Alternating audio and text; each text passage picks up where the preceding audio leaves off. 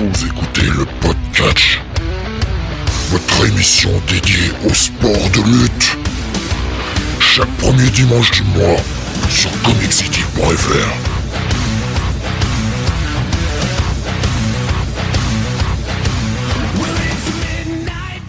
Bonsoir à tous et bienvenue sur le 112e numéro du podcast. Nous sommes lundi 25 octobre 2021.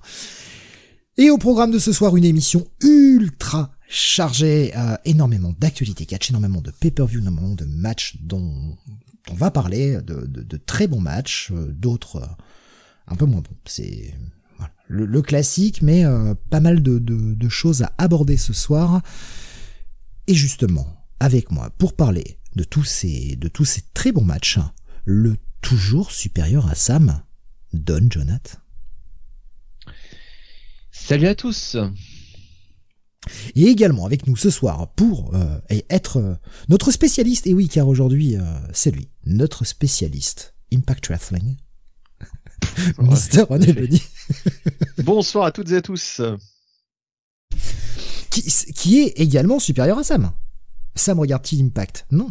Donc, voilà. Voilà, Oui. je, je, je- pas- j'ai pas mieux, j'ai pas mieux. Non mais moi je, je demande rien, hein. je demande pas à être supérieur à Sam.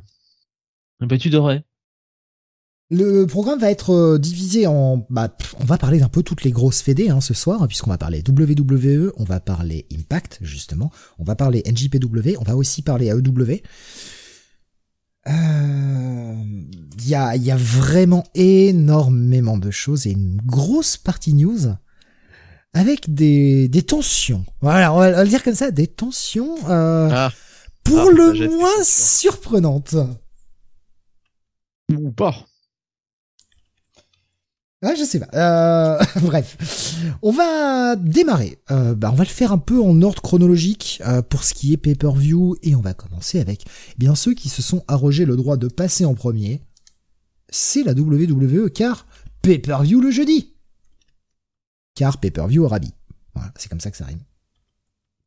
Oui d'ailleurs je crois que c'est toujours le jeudi il me semble. C'est toujours les jeudis hein, les, euh, en Arabie Saoudite. au, au début c'était le vendredi et puis euh, bah depuis que SmackDown est passé le enfin est passé oui sur la Fox euh, le, le vendredi bah ils ont euh, ils ont mis euh, le le prince a accepté de mettre les pay-per-view euh, le jeudi dans Mm. sa mansuétude. Il, est, très sympathique le prince. oui oui. Et il fait des Très concessions. très hein. très très diplomate. Franchement euh, moi j'aurais pas accepté. Hein. Ah oui non.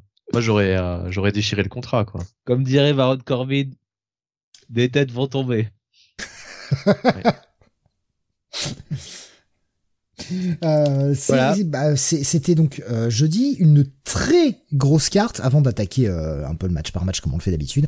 Une très grosse carte hein, quand même. On n'avait pas moins de 10 matchs, pré-show compris, et des affiches qui étaient quand même sacrément belles. Bah, c'est une carte euh, de WrestleMania quoi.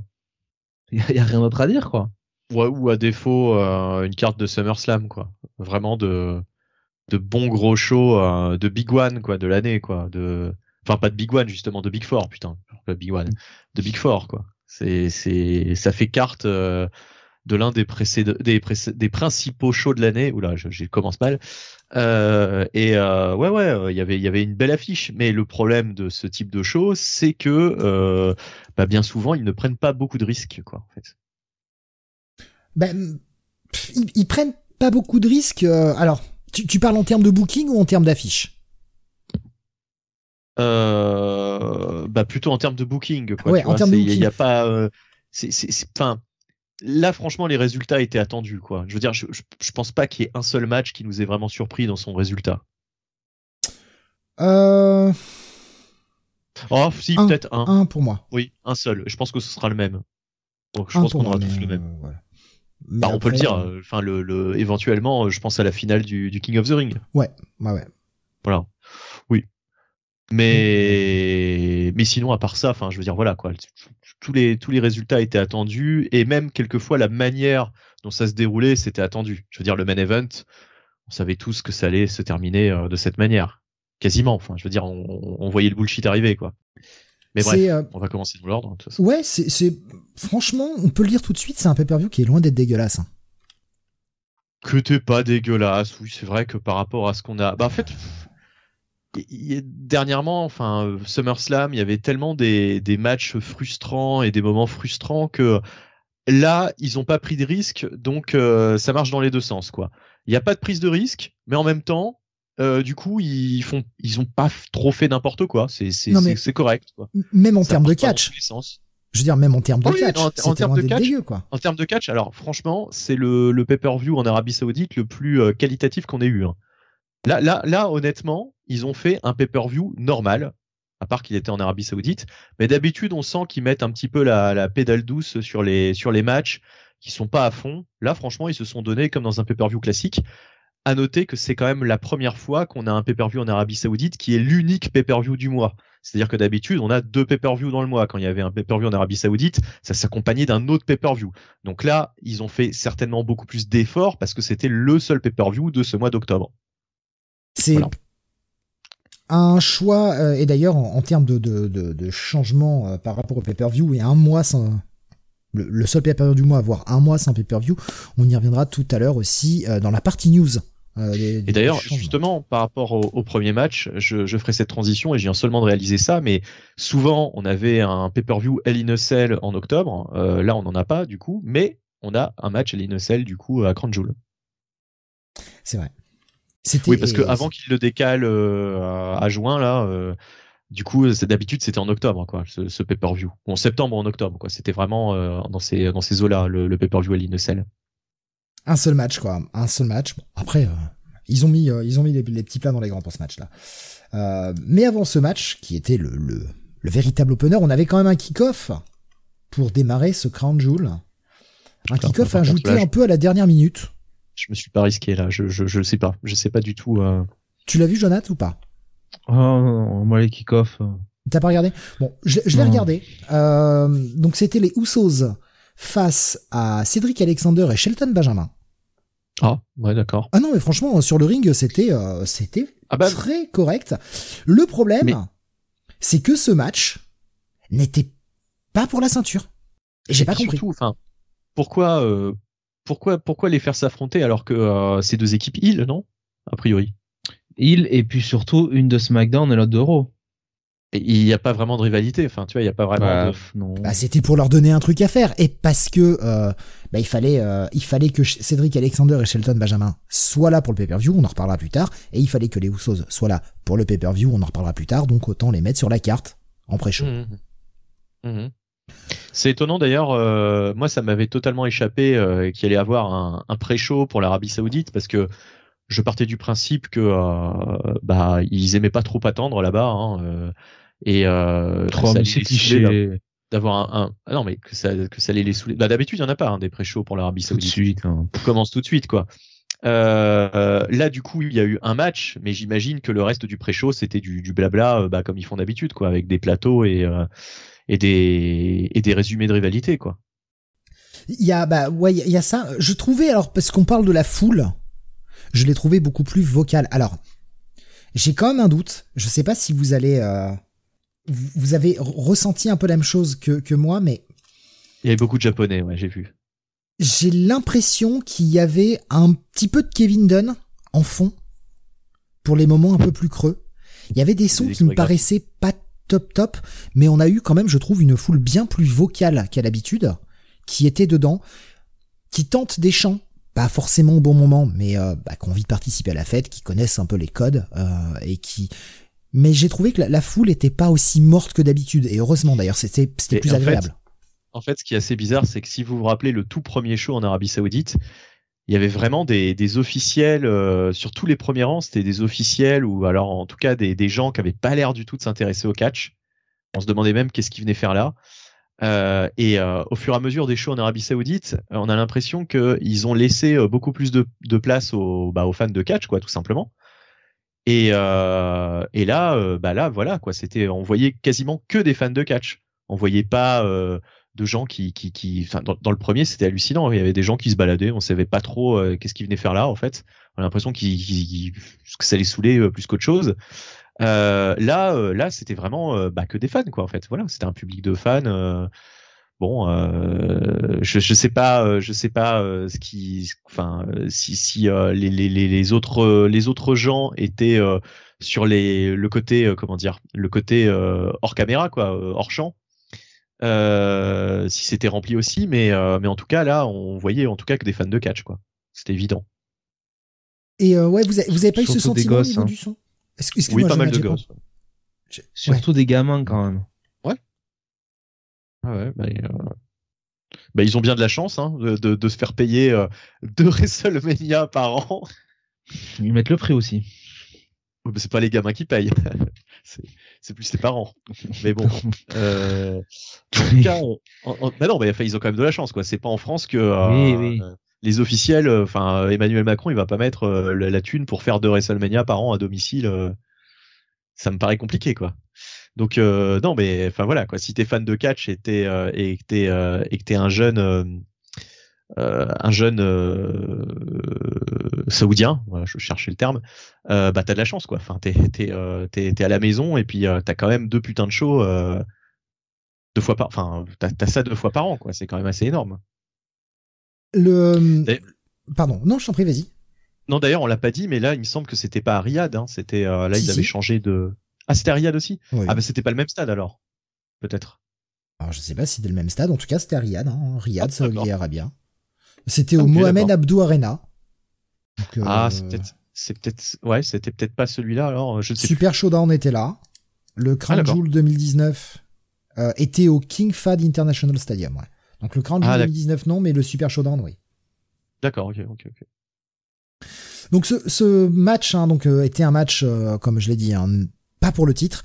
la question, donc bon, comme j'ai dit, il y a, le fait d'avoir les deux équipes qui auront un rôle dans le pay-per-view.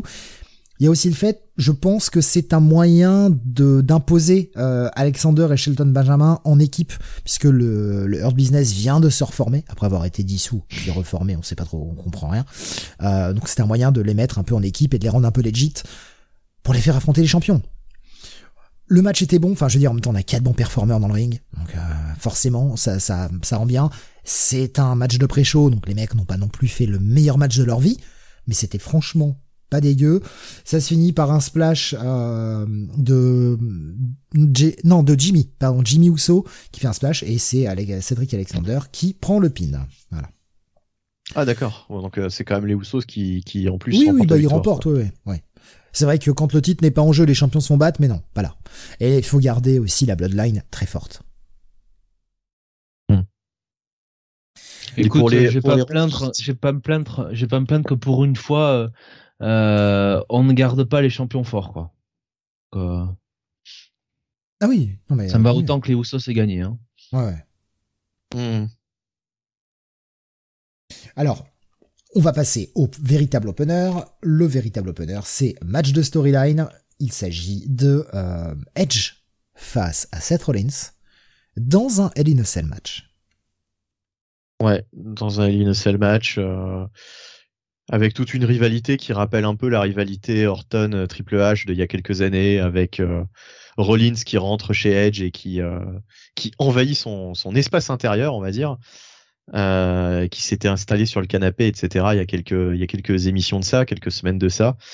Donc une rivalité assez personnelle qui dure depuis bah, depuis avant SummerSlam, hein, ça fait tout l'été quoi. Enfin ça a duré tout l'été cette histoire. Et euh, bah ma foi, elle une selle assez euh, assez solide quoi, avec pas mal de spots. Ils ont un petit peu utilisé la cage. Bon, il n'y a pas eu non plus euh, des, trucs de, dingue euh, faits avec la, structure de la cage, mais quand même quoi, ils ont quand même utilisé un petit peu. Il y avait des spots, il y avait des spots sympas. Enfin, franchement, c'est un bon match. Alors ça m'a pas emporté autant que le match qu'ils ont eu à SummerSlam parce que euh, comme d'habitude dans un linocell bah faut préparer les spots donc euh, il y a toujours euh, plus de moments de comment dire de où t'attends un petit peu quoi que que que, que qui mettent en place les les tables les chaises les trucs etc et du coup il y a, y a, un petit peu plus de, de creux on va dire c'est un petit peu moins enlevé comme rythme mais honnêtement, euh, par rapport à, ce que produit la, la WWE en termes de match à euh, ouais, il était très correct ce l'Inocell, quoi.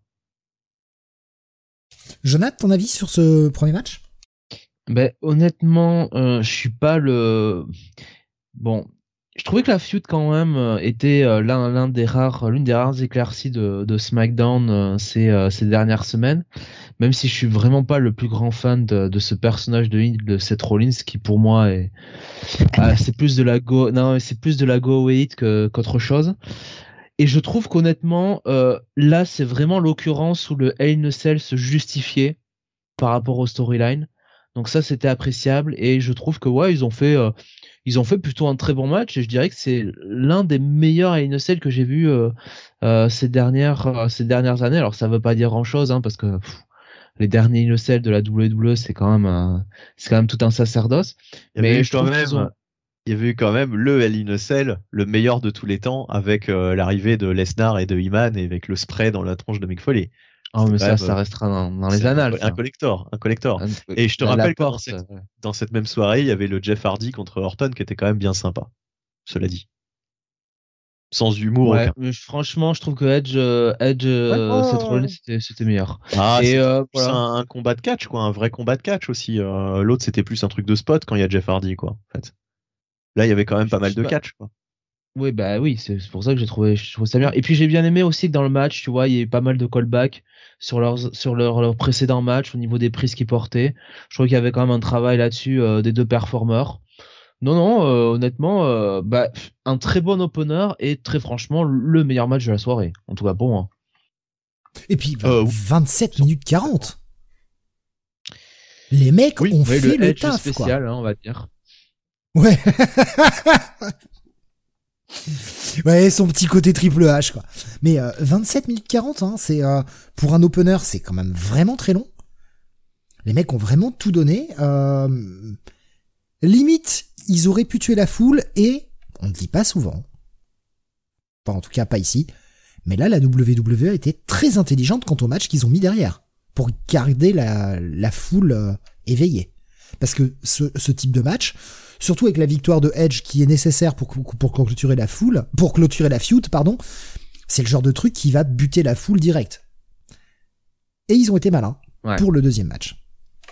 Donc euh, non, franchement, j'ai pas grand chose à reprocher à ce match. Non, je- j'ai rien à lui reprocher en fait, du tout. Moi, je l'ai trouvé, euh, j'ai trouvé très bon. J'ai passé un très bon moment. 27-40, c'est peut-être un peu long. On aurait peut-être pu couper 2-3 minutes, mais il fallait un truc de plus de 20 minutes pour que ce soit, pour qu'on ait vraiment un chapitre final et qu'on passe à autre chose. Et par contre, faut vraiment qu'on passe à autre chose maintenant. Bah, les avoir mis les deux euh, à Raw, moi je pensais qu'à la draft, il y en aurait un qui partirait à SmackDown, euh, enfin qui resterait à SmackDown et l'autre qui irait à Raw. Là, ils ont mis les deux à Raw. euh. Mais ce- ceci, ceci étant dit, euh, par contre, euh, les matchs entre Edge et Seth Rollins sont quand même bien bien mieux que les matchs entre Edge et Randy Orton, quoi.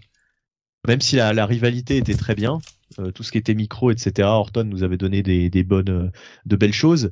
Mais alors les matchs, euh, Bon, le, celui du- le deuxième match qu'ils ont eu, euh, le celui de Backlash, était, enfin, était, était quand même très bien. Hein.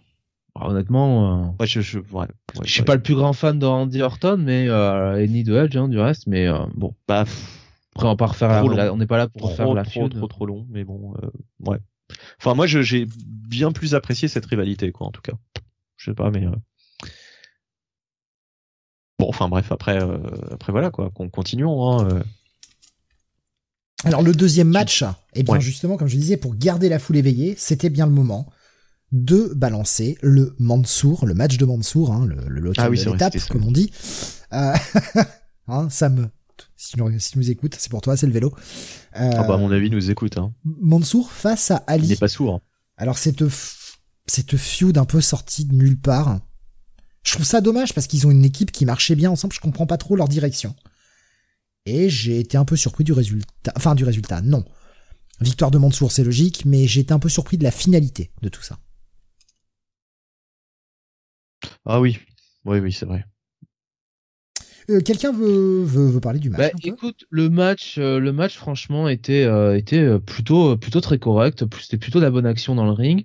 Euh, victoire évidemment de Mansour euh, en, en 10 minutes, 10 minutes pile face à Mustafa Ali. Euh, quand on laisse du temps à deux catcheurs de ce talent-là, bah forcément ça ne peut que donner des bonnes choses. Je trouve que Mansour est un très bon babyface. Pour le coup, il a des bons comebacks, il a, euh, il a, il a un bon jeu de babyface euh, sur euh, sur les gimmicks, enfin sur les les ah le, les, les ah j'y retrouve plus le nom. Les mimiques faciales. Le plus les mimiques faciales, voilà, merci. Je trouve qu'il joue bien, voilà, ce rôle de babyface. Maintenant, moi, je suis comme toi, Steve. je trouve que c'est vraiment du c'est vraiment fait euh, sans euh, sans penser au long terme quoi. Parce que je trouve qu'ils avaient quelque chose avec cette équipe là avec Mansour et Mustafa Ali. Ils avaient une bonne bonne alchimie une très bonne alchimie entre les deux. Et je me disais bon allez ils font le match là mais peut-être qu'après euh, Mustafa Ali va faire bon écoute en fait je me suis planté et, et ils vont remettre les deux ensemble et et, et non la, ah, la, feud la feud partait du fait que bah Mansour se faisait battre et Ali lui reprochait. Donc là le fait que Mansour le batte moi aussi je me suis dit bon bah ils vont les remettre ensemble derrière et euh, bah Ali euh, va va prendre le, va prendre du respect pour Mansour dire bah en fait non t'as raison t'es pas si nul que ça et ok on remarche ensemble quoi. Ah non. Pire de toute façon Ali c'était clairement le méchant. Le mec qui arrivait avec du rimel sur les yeux. Donc il avait le regard noir. Donc c'était le méchant. Ouais. mais putain ce, ce gimmick cheapos quoi. Sans déconner. C'est quand même c'est quand même assez euh, assez décevant quoi parce que voilà euh, c'est une promotion qui je sais euh, se fout comme de l'an 40 du catch du des des ceintures tag team du du catch tag team mais les mecs ils ont plus aucune équipe et ils vont fusiller cette équipe là quoi. En sachant qu'en plus ils ont drafté les deux à SmackDown encore une fois. Donc en plus c'est une équipe qui, qui fonctionnait bien ensemble. C'est une équipe qui fonctionnait bien ensemble. Elle était mais, mais de toute façon, euh, on sentait que ça prenait cette direction vu que euh, ils, enchaînaient les, les, défaites, quoi.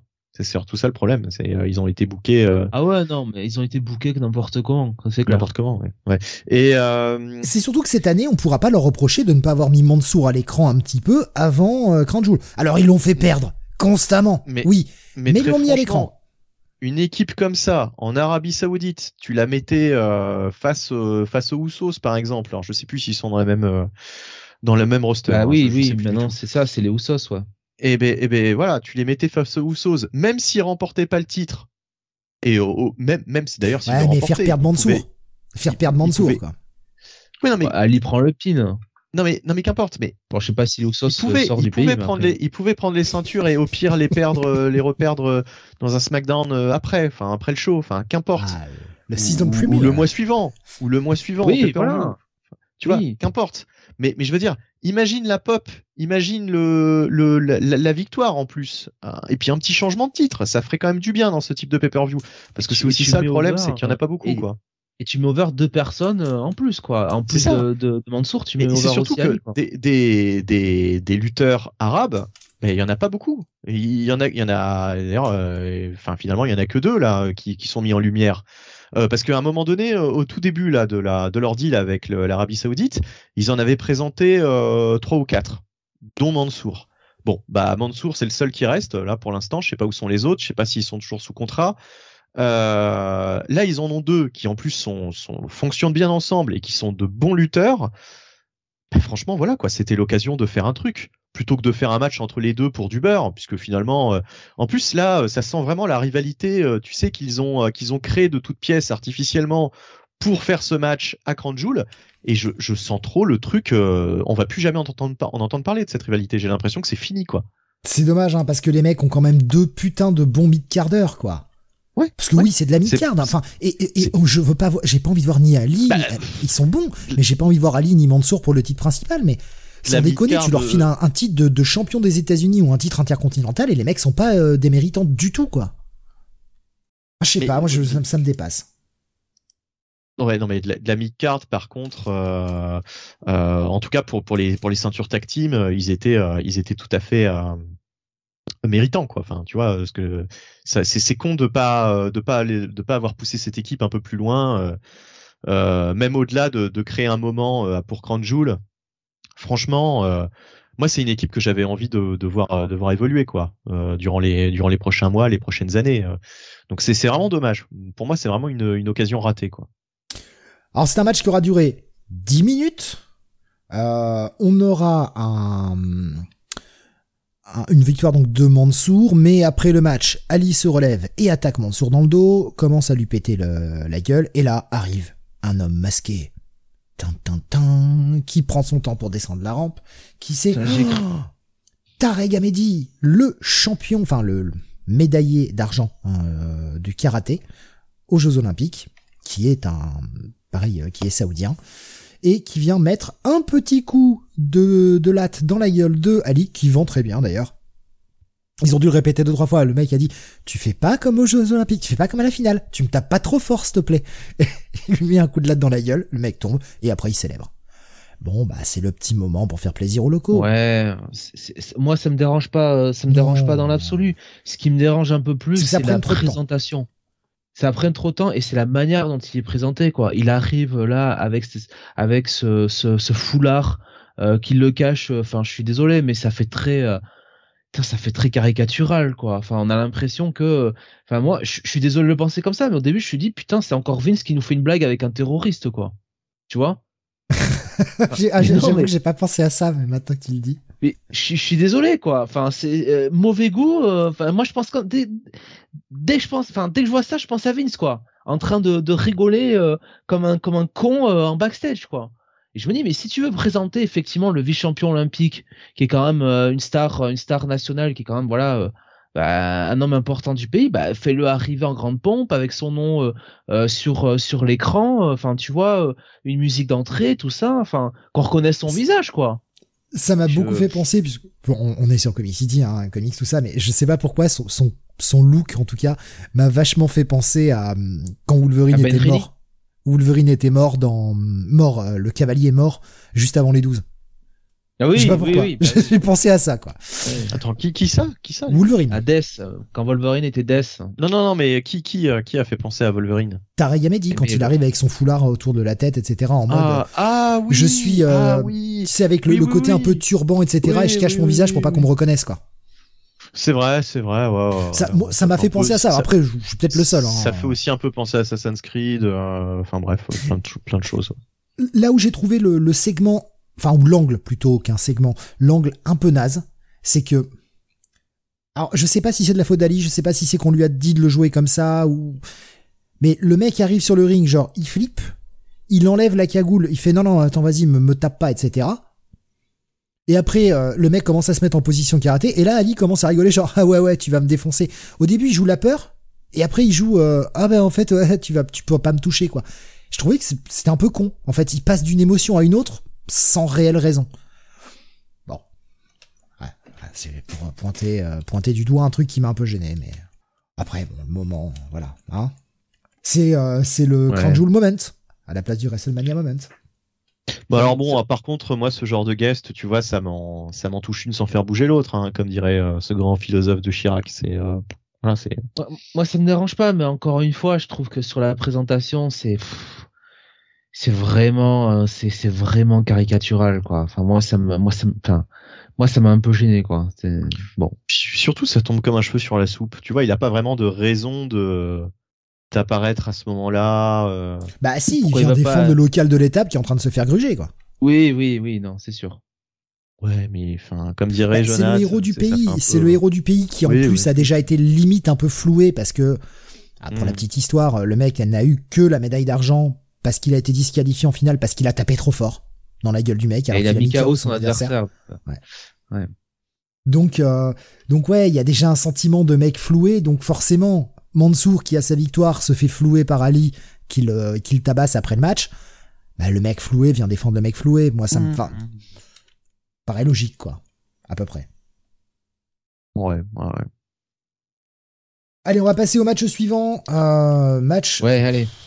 Oh là là ce match dont j'avais rien à foutre. Je, je, je le cache pas. Euh, Arkebro, hein, Randy Orton et euh, Matt ah, oui, vrai face à AJ Styles et Homos qui n'ont toujours pas de nom d'équipe, évidemment.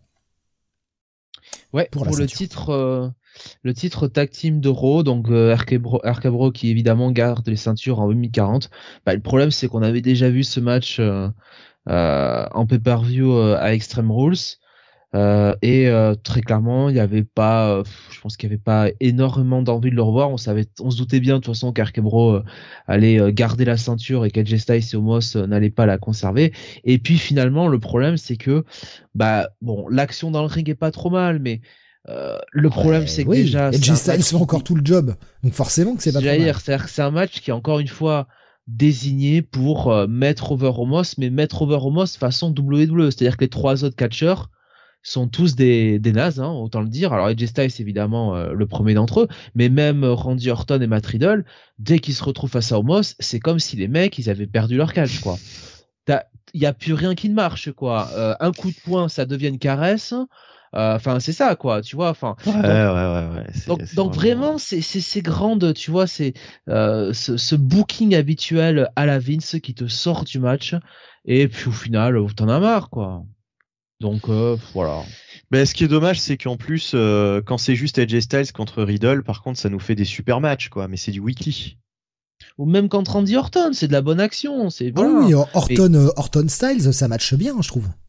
Ouais, ça marche très Ouais. bien, mais dès que t'as Homos qui rentre euh, qui rentre dans le jeu, c'est euh, non, c'est pas possible quoi. De toute façon, Styles, euh, c'est vrai que c'est c'est quand même incroyable de vivre cette époque où euh, t'as All Elite Wrestling, t'as tout, t'as, enfin, t'as toutes les plus grandes stars qui nous qui nous offrent des combats incroyables et de voir ce pauvre AJ Styles qui est quand même euh, qui reste quand même l'un des meilleurs de, de, de cette génération, quoi.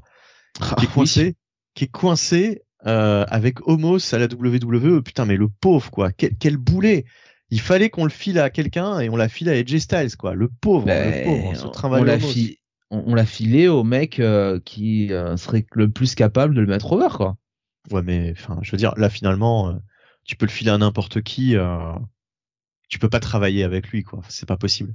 Bah il est trop green quoi. Enfin et puis et puis même plus que green, C'est malheureux ouais, à dire, mais il a des limitations physiques. Ok il est grand, ok il est costaud, c'est mais c'est il est pas malaisant. mobile hein. quoi. Ouais. C'est malaisant, c'est malaisant. On dirait vraiment le Garrett Cali, mais le Garrett Cali euh, quand il était euh, quand il était en, mauvais en, en mauvais euh, comment dire Ouais, en Je mauvais pas point, quoi. là. Je, je dirais quand même qu'il est plus euh, plus mobile que le Great Cali quand même, mais c'est vrai qu'il bon il est il est pas prêt quoi. Il est pas prêt et pourtant euh, quand on le voit face à, à Randy Orton, quand on l'a vu euh, euh, Bobby Lashley euh, sur un, un Raw ou deux, bon, c'est clair que euh, Vince euh, il est comme un fou euh, sur Homos quoi. Bon. Bah le truc c'est qu'en plus, euh, enfin le, le Great Cali, je sais pas, on sentait qu'il avait vraiment envie d'être là. Euh, Lui, euh, j'ai Oh. j'ai- même pas l'impression que euh, j'ai l'impression qu'il est toujours gêné en fait de d'être là quoi.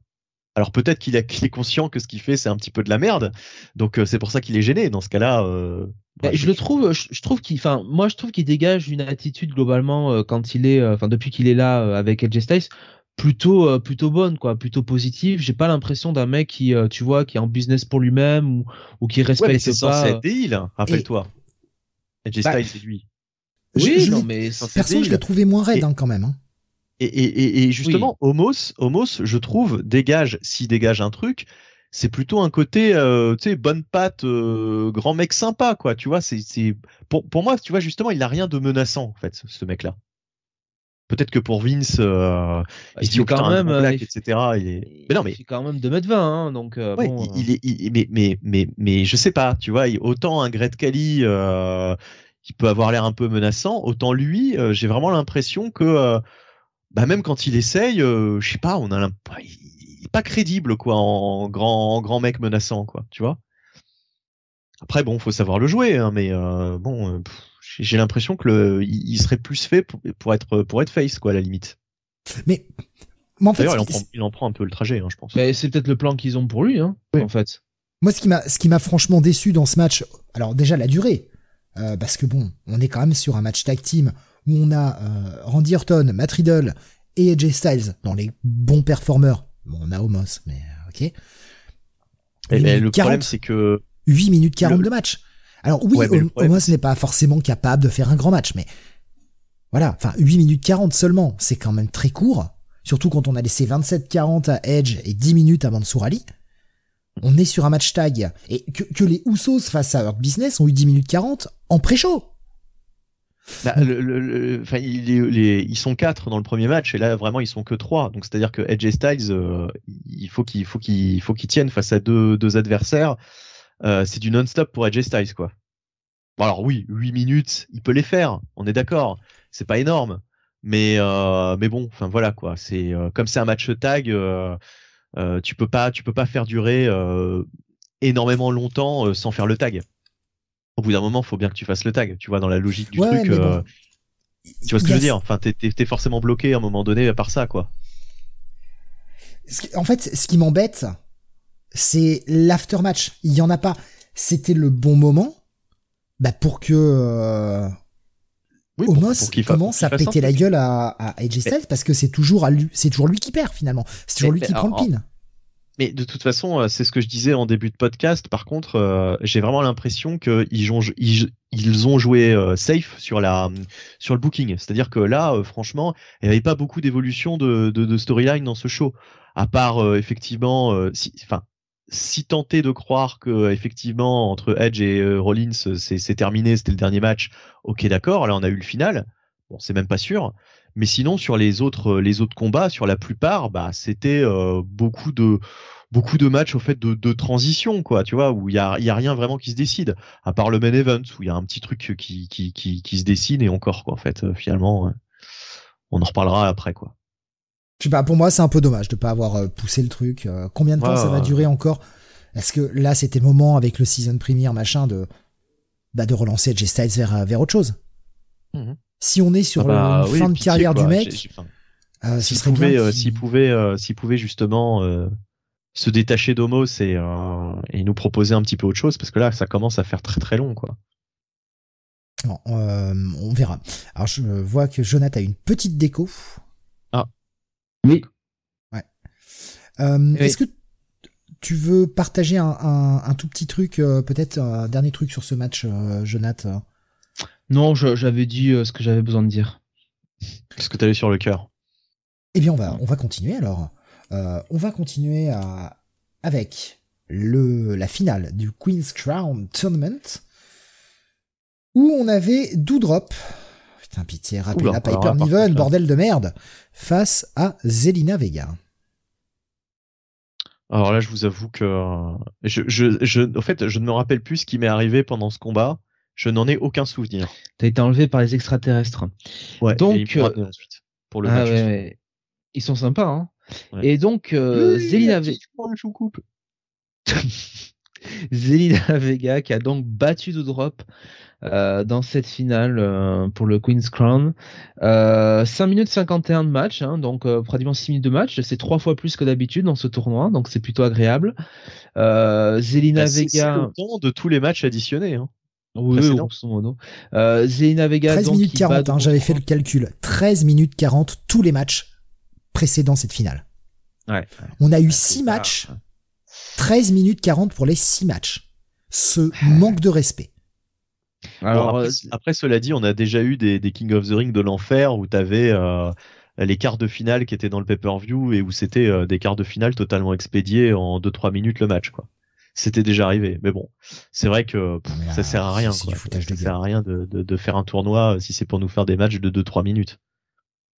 Et donc, euh, bah voilà, Zelina qui gagne. Alors, on pouvait s'en douter un petit peu parce que Oui. c'est quand même plus une gimmick de heal, le, le Queen's Crown. euh, ils avaient l'air un petit peu de pusher Oh. euh, euh, Zelina. Bon, Ouais, tout bah, euh, j'ai pas l'impression qu'il y ait beaucoup de plans, euh, de, de plans de façon pour elle. Donc, euh, voilà, bon, victoire de Zelina, ça lui donnera peut-être quelque chose à faire, je sais pas. Moi, j'aurais dit Queen Mm. to Drop. Je, sais, je trouvais que ça sonnait tellement bizarre. Je voyais bien Vince euh, apprécier la, la Queen do Drop.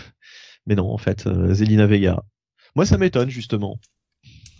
Que, qui mise sur Zelina Vega après l'avoir virée, quand même, on, on le rappelle. Hein. Donc, euh, finalement, elle est revenue. euh, et d'un seul coup, il décide de miser dessus. Donc, euh, je suis plutôt étonné de ce résultat. Mais bon. Moi, je, enfin, Si. franchement, pour moi, ça me paraît pas euh, une mauvaise. Enfin, je suis pas étonné du résultat. Pour Zelina Vega, le problème, c'est que tu peux pas lui faire faire grand chose. Alors, elle est pas, euh, elle est pas horrible dans le ring, mais euh, c'est loin d'être ouf. Franchement. Bah, C'est plus, euh, c'est plus une, une bonne manageuse euh, qu'une bonne lutteuse. Hein. Euh, si Elle a- Alexa Bliss, euh, on lui avait laissé son rôle de manageuse dans lequel elle, elle était, elle était, elle était bien. En plus au micro, on le sait tous, ça, c'est, plutôt, c'est plutôt pas mal du tout, quoi. Bah voilà, enfin, c'est, c'est, on aurait eu, on aurait eu un peu la même chose. Donc, euh, est-ce qui, euh, bah, si ça tombe, on va être surpris. Hein, ils vont peut-être la pusher euh, beaucoup plus que ce qu'on pense et elle va finir avec une ceinture. Je sais pas. C'est étonnant. Je... Alors, vais finir ce que je disais, c'est que Zelina Vega, tu peux pas lui faire faire grand chose. Donc lui donner cette gimmick de Queen, ça lui permet d'avoir un truc à faire. Doudrop, elle est très facile à reconstruire. Elle va pas, elle Ouais. va pas perdre en crédibilité avec cette défaite, et elle est très facile à envoyer sur un nouveau programme et à reconstruire. Donc, c'était le choix le plus simple. Parce que derrière, tu fais perdre Zelina Vega, tu la reconstruis comment? Tu peux pas la reconstruire. C'est pas possible. Pas en tant que lutteuse. Donc, pour moi, le, le résultat est pas enfin, pas mauvais. C'était attendu. Elles ont pas démérité, je trouve, et euh, j'ai même été surpris, en bien, de la performance de Zelina dans ce match. Je m'attendais pas à grand chose, mais elle a réussi à me surprendre. Le finish est plutôt cool, sacrément visuel. Alors ah, bien sûr, elle est bien aidée par drop quand tu commences à connaître un peu comment ça marche euh, les prises, mais c'est bien visuel, ça rend bien. Bon bah écoute, je suis pas, je suis pas déçu. Je m'attendais vraiment à un truc dégueu et euh, bah j'ai été surpris en bien. D'accord. Euh, Jonathan. Et ton- Jonathan Ouais. Je m'attendais à vraiment pire que ça et au final, ouais, ça passe. Après, bon, perdre, faire perdre ou drop. Écoute, de toute façon, euh, c'est la WWE, les victoires, les défaites, euh, pff, ça n'a pas d'importance. Donc, euh, Et puis, c'était le bon moment sur la carte. Ça aussi, ça Oui. joue un moment un peu plus calme avant de repartir un peu. Voilà. Ils l'ont bien placé. Allez, le match d'après. Euh, oula, oulala, le match d'après. Alors attention, c'est un no holds barred. ah oui, Le grudge match de ouf, hein, entre Ah Bobby oui Lashley et euh, Goldberg. Un no holds barred qui se transforme à la dernière seconde en Falls Count Anywhere. un classique de la de la WWE. Euh, Goldberg, donc, qui euh, bah, nous avait fait cette feud où en gros il avait promis à Bobby Lashley qu'il allait le tuer. Hein, je cite, euh, en Arabie Saoudite, qu'on n'allait pas retrouver le corps. Donc c'est quand même, c'est quand même particulier. Je rappellerai quand même à Monsieur Goldberg que Bobby Lashley, il n'a fait qu'à répondre à l'attaque euh, de cet ignoble Gage Goldberg, hein, le fils de Bill, euh, qu'il a attaqué sournoisement par derrière à SummerSlam, alors qu'on sait très bien que quand les membres du public rentrent sur le ring pour attaquer les catcheurs, ben, en général, faut pas qu'ils s'étonnent de prendre trois tartes et de repartir la queue entre les jambes. Donc euh, Goldberg voulait euh, se venger hein, du méchant euh, Bobby qui n'avait fait que se défendre, lui avait promis de le de l'envoyer euh, six pieds sous terre et euh, et avait même dit à ses après promis à sa femme de de de l'envoyer de renvoyer le cercueil. Eh bien ma foi, on a eu un match bah, écoute, c'est l'un des moins pires enfin l'un des moins mauvais matchs que Goldberg ait pu faire. Voilà. Euh, ça aurait pu être pire. Alors c'était Smokes and Mirror euh, as fuck, évidemment. Bobby Lashley Euh, oublie le script aussi. Ouais, Bobby Lashley au script. On a un petit caméo du Hard Business, hein, Cédric Alexander et Shelton Benjamin, qui, on sait pourquoi maintenant se sont euh, réunis hein, en tant qu'équipe et se sont réunis avec Bobby Lashley. C'était simplement pour passer pour deux couillons avec leur kendo ski stick. Si ça- ils vont, attends, ils vont à nouveau euh, briser Ah l'équipe. oui, ce, ce serait mal. là franchement je rigole quoi tu vois genre euh, C'était Ouais, juste pour ça, euh, quoi. J'en ai marre de cette merde, on se sépare, allez, euh, allez euh, Shelton, on va se refaire une feud pendant six mois. euh. Notre Ouais. amitié est brisée comme le kendo stick par Goldberg. Par Ouais. contre, je te rejoins. hein, le match, le match était beaucoup mieux que ce que je craignais. Et euh, je dirais même, c'était pas un mauvais match quoi en soi. Euh, c'était un match correct et euh, j'ai été étonné euh, de cette fin. Il y, a, y a pas eu trop de botch, il y a pas eu trop de trucs euh, catastrophiques. euh, Hormis, hormis le moment hors script où Bobby Lashley, en fait, euh, c'est quasiment au début du match, descend du, a foutu Goldberg à terre, je, je sais plus comment, peut-être un spire ou je sais plus quoi, ou le mec s'est fou. Oui, si, a le mec s'est envoyé dans le poteau. Le mec s'est envoyé tout seul dans le poteau. Euh, Il, il a pas descend, compris que les poteaux en Arabie Saoudite ils sont piégés, l'autre couillon là. il descend du ring, et là, il commence à soulever le, le- l'apron, commence à vouloir sortir la table et se dit, ah non! C'est pas le moment de la table. Donc, il laisse la table, il va chercher une chaise, il remonte sur le ring, met un coup de chaise à, Goldberg, redescend pour aller chercher la table. J'avoue que j'ai rigolé. C'était plus fort que moi, j'ai rigolé, j'ai fait putain, mais t'es con, quoi. T'es con. C'est vraiment. Et, et Goldberg, en plus, comme il met du temps, parce qu'il, euh, quand il essaye de manœuvrer la table, pas de bol, le pied de la table se, se déplie, il arrive pas à l'encastrer en ring, il est obligé de le refermer, etc. Goldberg qui fait tout ce qu'il peut pour essayer de traîner en mode ah non faut pas que je me relève tout de suite ah non pas tout de suite j'avoue c'est bah, c'est un botch ça va. On a vu pire en termes de botch, surtout quand on pense à Goldberg et l'Arabie Saoudite. Bah, le, le poteau, la dernière fois, il y allait voilà. euh, dedans. voilà. Ah, euh, hein, avec le, le, le choc slam dégueulasse, euh, tout ça. Le, hein. jack, le jackhammer raté. euh, Ah, mais la- attends, la- la clé- la sur l'Undertaker Ouais. ouais, ouais, la, clé de genou qui ressemblait à un petit paquet, euh, voilà. Parce qu'en plus, Goldberg, à chaque fois, il revient en Arabie Saoudite, quoi, souvent. Mais tout le le temps, il a un contrat à vie là-bas. Euh, Eh oui, L'argent un chèque. À un moment, il y a, il y a aussi l'argent, quoi. Bah c'est clair. Mais le mec, il prend, il prend, euh, prend 2 millions de dollars euh, pour deux matchs à la WWE. Alors je vous laisse imaginer Putain. ce que l'Arabie Saoudite le paye. Hein. Pourquoi, pourquoi Brock Lesnar est revenu alors qu'il a, qu'il avait laissé griller son contrat avec la WWE C'est pas pour rien. hein. C'est clair. C'est pas juste pour faire plaisir à Vince. hein. C'est pour construire une autre cabane au Canada. Hein. Le mec va acheter tout le Canada à force. Ah bah là, euh, là, oui, c'est sûr. Hein. Mais c'est, enfin, ouais, le, le match était pas, était pas horrible. Il a duré 11 minutes, euh, 11 minutes 25. Voilà, Ouais, ça va, franchement, ça va. ça va. Bon, le final un peu. euh, over the top, euh, voilà, ça fait plaisir aux gamins qui sont fans de Goldberg, parce que Bah, au bon, moins- faut comprendre, faut comprendre que sont encore euh, à la WWE de la Ruthless Aggression, donc euh, bon, forcément, euh, voilà. Ouais, bah au moins on n'a pas eu, euh, tu sais, moi je m'attendais, euh, je craignais un truc à la con avec le fils justement de Goldberg qui intervient Ah, moi aussi. pour aider son père, etc. Il Avec un final à la plus. con. Il était annoncé euh, plus hein, qu'il était en Arabie Saoudite. Alors je me suis dit oh c'est pas possible. Ouais, et en au final pas du tout. Donc je suis même agréablement surpris euh, de, de, de ce match qui est, euh, bon, somme toute très correct. C'est, franchement, ça doit être le meilleur match de Goldberg depuis qu'il est revenu, quoi, quasiment. Oh, pff, celui de WrestleMania contre Brock Lesnar quand même était au-dessus. Je Ouais. pense. Ouais, ouais. Mais il durait 4 minutes. Voilà. On va dire c'est le, le, le- c'est vraiment le, le, le meilleur match dans le sens où Ah, c'est le, mérité, le, le plus long, quoi, en fait. Il a euh, sur la, mérité sur ses la 2 longueur. millions quand même, hein, puisqu'il a fait quatre fois, il a fait trois fois plus. Il a mérité ses 2 millions. Ouais. Bon, bah alors, euh, Bientôt il sera payé au spire quoi. 500 000 l'aspire. Allez hop. Des petites déceptions. On attendait à voir son fifis, mais c'est vrai que j'y réfléchis. Je me suis dit, Il sera Ben payé, il sera, il sera payé au Spire Lance. Non, au Spire Pierre. Putain, je, en plus, je me gourde, je me gourde, je me gourde de mots. vanne foirée. Ah là là Oh. là Ça c'est une vanne WWE, hein. on explique la, la blague et après on la fait quoi. Ah c'est chiant quoi. On dirait la planche d'Alister avec le grincement là quand il est passé sur main roster. Ah. L'insulte suprême, ta vanne est aussi bonne que le booking WWE. Oh, oh. Non, je je m'attendais à voir le fils de Goldberg, mais non. Mais oui, pourquoi pas? Pourquoi pas? Bah parce que c'était jeudi pas? soir. Et que bah il a école le Il avait vendredi. école le fils. lendemain? Bah oui, c'est pour ça qu'il était pas là. Parce que sinon, hein, il y avait à nouveau le- la reformation du tandem, hein, comme avec Nicolas. non mais euh, Steve il était, il était en Arabie Saoudite hein, le fils Goldberg. Ah ouais? Putain, Ouais. ah, putain, faudrait, faudrait faire une team euh, dans quelques années, euh, le fils de Goldberg avec Nicolas, quoi. Ah mais on Mais va y tu avoir rigoles, droit, hein. Il tu rigoles. le placer hein. Tu fais chouchou, tu fais chouchou et Nicolas face à Goldberg et son fils. Mais Vince est très sur le côté euh, legacy, tout ça, euh, deuxième, troisième génération. On va avoir un main event euh, à de WrestleMania entre Dominique Mysterio et, euh, et euh, Gage Goldberg, hein, ça c'est sûr. Oh là hein. là. Quelle joie. Et encore, Ah Dominique, oui. c'est pas le pire.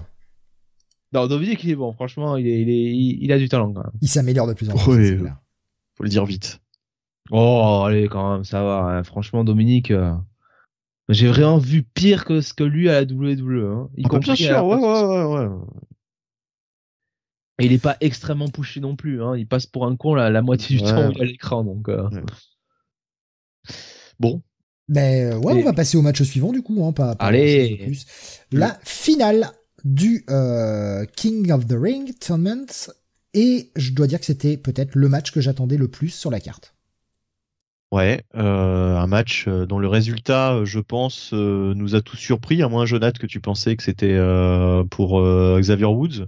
moi, je pensais Finn parce que je me suis dit, ils vont vouloir faire la hit. hein, comme tout Bah. le monde pense que c'est Xavier Woods qui va le gagner. Ils vont vouloir faire gagner Finn juste pour faire chier tout le monde. Ah, bah, moi je pensais justement que, on, enfin, que, que la majorité pensait plus à, à Finn Balor, le côté euh, le roi des démons, tout ça, enfin, Demon King, euh, comme on l'appelait toujours comme ça. Donc, euh, et puis euh, le, le Prince Balor là, qui serait devenu le King Balor. Donc je me suis dit bon, Enfin, pour, pour moi, c'était un petit peu un no-brainer, justement. Je pensais, on en avait discuté avec Steve, on pensait tous les deux à Finn Balor à la base. Mais je me suis dit, peut-être qu'ils pourront réutiliser la gimmick du Prince David en l'appelant King David ou un truc dans le genre, tu vois. Ouais. Ouais, ouais, ouais, ouais, ouais, non, mais, euh, enfin, en tout cas. Euh... Mais enfin, voilà, donc. Euh... Bah, Bah, le bon match, le match, le match était bon. Ouais. Le match était bon. euh, Alors par contre, j'avoue que là, je me rappelle du résultat, mais je ne me rappelle plus comment exactement il se, il se déroule. Donc si euh, l'un de vous se rappelle exactement. Il y a euh, pas mal, il y a pas mal de tentatives de prise de finition, euh, notamment. ouais, je me rappelle qu'il y a euh, toute une série, mais euh, je sais plus euh, comment Xavier Woods arrive à conclure en fait. Bah, il, il finit par, euh, par passer ce- sa prise de finition, mais il la, il la tente deux trois fois avant d'arriver à la passer. Et euh, non, c'est pareil. Enfin, je veux dire, c'était de la bonne action. Le match a duré 9 minutes 40. On en aurait bien pris euh, 3-4 Ouais. minutes de plus. Ouais, au moins, franchement, pour une finale, euh, c'est un peu court quand même. C'est dommage parce que les, bah, c'est une affiche un peu inédite quand même ça. À moins qu'ils se soient affrontés euh, en indé, mais je crois pas. Ouf, je, je doute puisque finalement Xavier Woods il arrive assez vite euh, à la tirer et, euh, et ensuite il arrive, je pense, direct à la W. Je pense pas qu'il passe par la, la scène indé. Hein. C'est possible que ce soit l'un de leurs premiers matchs. Hein. Ils ont dû peut-être se, rencontrer sur main roster, je sais pas.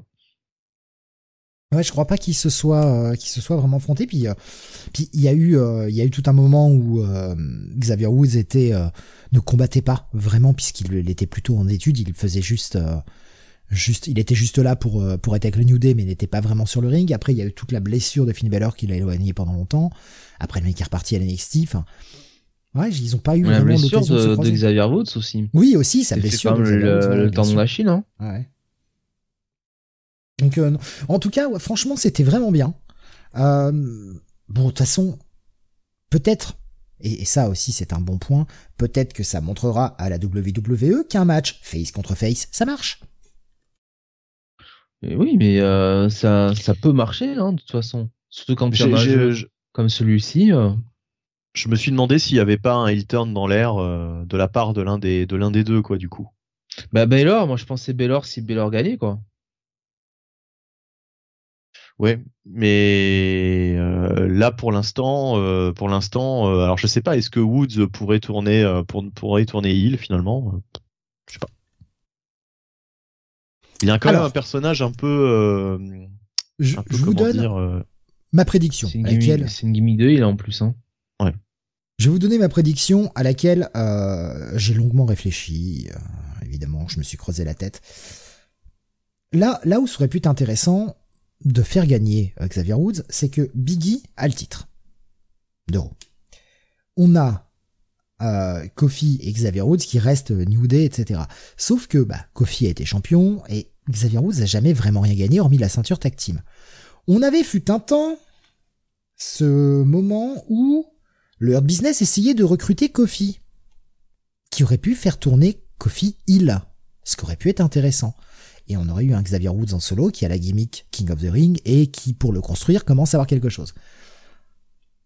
Le moment est passé, mais à la WWE, le moment passé ne veut pas dire qu'on n'y reviendra pas. Et maintenant, tout le monde se retrouve dans le roster SmackDown. Donc, il est pas trop tard pour, parce que là, finalement, on a un Kofi qui va, qui va être en, en tag team avec un Xavier Woods qui est King of the Ring. Ça apporte quoi? Pas grand chose. Donc, si tu veux avoir un, un Xavier Woods en solo, le meilleur moyen, c'est de faire tourner Kofi Hill. Voilà, c'est tout. Ouais. fini, hein. ouais. Ouais. Euh, Moi je pense pas qu'ils vont séparer le New Day. euh, ça me paraît. Euh... Ils vont les garder ensemble. Je pense qu'ils lui ont donné. Ils s'en foutent franchement de la gimmick du King of the Ring. Euh, ils l'ont ils l'ont donné à Xavier Woods parce que ça fait des années que Xavier Woods. euh, bah Euh, voilà, il y a rien, il y a pas de ça, récompense. voilà. Donc il a jamais rien Le eu. roi des euh, crêpes et puis c'est tout. Voilà. Le roi des pancakes. Moi, j'aurais préféré manger des crêpes hein, que, que gagner ça, mais bon. Mm. Euh, voilà, donc. pff. Tu sais, euh, je, on verra ce qu'ils en feront sur euh, sur SmackDown, hein, vu qu'ils sont à SmackDown. Mais euh, Oh, peut-être ouais, que de Baron Corbin essaiera de lui voler le titre. Bah regarde ce que c'était quoi, King Corbin, King Nakamura, bon c'est euh, voilà. Alors, King Nakamura, ça a vraiment pas duré longtemps. hein. Hmm. Ouais, enfin, Mais ça a déjà duré trop longtemps. N'est-ce pas plus mal Non, mais c'était un bon match. Je un peu un petit peu déçu que ça n'ait duré que 9,40. Mais justement, on parle de New Day, on va continuer avec le l'antépénultième match de cette soirée. Biggie contre Drew McIntyre, un match où on avait euh, absolument aucune euh, hésitation sur le résultat. Bah non. Ouais, mais néanmoins, euh, je, je, je, pour moi, c'est le match de la soirée. C'est, j'ai vraiment, vraiment été impressionné par ce match. Je trouvais que vraiment là, Biggie, euh, ça matchait super bien avec Drew McIntyre et euh, enfin, je, je me suis pas du tout emmerdé. Juste, au début, j'y allais un petit peu en me disant ouais, bon, ça va être sympa euh, sans plus. Et franchement, franchement, je trouve que c'était vraiment un excellent match entre les deux. Et là aussi, c'était un match face contre face. Ouais. Mhm. Comme quoi, ça marche. Hein. On leur a laissé 13 Ouais. minutes 25 pour, euh, pour cet affrontement. Un final peut-être un peu rapide, je trouve. Il y a Ouais, pas une très assez bon match. montée. Ouais. Vas-y, je t'en prie, je. Très très très très bon match. Désolé, euh, Steve. Très bon match. Euh, je- après, euh, je peux pas m'empêcher de penser que c'est aussi parce que Biggie avait Drew en face. Hein. Euh, je sais pas ce que ça donne euh, Ah oui, s'il a oui. quelqu'un de, de, de moindre valeur euh, en face. Hein. Pour moi, c'est. Drew qui, qui porte le match que oh, bah, Jinder, c'est un Kai, c'est un le Jinder. Je trouve que voilà, moi, il me semble quand même que Drew il est quand même meilleur que, que Biggie dans le ring quoi. Ah oui. Après, euh, Ça c'est sûr, ça c'est sûr. Mais justement, euh, Biggie m'a m'a étonné parce que je m'attendais pas à une euh, une telle performance. Maintenant, euh, effectivement, il était certainement porté par Drew McIntyre, qui est qui est excellent et qui et qui est capable de porter son adversaire. Et ouais ouais, non franchement, j'ai été agréablement surpris par ce match-là. Et évidemment, si ça ne tenait qu'à moi, j'aurais préféré euh, une victoire de Drew McIntyre, mais bon, euh, c'est impossible. Bah, impossible. Là, là, Euh, Drew s'en va à SmackDown et Biggie Ouais. reste à Raw. C'est le champion de Raw, donc forcément. Voilà, voilà. De toute façon, là, là, le résultat était couru d'avance, par contre. C'est vrai que pas de surprise. Bah, c'est c'est un peu le problème. Par contre, Biggie est un des premiers à se relever du Claymore. Donc, Ouais, ouais, ouais, il y en a pas eu, euh, pas eu tant que ça. Hein. euh, Peut-être même le premier hein, finalement. Ah non, il y avait Brock Lesnar. Ouais, quand même. Lesnar, il s'est relevé à un moment donné. hein. Ouais. Ouais, mais justement, mais ça, ça rend, ça rend Biggie un peu fort quand même. Ouais, de toute façon, Biggie, euh, voilà, il a été un peu euh, catapulté euh, en tant que champion un peu, un peu plus vite que prévu parce que euh, voilà, Dynamite avait battu Raw euh, sur les ratings une semaine, donc euh, voilà, il a fallu tout de suite euh, faire un truc euh, pour contrer.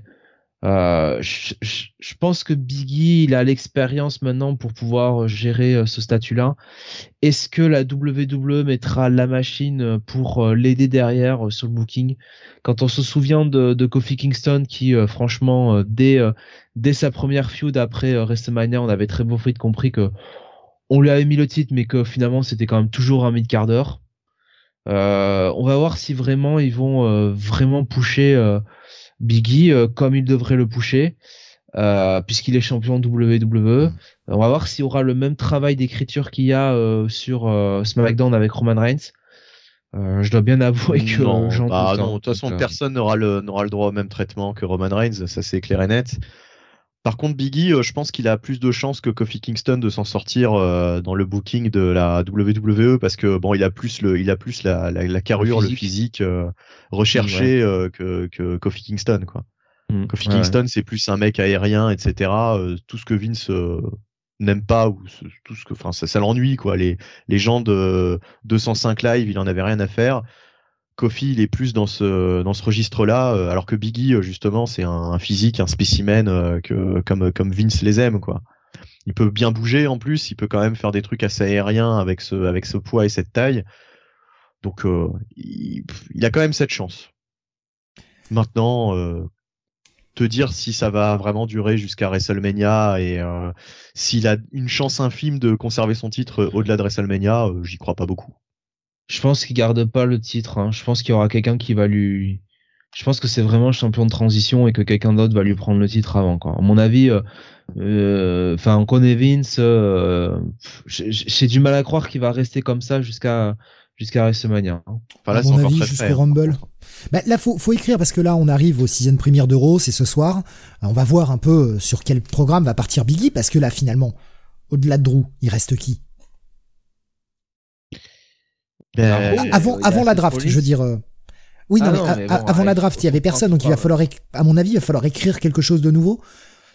Bah, évidemment, euh, après la draft, Steve, parce que la draft est maintenant rentre en ligne de compte. Oui, après bah la draft, il y a...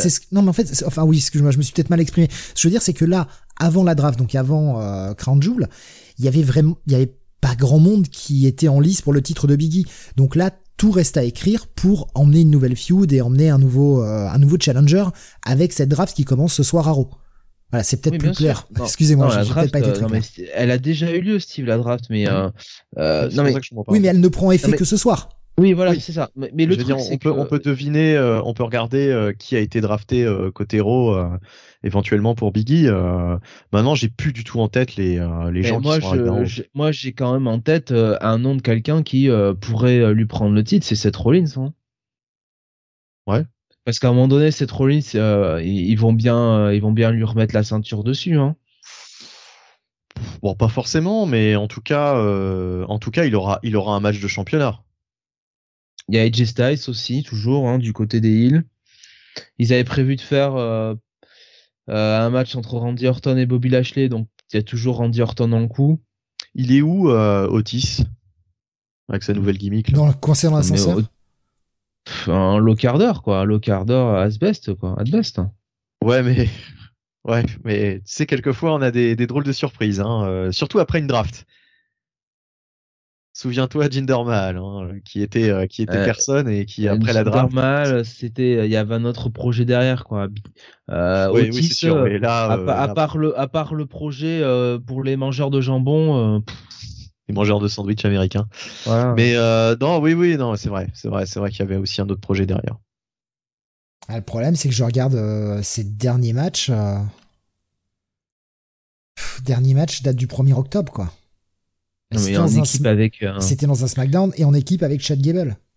Voilà, donc. Il a euh, rien fait depuis le 1er octobre. Il n'a pas eu de match depuis le 1er octobre, quoi. Il est peut-être blessé aussi, hein. je sais pas. pas ils ont complètement laissé tomber. J'ai pas l'impression, mais euh, c'est possible, mais. Euh, là, j'ai pas l'impression. Bon, après, à voir. Hein. Euh, ben voilà, juste, juste un bon match. C'est agréable. Franchement, c'est agréable d'avoir un bon match. Ouais, c'était un très bon match. Hein. Mm. On arrive oui, c'est un match que je pourrais quoi. On arrive au match précédent, le main event. C'est le main event féminin de cette soirée. Le triple threat entre Becky Lynch, championne, Sasha Banks et Bianca Belair. Bah, alors moi franchement, euh, sur le papier, euh, ça me donnait quand même envie, euh, ça me donnait quand même envie ce match, même si Bianca Belair, je suis moins fan que les deux autres. Mais le match était, était pas catastrophique, c'était même un, plutôt un bon match, un bon triple threat, mais j'ai vraiment l'impression qu'il y a eu des, il y a eu des problèmes de, il y a eu, il y a eu du botch quoi. Il y a eu, euh, il y a eu des, il y a eu des petits couacs. Moi j'ai l'impression dans ce match-là. Je sais pas si vous avez ressenti le, côté un peu savonneux des. Euh, il y avait, il y avait, euh, enfin, ça c'est un peu gênant, surtout dans les combats féminins. elles se, elles se parlent pendant le match. Et là, là, c'était flagrant, quoi. Le côté, vas-y, je te dis à l'oreille ce que tu dois faire, mais je te gueule dessus parce que t'as pas l'air de bien entendre avec le bruit de la foule il y a eu pas mal de moments comme ça et c'est toujours un peu gênant quoi en fait. Ben moi le problème que j'ai avec ce match, c'est le problème que j'ai avec cette division féminine depuis euh, depuis quelques mois, c'est qu'il y a un problème de psychologie terrible, c'est-à-dire que en fait on est dans un match où il y a trois îles quoi, littéralement quoi. Alors il y a Becky Lynch qui est censée être un île, puis finalement c'est pas trop, elle revient un peu en arrière. Sasha Banks, euh, elle était censée être heal depuis sa feud avec Bianca Belair, mais elle revient euh, face à Becky, elle est censée être face, mais on sait pas vraiment. Et Bianca Belair, c'est une face qui a une gimmick de heal. Donc euh, c'est quand même assez compliqué de s'investir là-dedans.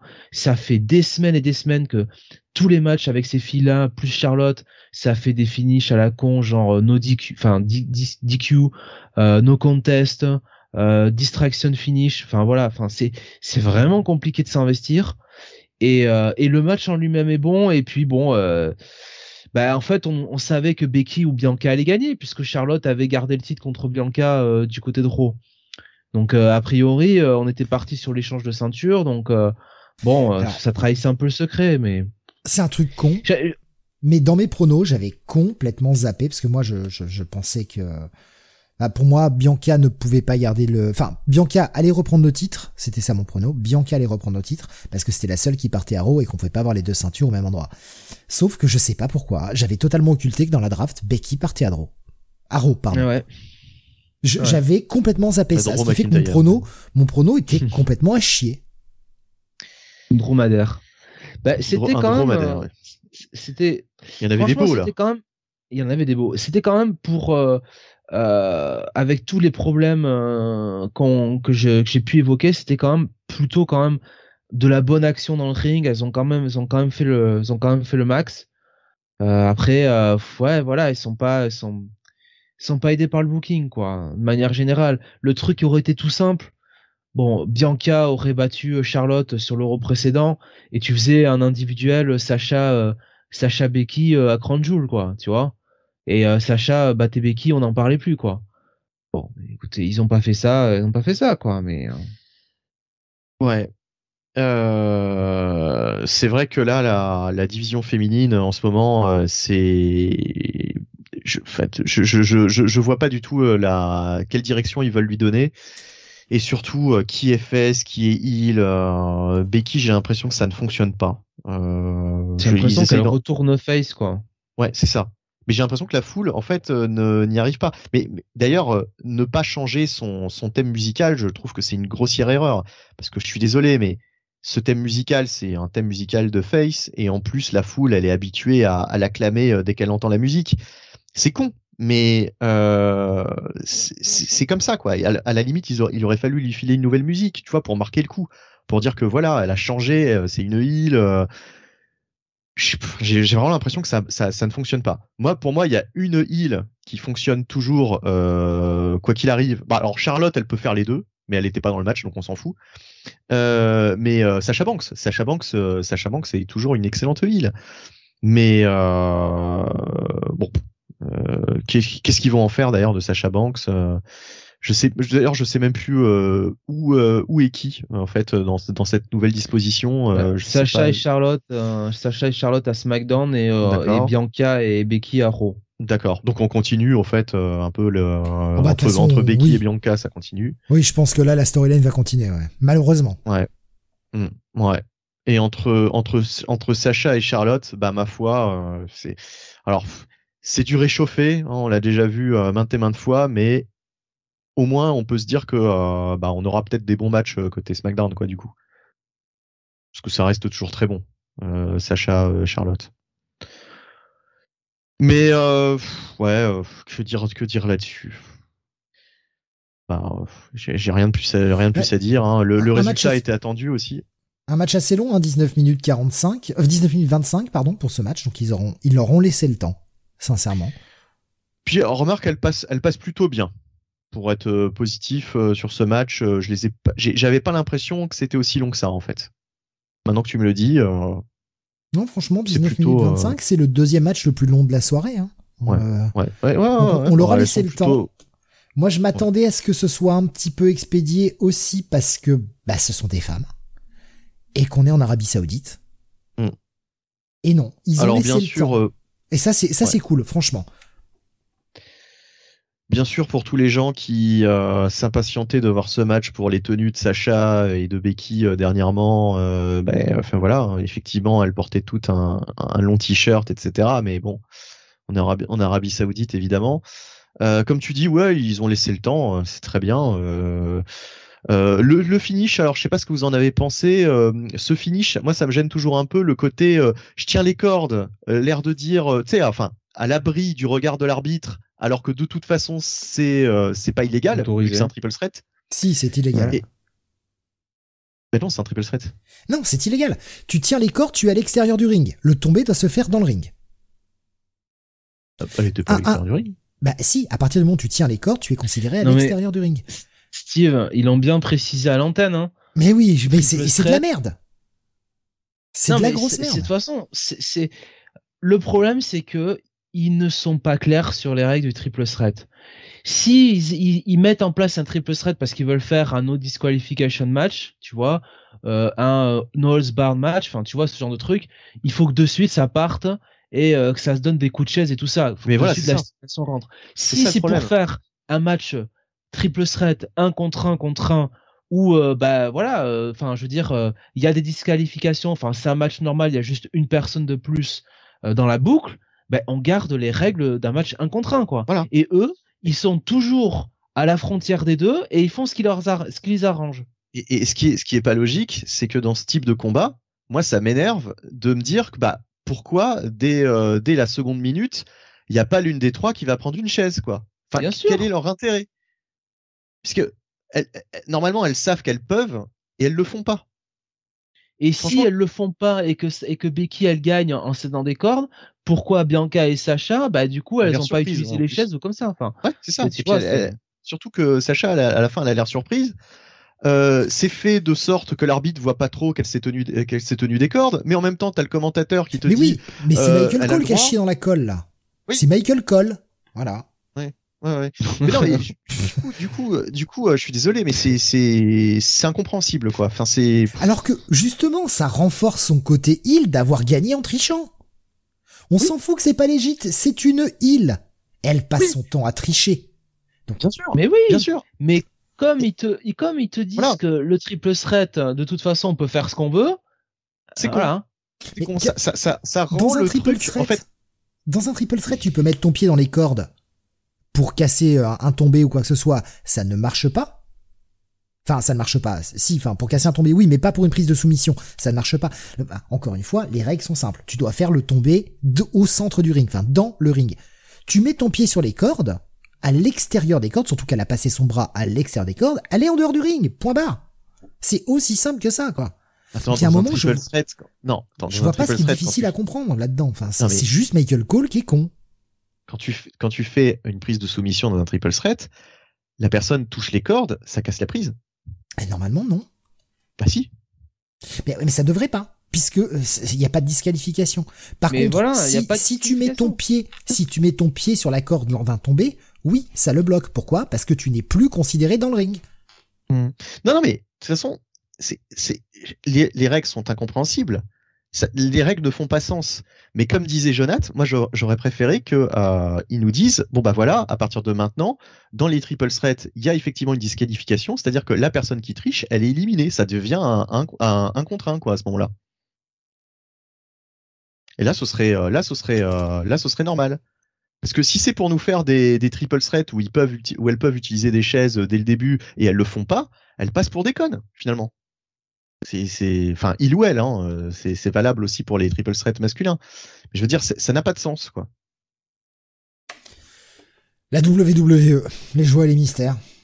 Hmm. Bon. Hormis ça, euh, le combat était, Vince. était, était était plutôt pas mal. Oui, enfin, oui, c'était pas, pas un mauvais match. Hein. euh, Allez, enfin, c'est d'ailleurs c'est- on, on va passer tout le pay-per-view à dire ça hein, quasiment. mais oui. Et vous Puisque, ça bah- d'ailleurs que, que, que, dire que dire c'était chiant, c'est de la merde ou quoi que ce soit. Non, c'est, Ouais, ouais, Encore ouais. une fois, c'est pas des mauvais matchs, c'est juste les bookings euh, qui parfois sont un ben peu voilà, c'est ça. discutables. Et le main event, pour ce dernier match. le main Mm. event. Mais voilà, le, le- typiquement euh, un match qui moi me donnait envie. Euh, je pense que la foule aussi. Hein, on avait bien envie de voir Lesnar foutre quelques claques à, à Roman Reigns, surtout actuellement. Euh, le match, bah, le match en soi, il est pas mal, mais il y a ce booking euh, à la chiasse à la fin qui m'a vraiment saoulé, quoi. Avec euh, en gros, Iman à un moment donné qui balance la ceinture et puis on te laisse entendre que ah bah non, c'est pas trop à qui il veut la donner, est-ce qu'il veut la donner à Lesnar, est-ce qu'il veut la donner à Reigns? Bon, ok, d'accord. Mais Ça en fait, encore, il, ça il va. fait, il fait le choix, il fait le, il fait le choix de, euh, je ne sais pas, je ne sais pas quoi faire, ou que de quelque côté que je me range, je me fais casser la gueule. Donc, Oui. démerdez-vous entre vous. Oui. Ça- de ce côté-là, ça Iman, ça va. Ça, ça encore, Moi, c'est le rêve bump le problème. Oui, Exactement. Voilà. Donc t'as un ref bump. Donc déjà, je me dis putain, fait chier. Et puis surtout, t'as les deux crétins là euh, qui arrivent, euh, toujours pareil, et qui, qui foutent un kick à Lesnar, un double kick à Lesnar. Et en plus, là, moi, je pensais que Lesnar allait, allait faire un kick out. Tu sais, je pensais pas que ça allait se terminer là-dessus, quoi, sur l'intervention des Usos, parce que finalement, c'est les Usos qui mettent le coup final dans ce combat. Si je me, si je me gourre pas. Je pense que c'est. ceinture après. Oui. Il y a, Ah, il y a le Reigns coup de met un grand coup de ceinture dans la gueule. Il y a le ceinture, c'est vrai, après, c'est vrai, il y a euh, le coup de ceinture, ouais, ouais. Donc euh, il est, il est, KO sur le coup de ceinture. Mais bon, enfin, tu vois, c'est même pas une prise de finition, quoi. C'est même pas genre le spear ou quoi que ce soit. C'est vraiment le coup de ceinture avec donc l'arbitre qui est toujours dans les, pommes. Et voilà, et 1, 2, 3 et euh, terminé, quoi. C'est-à-dire que euh, Brock Lesnar est vaincu, hein, sur le papier, il est vaincu, c'est même pas une disqualification. Et puis une fin euh, tellement peu inspirée finalement, avec encore une énième intervention des Usos, un coup de ceinture. Bref, enfin, moi la, la, fin m'a vraiment, euh, je me suis dit putain, mais est-ce qu'ils auraient pas pu imaginer un truc un peu plus, euh, je sais pas, un peu plus, un peu plus intéressant quoi. euh. Franchement, la fin m'a saoulé quoi. Jonath Mais un peu comme Bunny, hein, c'est-à-dire que le match, euh, je trouvais que la feud était quand même plutôt bien écrite. C'est quand même très intéressant d'avoir ce match-là avec cet alignement-là, c'est-à-dire Roman Reigns en heel, en Monster heel qu'il aurait dû toujours être depuis le début, et Brock Lesnar en cette espèce de twinner euh, badass qui défonce tout sur son passage. La psychologie avec Paul. Le La- bûcheron sympathique. Bien sûr. La, la, la, la présence au milieu de tout ça de Paul Iman qui joue quand même plutôt bien son rôle. Euh, on sent quand même qu'il y a l'écriture d'Iman hein, derrière cette feud et euh, à l'intérieur de ce match euh, avec la manière dont c'est construit. Mais voilà, il y a ce, cet overbooking parce que ils veulent garder tout le monde très fort. Voilà, ils veulent, tu vois. Pour moi, le truc tout simple, ben tant pis, tu veux faire gagner Roman, ben fais-le gagner clean contre Brock. Voilà. Tant pis, tu le fais, tu, tu le fais battre, tu fais gagner Roman clean contre Brock ou, ou tu fais gagner Brock, j'en sais rien. Non non, mais attends, toujours mais c'est ouvert. Le, le, le problème c'est que si tu le fais gagner clean, après l'autre n'a plus, si tu veux, l'excuse du, du match retour. Ah, ben c'est parce que la WWE ne sait pas se servir euh, de ses résultats victoires-défaites pour euh, euh, enrichir ses personnages. Ils n'écrivent rien derrière. Donc euh, Et forcément. surtout le problème, c'est que comment tu fais remonter Lesnar sachant qu'il est jamais là? Tu vois, tu vois ce que je veux dire? Voilà, mais, mais tu vois, Lesnar, tu vois, qui perdrait là comme ça, euh, fair and square, euh, au centre du ring, à, côté de Roman Reigns, et qui partirait un peu dans une storyline où il se remettrait en question euh, avant de repartir sur le, Ro- le Royal Rumble. Il perd encore Royal Rumble, il gagne sa place à Elimination Chamber, il affronte Reigns à WrestleMania, et puis on voit ce qu'on fait à WrestleMania. Toi, il y, y a des trucs qu'on peut écrire, mais eux, comme ils veulent pas, ils veulent pas avoir un, ils veulent toujours garder tout le monde tout trop, très fort ils osent faire aucun résultat, c'est toujours des DQ, c'est toujours de l'overbooking. Voilà. Et les seules fois où finalement Roman Reigns gagne clean, c'est contre des Cesaro, c'est contre des Brian Danielson, quoi. Hmm. Donc Bon, c'est, cela euh, c'est déjà pas mal. oui, mais c'est déjà pas mal, mais c'est aux yeux de la W2, c'est des gens qui ont pas beaucoup d'importance. Hmm. Tu vois, même Danielson. Et Danielson, euh, de toute façon, il s'en fout. Danielson, il sait très bien, euh, enfin, il sait très bien que c'est pas grave de perdre clean ou pas clean, quoi. Enfin, je, enfin, de perdre clean. Il va se remettre derrière over avec une promo, quoi. Mais enfin bon, moi c'est dommage, quoi, parce que il y a toujours, il y a, il y a toujours un truc et euh, très clairement là, le programme il va continuer jusqu'à WrestleMania et j'imagine qu'à WrestleMania, bah là, Reigns va gagner clean. Enfin, je, je, je pense que ça va être ça. Ou alors Mm. ils vont nous faire le coup de Bah. Trafalgar de Iman qui trahit, euh, trahit Reigns, mais pff, un Alors, peu débile, quoi. Je vais vous donner euh, mon sentiment. hein. Ils vont faire en sorte que Roman Reigns batte le record de jours de Brock Lesnar. Ah oui. Bah là, c'est là, là, ils ont pas arrêté de le répéter. Non oui, mais euh, c'est tellement Il a flagrant. le titre. Steve, il a le titre jusqu'à WrestleMania 38, hein, le père, euh, le père Reigns. Hein. Ah oui, mais moi, Euh, je, jusqu'à ce qu'ils sûr. ju- jusqu'à ce qu'ils espèrent euh, avoir le Rock euh, euh, pour euh, WrestleMania Los Angeles. C'est- euh, c'est- la seule raison pour laquelle ils n'ont pas fait gagner les stars, parce que s'il n'y avait pas cette histoire de, de record, là, franchement, à la limite, Lesnar, il pouvait gagner et le perdre le lendemain en se faisant virer. Parce que on va parler forcément du, du, du, du show du lendemain. Mais que- Mais, quelle euh, raison aurait-il eu de se faire virer le lendemain? Mais il n'y aurait pas eu de raison, si tu veux, mais euh, il y aurait toujours eu un, un, un truc, une provocation, un pétage de plomb. Euh, il aurait attaqué un officiel. euh, même en étant champion, de toute façon, il a, on l'a déjà vu attaquer des officiels alors qu'il avait la ceinture, qu'il avait rien, euh, il avait rien à y gagner. C'était quand même plus difficile à justifier. Oui, non, mais de toute façon, ils auraient trouvé, ils auraient trouvé un truc pour lui faire péter un câble. Le mec aurait attaqué un officiel, il aurait été suspendu, donc suspension, donc pas de défense de titre, donc le titre est vacant. Donc euh, voilà, le titre est remis en jeu et au prochain pay-per-view, tu faisais Reigns contre n'importe qui et puis et puis puis c'était plié. Mais je veux dire, à la limite, tu aurais même pu faire gagner Lesnar. Euh, ça aurait pas été dérangeant. Mais euh, là, il y avait cette histoire de Michael Cole. Il a pris un malin plaisir de, je sais pas, il nous a répété, ça au moins 50 fois durant le match.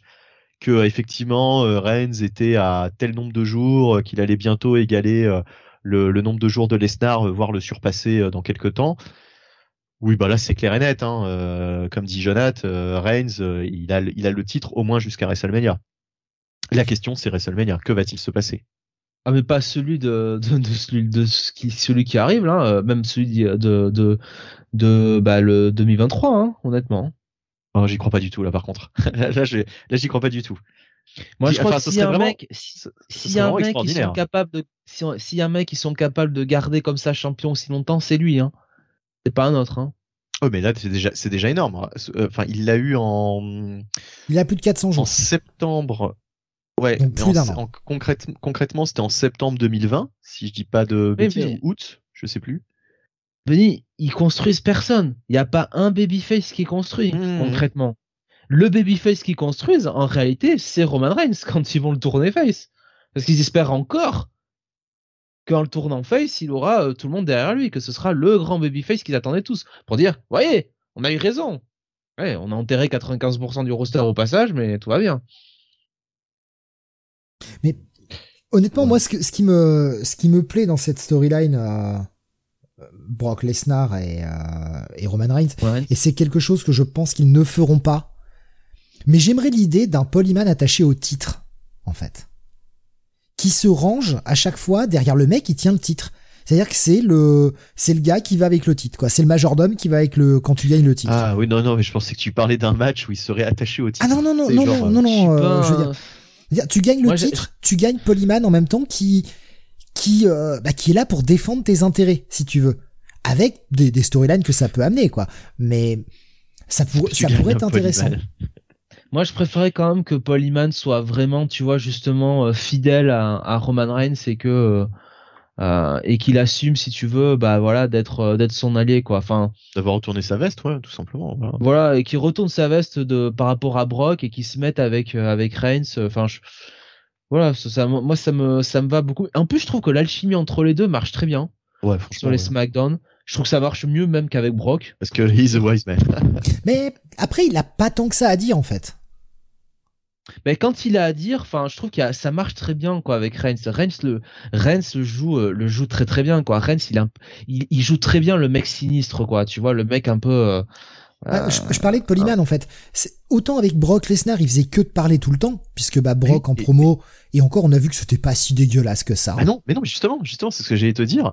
Euh, Brock Lesnar, figure-toi que il, est, capable de se démerder tout seul. D'ailleurs, pendant des années, il s'est démerdé, enfin pas pendant des années, mais pendant des mois, il s'est démerdé tout seul parce que faut penser que euh, Iman, il était plus du tout avec Brock euh, durant toute une partie de sa première carrière à la WWE. Hein. Il était, euh, à un moment donné, il était tout seul, le père Lesnar, et il arrivait à, se démerder très bien, quoi, en fait, niveau promo. Mais c'est-à-dire qu'on a tellement l'habitude de le, coller avec Iman parce que c'est un petit peu le duo mythique que bah il se fait pas chier, quoi. Il, il parle pas, mais mais en réalité, il est, il est très solide au micro Lesnar. Et faut pas oublier le quand il était revenu là avec le euh, John Cena. Euh, je le vois dans une flaque de sang, de pisse et de vomi. Ah, c'est bon ça. Non, il n'était pas, il était pas encore avec euh, avec Iman. Iman revient justement quelques semaines après quoi. Moi, je trouve qu'en plus Iman, depuis qu'il est avec avec Roman Reigns, il est il est beaucoup plus intéressant quoi. Il est moins, enfin, il, il en tant que personnage on screen, il a plus à apporter que simplement d'être euh, voilà le, mec qui fait les micros les, les, promos pour Brock et qui dit à la fin euh, bon euh, il va gagner c'est ouais c'est un spoiler enfin tu vois le truc habituel quoi. Ouais, et je trouve que avec Reigns il y a vraiment un truc qu'ils ont trouvé voilà qui qui je sais pas moi je j'espère vraiment qu'ils vont pas faire le coup classique de ah ben non Euh, Eman, c'était un coup, il a trahi Reigns, il se remet avec Brock, euh, enfin, on fait un double turn, enfin, tu vois, un truc alambiqué comme ça, quoi. Malgré tout, il le joue bien parce qu'on voit qu'il est attaché à Brock, non pas par amitié, mais par la peur. Et il le joue très bien, Paul Heyman, ça. Ah bah il fait son dans son slip, hein, mais comme tout le monde face à Brock, hein, franchement. Euh. Il a peur de Roman Reigns, mais pas de la même façon. Brock le terrifie totalement. Ben, et je trouve que Polyman joue Je pense que Roman Reigns le, terrifie aussi, mais Brock et, Eman joue bien le côté euh, l'autre est imprévisible quoi. L'autre est vraiment euh, euh, avec Brock, tu sais pas ce qui peut se passer quoi. Si j'essaye de, de, de, on va dire de suranalyser un peu, je sais pas si c'est vraiment leur intention, mais je, en, en, essayant de se mettre un tout petit peu à la place de Iman, tu peux te dire que bon ok, Reigns il a, l'air un peu taré, mais il peut toujours y avoir les deux Housseaux pour le retenir. Brock, qui le retient? Personne. Donc s'il a envie de faire de la charpie de, de, de Polyman, il en fait de la charpie, quoi. Ouais, voilà. Non, mais là, franchement, c'est quand même. Enfin, ce qui est dommageable dans l'histoire, c'est que ce match-là, ils le font euh, bon en Arabie Saoudite, mais c'est surtout que c'est une feud qui arrive peut-être 5 à, 5 à 6 ans trop tard, quoi, tu vois. Euh, pendant des années des années, ils ont essayé de faire euh, Brock Lesnar en heel contre Roman Reigns en face. Ah, il va battre Lesnar, ça y est, ça va être le top babyface. Alors qu'en fait, ils avaient une super feud euh, en faisant euh, l'alignement, euh, l'alignement qu'il fallait, l'alignement qu'il s'écrivait lui-même, juste en écoutant le, public, quoi. Et là, en plus, tu sens que ce qui est intéressant, c'est que clairement, quand tu regardes les, les segments à, SmackDown, il laisse un petit peu, je pense, la liberté à Eman et à Reigns un petit peu de de travailler la storyline.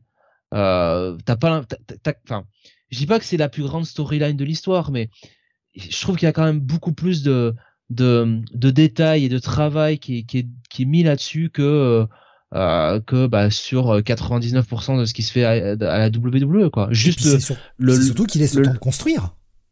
Voilà aussi, quoi. Ouais. Parce que, enfin, quelles autres storylines ont-ils laissé autant de temps? À, c'est, quelles autres storylines Roman Reigns, il, va garder la ceinture autant que il va regarder la ceinture une éternité parce que c'est le seul mec qui est autant construit. Il faut quand même lui rendre qu'il fait quand même une sacrée performance euh, dans les promos ou, dans le ring et, voilà. Euh, et, et, comme en plus tu mets Iman euh, par-dessus le marché qui quand même sait comment manœuvrer en backstage, sait comment écrire des trucs. Voilà. Après, après faut voir, faut voir, faut voir où ça ira quoi. Oh bah là le prochain c'est Drew hein.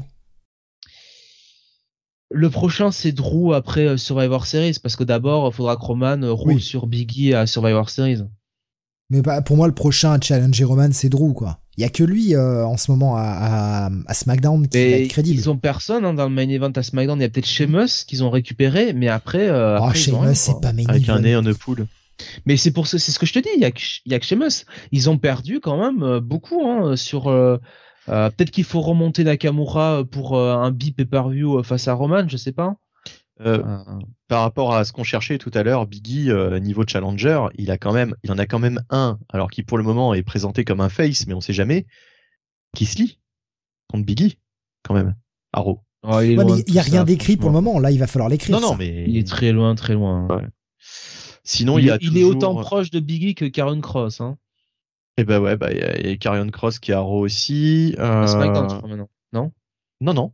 Attends. Et ouais, ouais, il me semble. Attends. Euh... Tout... Euh, alors. Euh... Ah oui, non, c'est. Euh... Ouais, ouais Carrion Cross, il a pas bougé. Ouais. Carrion Cross, n'a pas bougé. Et puis il y en a un troisième, euh, peut-être, qui pourrait se retrouver face à Biggie, euh, qui pourrait l'avoir mauvaise d'avoir perdu contre Xavier Woods. C'est justement Finn Balor. Ouais, bah après Finn Balor, il est crédit pour le titre, hein, clairement. Carrion Cross qui a quand même eu le droit d'être là à Crown dans un clip promo. J'ai rigolé. Mec, il en a sa troisième, il en a sa troisième gimmick hein, depuis son arrivée sur main roster. Il y a eu euh, euh, la gimmick de la, de, de, la NXT. Après, il y a eu euh, le, le mec de Mad Max, Mad Max 2. et là, il repart sur un truc à la James Bond. Enfin, le pauvre. ouais. Mais qu'est-ce qu'ils attendent pour lui remettre Scarlett, putain, mais sans déconner. Changement de look, euh, enfin ouais, c'est bon. En tout cas, euh, en tout cas, oui, euh, Finn Balor, maintenant qu'il va passer à Arrow, justement. Finn Balor, Biggie, je demande à voir quand même. Oh, mais ça a le potentiel d'être un très bon match, franchement. Aucun risque là-dessus. hein. Enfin voilà, bah c'était Crown Jewel. Et bah c'était pas la catastrophe, pas pas, mal. la catastrophe à laquelle on pouvait s'attendre. C'est le meilleur euh, pay-per-view euh, d'Arabie Saoudite et franchement l'un des meilleurs pay-per-view WWE de l'année. Hein. Oui. Ah Ouais. C'est ouais, ouais. Rappelons-nous, hein, le dernier c'était Extreme peu Rules. et hein. pas grand-chose à la fois, mais Le dernier c'était Extreme Rules quand même, hein. avec Lily Killer. Hein. Attends, le dernier c'était Extreme Rules Eh ouais. C'était pas ça, c'était la Extreme Rules avec la fin euh, d'animé là, la fin en animé là avec euh, euh, le réveil de, de Finn Balor là. Ouais, en démon. là. Ah bah oui, c'est vrai. Putain, putain, putain. Oh, je me ressuscite. Et- Avec Lily oui, qui meurt déchirée des mains de Charlotte. On n'a jamais eu d'explication hein, sur pourquoi Non, non. le turnbuckle avait pété, hein. jamais. Hein. Ça n'a jamais été adressé. Hein. Non, non, Ah, oui, c'est vrai que, euh, en fait, les, les, les pay-per-views sont surtout euh, très oubliables. Euh, et euh, du coup, euh, c'est vrai que j'avais même oublié ce, ce pay-per-view. c'est vrai que cette année, c'était vraiment pas la fête. Il y, a, rien de, mémorable. Donc, ouais, c'est dingue, mais c'est pratiquement celui en Arabie Saoudite qui est le meilleur là pour l'instant. Alors, avant de changer de compagnie et de, passer à un autre de pay-per-view de ce week-end, si on parlait de SmackDown, le, on va dire le, fall down hein, ou le fallout plutôt de de Crown Jewel, puisque c'était le lendemain et c'était le season premiere. Ouais, alors euh, qui démarre quand même en fanfare. Alors évidemment, euh, il a fallu. euh, Non mais évidemment, il a fallu se taper quand même euh, trois minutes de vidéo récap et après les quatre minutes d'entrée de, de Roman Reigns. Donc il a fallu attendre 7 minutes dans le show pour qu'il y ait un truc qui se passe. Grande utilisation, toujours utilisation efficiente de la WWE de son temps d'antenne. Et là, on a grosso modo un segment de trois quarts d'heure avec Roman Reigns et, euh, et Brock Lesnar. Euh, Roman Reigns. Trois quarts d'heure. Bah Trois oui, ça dure trois quarts d'heure. Hein, Putain, mais sans déconner, en une heure, il y a un match de 6 minutes Mais oui, 50 il y en a. qu'ils ont osé couper par de la pub. Parce que oui. moi, moi, tu sais, j'ai- juste regardé euh, les, les séquences sur YouTube, donc tu sais, ils découpent vraiment euh, l'essentiel du truc, quoi. Donc euh, j'ai vu qu'il y avait trois séquences, quand même, quand même trois séquences, euh, c'est pas rien avec euh, Roman Reigns et Brock Lesnar. Mais putain, trois quarts d'heure, quoi. Ouais, et donc bah, c'est Roman qui se fout un peu de la gueule de Brock, qui se fout de la gueule aussi de de Paul en lui demandant tiens tu t'es sûr que tu tiens bien la ceinture là? Et puis au final Brock arrive et comme on pouvait s'y attendre défonce tout et comme on pouvait s'y attendre surtout ils nous ont refait euh, l'après Ah. WrestleMania 31 Ouais, euh, totalement. sans la mort de Michael Cole euh, au milieu du ring. Enfin, si on a. Non, il y a une chaussure. Il y a une chaussure. Il y a une chaussure qui reste, euh, qui, qui vole. D'ailleurs, il la ramène sur le ring, Lesnar, il est sympa. La Ouais. chaussure, la chaussure de, merde, comment il s'appelle Adam Pierce. En fait, ce qui est, ce qui est dérangeant là-dedans, parce que bon, la brawl est sympa, tout ça, mais c'est un peu du réchauffé et surtout, enfin.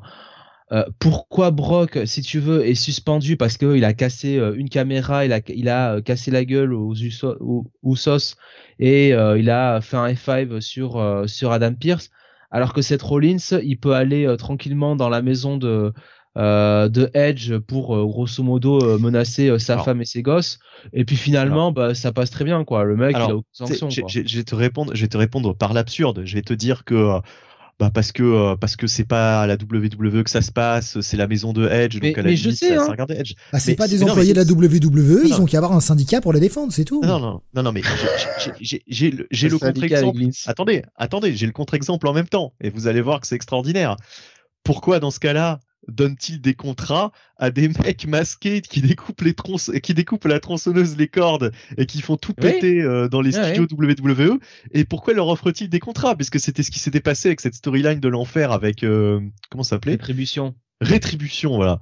Euh, et, euh, et, et là, et là, mais non, mais ça n'a aucun sens. On est bien d'accord. Puis en plus, quelle idée de virer le mec qui leur apporte le plus de pognon avec euh, avec Reigns, quoi. En Brock Lesnar, oui. c'est le, En c'est- c'est kayfabe. le- Pardon? Je veux dire, dans le contexte du show en kayfabe, ça fait pas de sens quand t'es général manager de te priver de Brock Lesnar, quoi. C'est ça. Mais bien sûr, bien sûr. Non, mais même, il y a, y a- y a rien, il y a rien qui fait du sens là-dedans. C'est, c'est, c'est vraiment se tirer une balle dans le pied, quoi. Je veux dire, en plus, euh, ils sont face à All Elite Wrestling euh, en ce moment. Hein, je parle de manière générale, euh, mais euh, enfin voilà, ils, ils ont, ils ont Brock Lesnar. Et, euh, et pourquoi, euh, pourquoi, pourquoi le virer quoi Alors que c'est juste un, un brawl? Et en plus des brawls comme ça, il y en a, il y en a 36 000. On en a vu 150 fois avec John Cena justement, où à chaque fois il y avait tout le roster qui venait séparer Cena de son adversaire quand il affrontait Ryback. Donc euh, franchement, euh, pff, c'est pas- c'est- Je comprends la, je comprends la logique, je comprends qu'ils veulent retirer euh, Brock des, des écrans, mais à la limite, quitte à faire un truc qu'on a vu 36 000 fois, ben à la limite fait euh, Roman Reigns qui blesse Brock Lesnar, quoi, qui avec les Usos, euh, voilà, le, le, le, lui pète un genou ou lui font quelque chose, enfin que ce soit pas trop dur à justifier, quoi, parce que putain, Rollins qui va faire Home Invasion chez la maison de Edge, tout va bien, quoi. C'est ça truc- qui me dérange un peu, quoi. con, ou un truc tout con. Iman est avocat. Et bah, il, il a un restriction order, euh, tu vois, qui empêche Lesnar de, de l'approcher à plus de, de, de je ne sais quoi. Et puis comme euh, de toute façon Iman il est tout le temps là, bah Lesnar il peut pas, il peut pas, il peut pas venir jusqu'au jusqu'à jusqu'à un match où euh, il y aurait pas, euh, il y aurait pas, il y aurait pas Iman quoi. Il y aurait Il y juste, avait moyen euh, d'écrire mieux, juste- mais il a fallu tout écrire dans l'avion sur le retour, c'était compliqué avec le décalage horaire, tout ça. Il a fait, non, enfin, il a même pas fallu, euh, il a fallu réfléchir, commencer à réfléchir à ce qu'on allait faire, parce qu'à mon avis, euh, les mecs, euh, c'est Attends, vraiment, le show commence à vraiment dans la journée, 20h aux États-Unis, je pense qu'ils ont commencé l'écriture à 19h57. à peu près. Non, ouais, arrête, c'est mauvaise langue. À 18h30, Vince déchire le scénario. Le premier, pour la première fois, pour la première fois. Pour la première Pour la des première 20 fois, fois, il ouais. a déchiré, ouais. Non, mais bon, bref. Euh... Enfin, on, on se moque, mais on est tellement pas si loin de la vérité que ça en réalité. mais- Eh, mais- mais combien quand de on fois lit ça les s'est passé sheets- Quand on lit les dirt sheets, c'est ça, hein. C'est. Eh oui. Mais combien de fois le, le, le- le script est déchiré et les mecs ils finissent de l'écrire en même temps que l'émission est tournée quoi. C'est ça, c'est ça, c'est ça qui est fou. Et en plus, souvent quand on lit ça, je sais pas si vous avez déjà lu les, les dirt sheets, mais enfin ce qui était prévu, mais c'est même mieux que ce qui, que ce que Vince euh, change ouais. souvent. C'est ça qui est fou, quoi.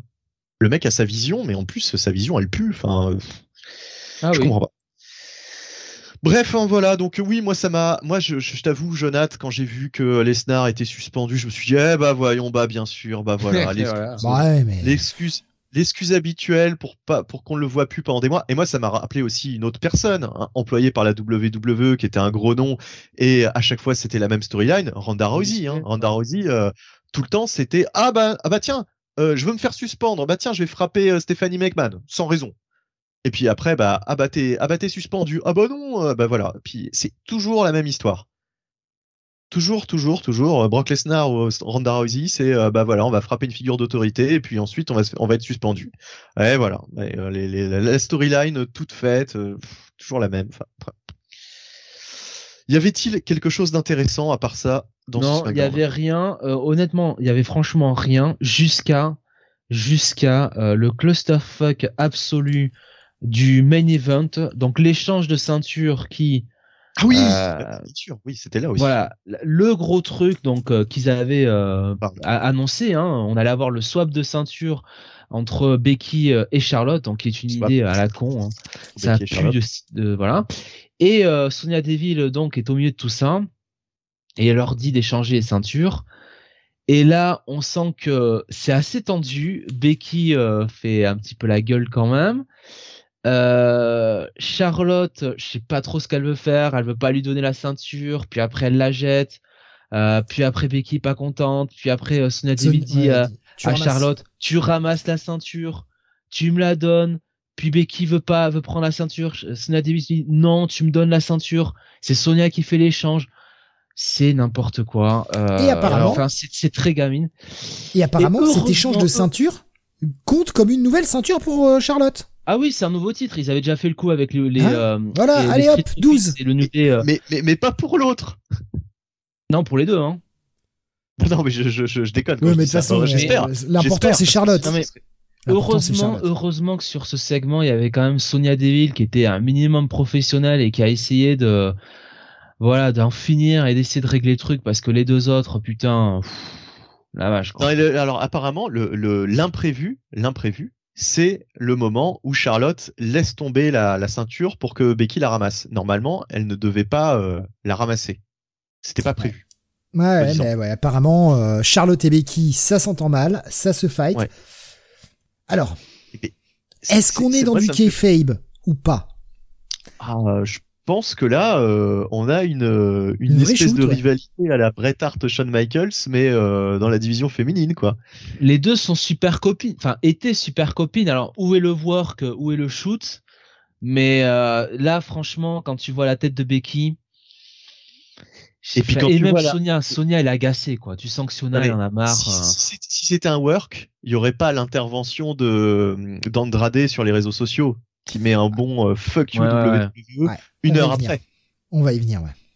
On va y venir. après. Non mais il y a trop de toute façon, il y a trop de trucs qui sont sortis après pour que ce soit euh, pour que ce soit un work. Enfin, Qu'apparemment Vince est furieux, qu'elle a quitté euh, Il a l'éloge. été euh, par un officiel en Ouais. dehors du de de du de franchement, l'arena. Charlotte.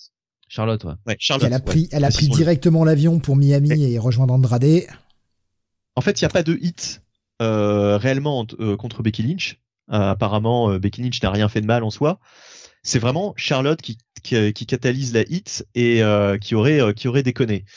Euh, moi, Est-ce je qu'elle cherche à se faire virer euh, Elle est sous contrat pendant quelques années encore Ouais. et effectivement, je pense qu'elle en a ras la casquette de la WWE et que bon, euh, l'histoire de sa fausse, de sa grossesse, euh, fausse grossesse, euh, parce qu'il y a eu ça aussi, hein, quand ils l'ont, ils l'ont retiré de WrestleMania. euh, euh, alors que euh, soi-disant elle était enceinte alors qu'elle n'était pas du tout. Euh, L'histoire de sa sa feud avec Lacey Evans quand Lacey Evans se fait quand même engrosser par Ric Flair. On se souvient de ça aussi. Oui, Je pense la façon elle dont, son, mais la façon dont son père a été euh, vite dégagé euh, du clip d'intro aussi, mine de rien. Mais surtout Alors- la façon dont Andrade a été dégagé. Et, et oui, et c'est ça. Ouais, mais enfin, euh, il a été dégagé Ric Flair parce que parce qu'il Oui, y a des ça, vieux dossiers qui voilà. sont Ouais, sortis. mais On peut Ça, pas- ça, Ouais, mais disons que c'est c'est fait de façon un peu abrupte. Parce que là, est-ce que vous avez entendu Charlotte faire un seul wou? Oui, oui, plein qui. parce que alors moi, j'en ai, j'en ai pas entendu. Alors, je suis peut-être passé à côté, mais j'en ai pas entendu beaucoup hein, depuis, non, euh, depuis l'affaire Ric Flair. euh, Ah bah là, il y en avait d'ailleurs, elle avait l'air, elle avait gênée en fait. non mais je pense qu'elle en a ras la casquette, hein, qu'elle veut dégager le plus vite possible, rejoindre euh, son euh, son boyfriend qui a l'air de bien s'éclater à Elite Wrestling. Euh, D'ailleurs, Andrade, il a dit, euh, je veux ramener toute ma famille euh, à Ouais. Elite Wrestling. Il a plusieurs fois dit. Et je pense que Charlotte aussi, il y a un truc qu'il faut pas, euh, qu'il faut pas, qu'il faut pas oublier de dire, c'est que elle en backstage, elle avait quand même dit apparemment que cette histoire de swap de ceinture, c'était de la grosse chiasse, hein, qu'il fallait pas le faire. Elle avait même proposé apparemment de perdre la ceinture contre Bianca Belair sur l'euro précédent, ce qui aurait quand même réglé des problèmes. Enfin, je veux dire, tout le monde voyait que ça allait être naze. Hein. Tout le monde voyait que ça allait être un gros, euh, un gros, une, de la grosse chiasse ce, segment. Ils l'ont quand même fait. Après, autant elle que Becky, parce que Becky, euh, ok, euh, en backstage, ils peuvent dire euh, ouais non, elle s'est bien comportée. Sur le segment, elle fait, elle fait rien, hein, Becky, pour euh, pour améliorer le truc. Hein. C'est vraiment Sonia Deville qui, au bout d'un moment, leur dit aux deux, vous arrêtez vos gamineries, quoi. Hein. Et et et, et faut rappeler un truc. Dans ce segment, il y avait Sacha Banks aussi. Et Sacha, elle, elle boit du petit lait quand elle arrive. Hein. Et justement, euh, et- et c'est ça qui est formidable. C'est ça qui est formidable, c'est elle pour une dit, fois bon, que bah, la pas- ceinture, elle est pour moi maintenant. Non mais c'est surtout Steve. Pour une fois que c'est pas elle qui est dans le viseur, parce que à chaque fois dans les dirt sheets c'était ah Sacha Banks dans les coulisses ceci, ah elle se plaint, ah elle va prendre du, du time off parce qu'elle supporte plus. Et là pour une fois tu vois c'est pas elle et on sent qu'elle, comme tu dis Jonath, on sent que là sur tout ce segment elle boit du petit lait, elle est vraiment contente. Elle c'est l'employée of the month quoi, c'est vraiment euh, la meuf Ouais. qui est là. euh, bonne, dommage, il euh, manquait juste bonne les élève. larmes de joie, comme avec Bianca Belair. Non, non, mais là, c'est même pas des larmes de joie. C'était vraiment, elle, euh, elle jubilait, quoi. C'est symptomatique quand même de de la, la déchéance de cette division féminine depuis WrestleMania 35 et Main Event. hein. Dès lors que Ronda Rousey est partie, ils ne mettent aucun effort euh, dans cette division hein, au niveau des feuds. hein. Je veux dire là, euh, quand Sacha elle arrive, y a, il y a, tu vois, elle aurait pu faire un peu euh, l'appel à la continuité, la feud qu'elle avait eu à Sacha avec euh, Charlotte euh, en 2016-2017 du côté de Raw, quoi. Ça a été long quand même. Hein. Ils Bah ont- oui, tu c'est vois. ce que tu disais tout à l'heure, oui. Et, elle et, et Sacha et je lui en veux pas mais qu'est-ce qu'elle fait Sacha? Elle dit bah voilà je suis le le blue standard je suis la la the enfin euh, the le boss ouais, blueprint euh, c'est moi la reine de SmackDown et l'autre qui dit ah bah non euh, c'est moi the queen tout ça mais enfin Oh, c'est le buzzword à chaque fois. Enfin il y a, y a rien qui est écrit quoi en fait. Mm. et l'autre enfin et, et même Becky Lynch c'est pareil par rapport à Bianca Belair. Enfin tu sens que en fait, tu sens que, à l'image du, du, tournoi euh, pour le Queen's Crown, tu sens qu'il y a rien qui est fait pour la division féminine et que, bah, euh, je pense que les frictions, il y a celle avec Charlotte qui apparemment est isolée euh, dans le vestiaire, que plus personne veut travailler avec elle, mais je pense qu'il y a aussi les les, les tensions entre la division féminine et le reste du management, quoi. C'est pas possible de bouquer un truc comme ça, quoi. Mmh.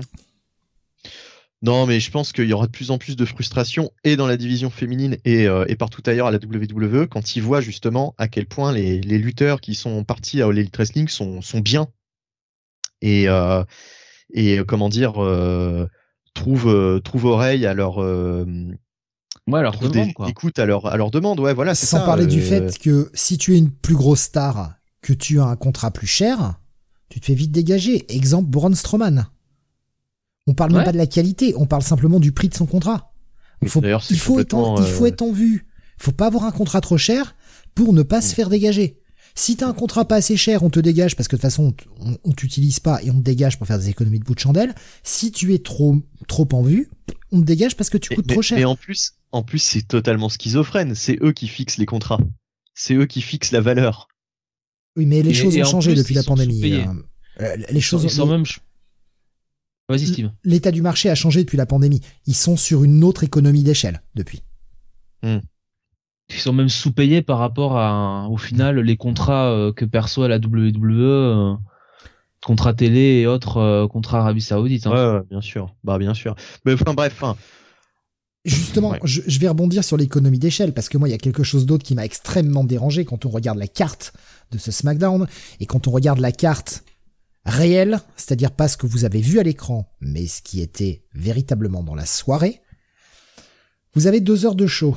Vous avez des gens qui viennent dans le public, qui payent leur place, et la WWE qui, durant toutes ces soirées, ces deux heures de SmackDown, a proposé 20 minutes 05 de match sur deux heures. Sauf que pour les gens qui étaient dans la salle, ils ont eu le droit à un Kisly face à Drew en dark match. Je n'ai pas la durée. Je ne sais pas combien de temps ça a duré. Mais ils ont eu Kisly contre Drogulak en, en dark match. Putain, j'aurais aimé voir ça. Ils ont eu, bon, Alia versus Shotzi. Bon, ça, euh, ça, je m'en passe. Vous pas de problème. Et ils ont eu surtout, en dark match, après euh, l'incident Charlotte, tout ça, ils ont eu un Bianca Belair contre Becky Lynch. Ou Bianca Belair a battu Becky Lynch, d'ailleurs.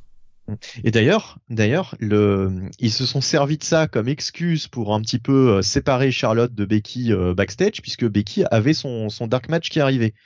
Donc ça leur a, ça leur a même permis de, de séparer les deux, quoi. C'est pour dire si c'était tendu quand même. Alors je veux bien que les gens qui viennent pour une soirée, quand ils viennent pour un Raw, il y a trois heures de show, donc on leur propose trois heures de, trucs, et que quand c'est SmackDown, il y a que deux heures, donc faut bien remplir la carte. Mais enfin, quand sur une carte, tu proposes trois dark match, et que tu proposes sur ton show SmackDown seulement 20 minutes 05 de catch pur, et que le reste c'est de la brasse, mais, sans déconner quoi. Je pense, je pense que c'est ce qui leur a fait euh, du mal euh, face à Rampage euh, quand ils étaient face à face. C'est-à-dire que Rampage, a proposé, surtout lors de cette soirée, où ils étaient face à SmackDown sur une heure, ils ont proposé du catch, et uniquement du catch.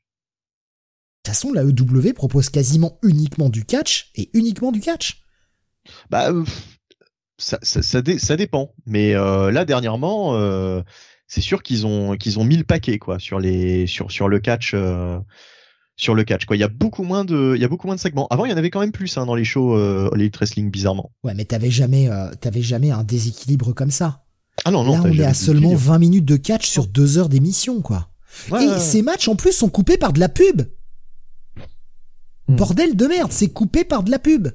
Non mais Steve, rien qu'entre les vidéos récap et, euh, et les entrées des catcheurs, tu dois avoir une demi-heure, trois quarts d'heure de gâché sur SmackDown, quoi je trouve ça c'est interminable quoi.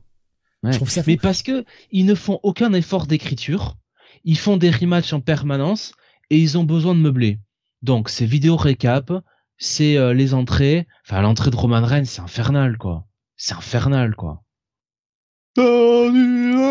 Et franchement, enfin, je veux dire quand tu regardes la note de ce de, de ce SmackDown sur Cage Match. Alors Cage Match, oui, c'est une audience spécifique, c'est vraiment un public de, de fans, etc. Mais sur 32 votes, la moyenne de ce SmackDown est à 3,48 sur 10.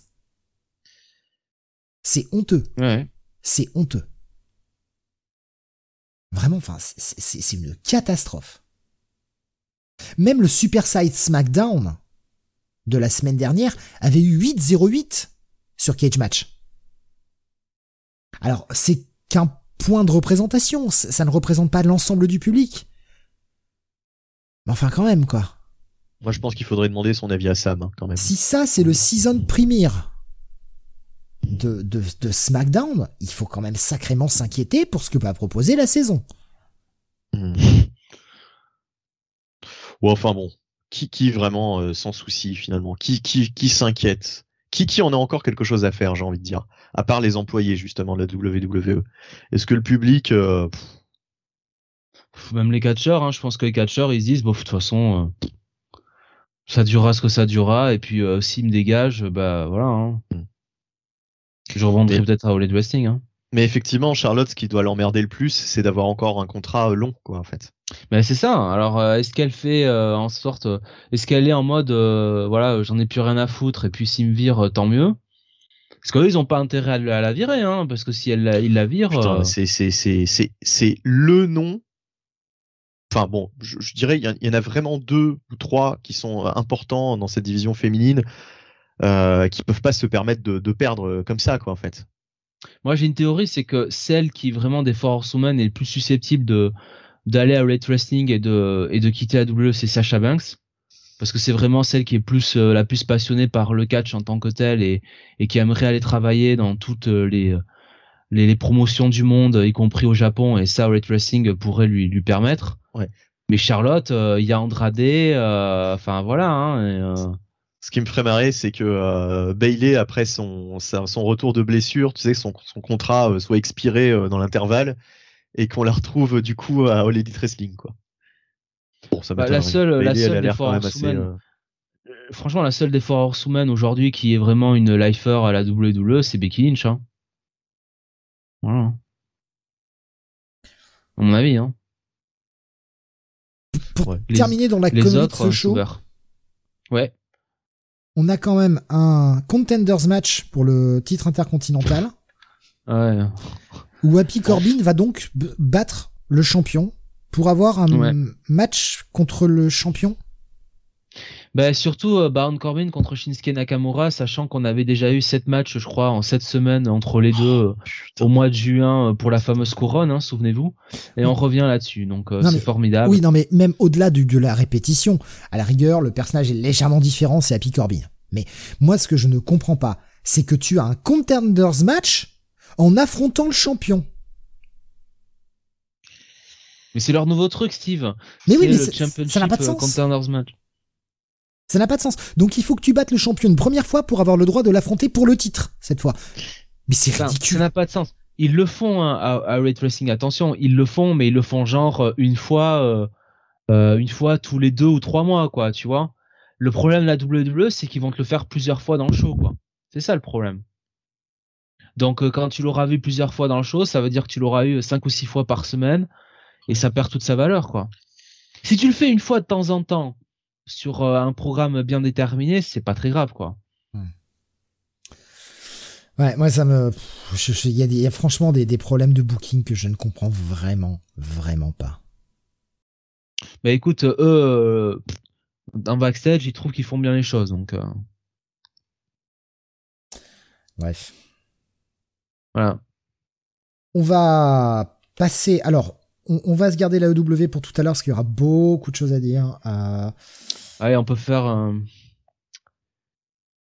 Bound for Glory? Ouais, ouais, je pensais à passer à Bound for Glory pour après aller vers le, le Japon. Euh, le Bound for Glory qui s'est tenu euh, samedi, j'allais dire dimanche, pardon. Samedi. Grosse carte, hein, des plus gros pay-per-view de l'année euh, côté Impact. Ouais.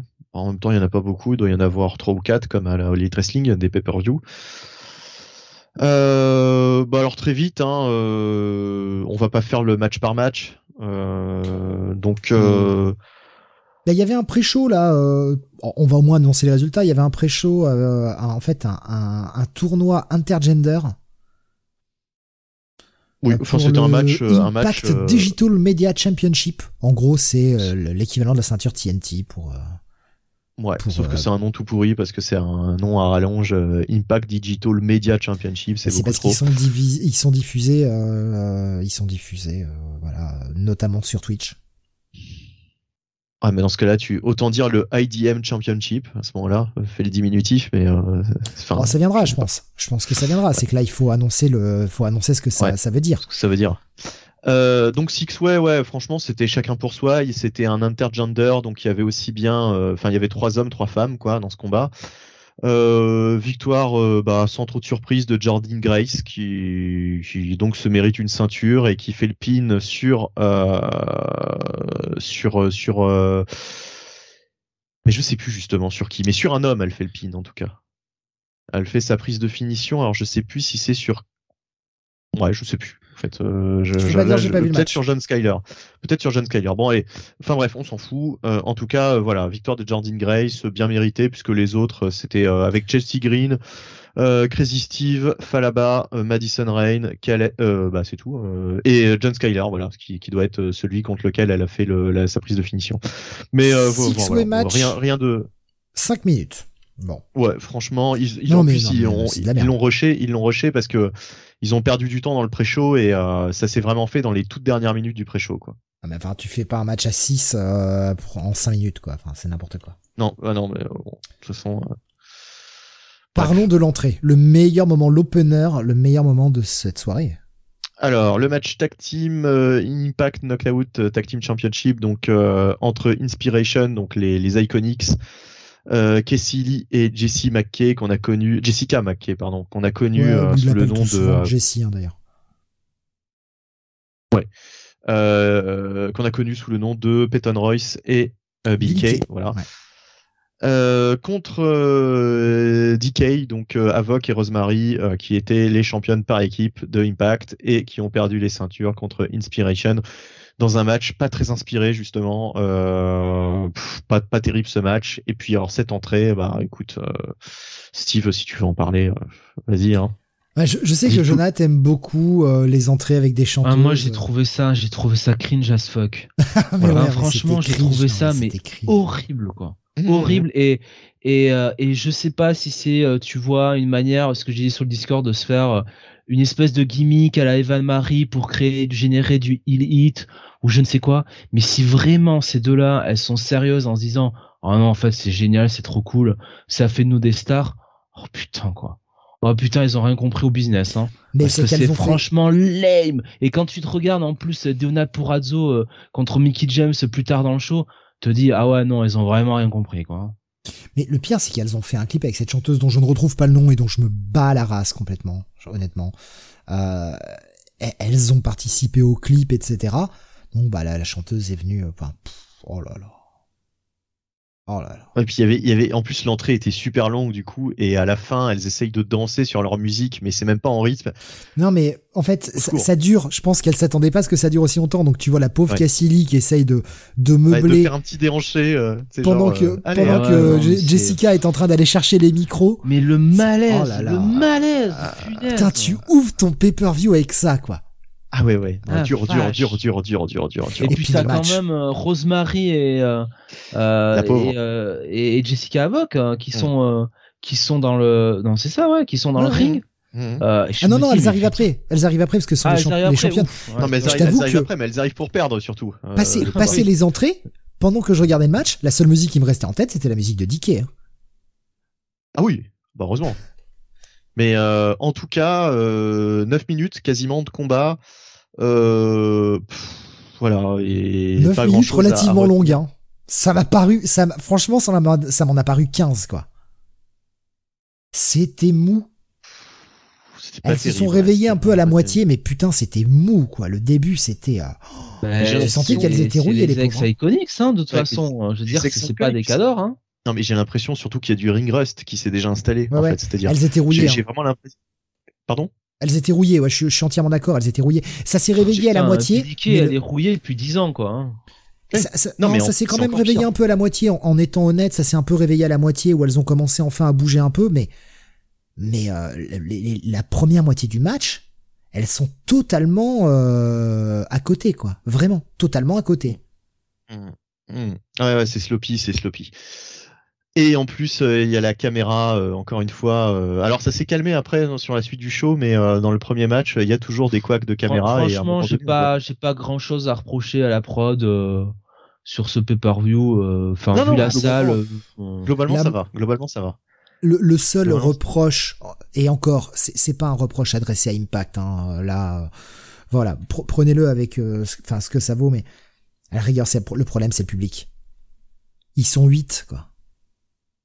Donc, Oh. euh, Bon, c'est une c'est-à-dire salle, que euh, franchement, c'est euh, une petite, franchement, non mais c'est une petite salle, il y a pas beaucoup de monde et ça s'entend qu'il y a peu de monde, ce qui fait qu'il y a des moments, bah, t'entends presque une mouche voler. Et après, quand ça, quand ça commence à dire ouais bravo ou truc comme ça, bah les Ouais, chants ils, tu sais- ils résonnent et ça fait un peu, ça résonne un peu vite. Mais c'est pas de la faute d'Impact, hein. attention là, je, je vais pas leur jeter la pierre par Ouais. rapport à ça.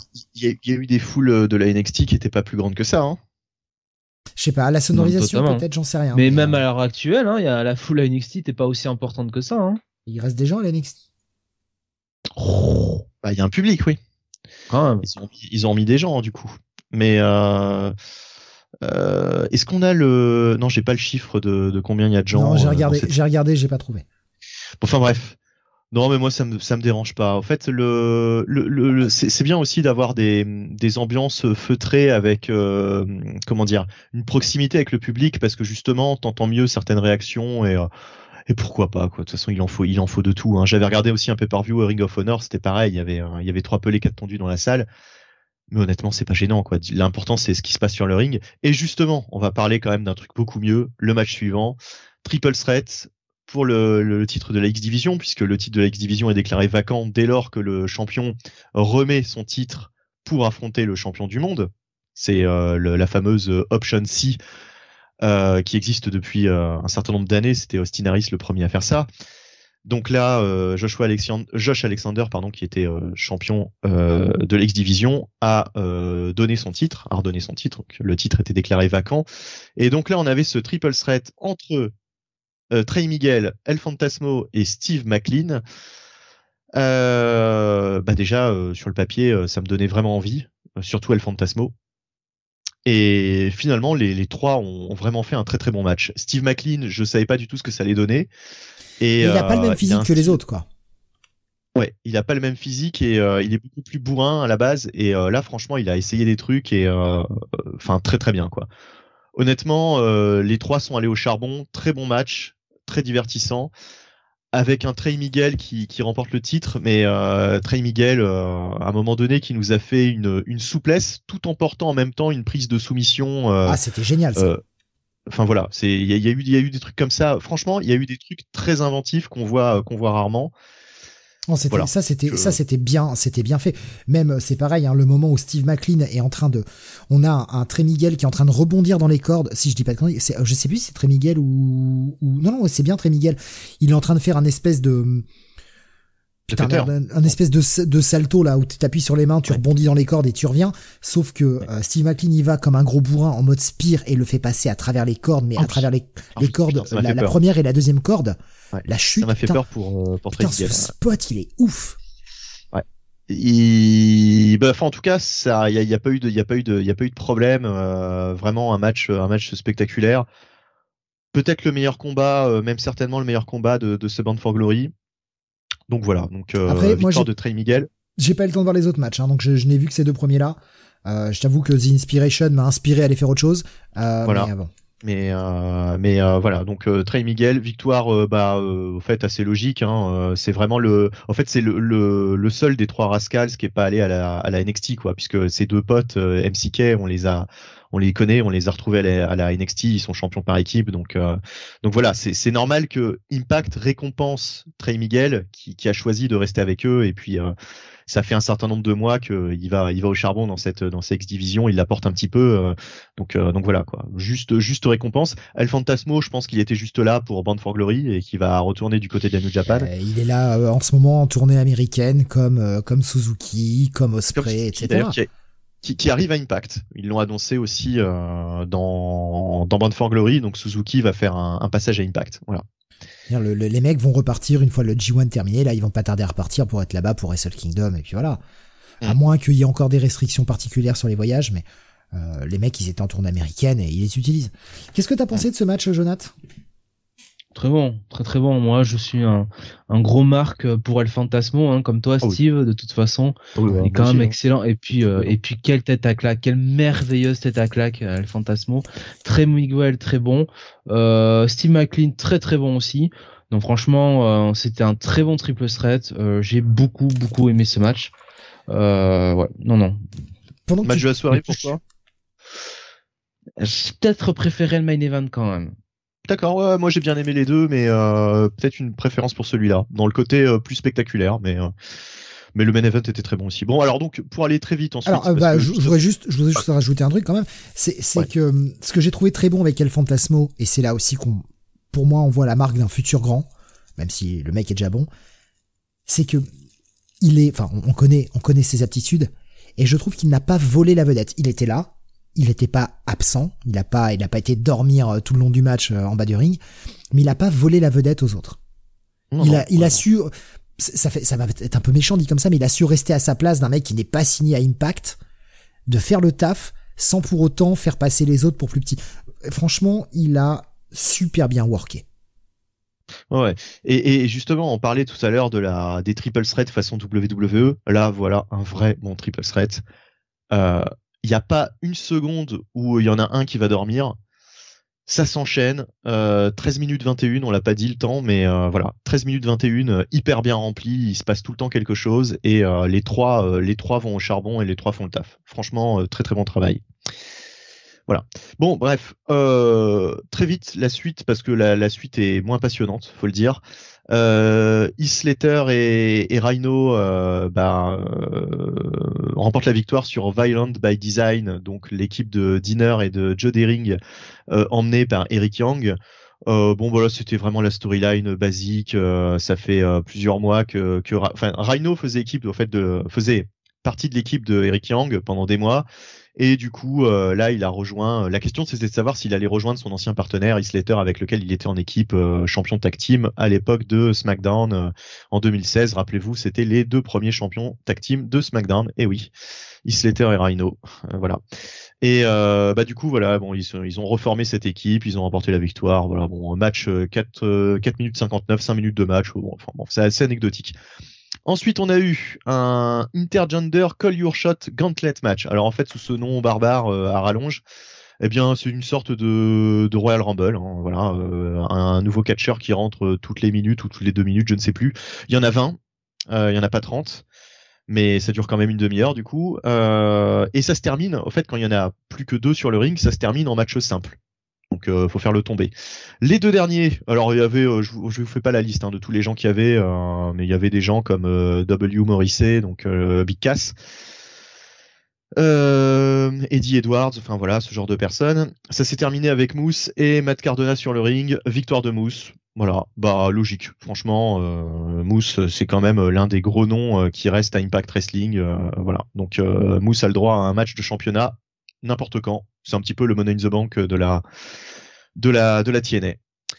Euh, ensuite, on a eu le match euh, Triple Threat Tag Team. Ah oui, euh, pardon, oui, bah oui, bah oui, bah oui. Jonathan, je sais pas si tu veux t'exprimer sur ces matchs-là. Ah non, non, sur le, franchement, la Battle Royale, j'ai franchement rien à dire.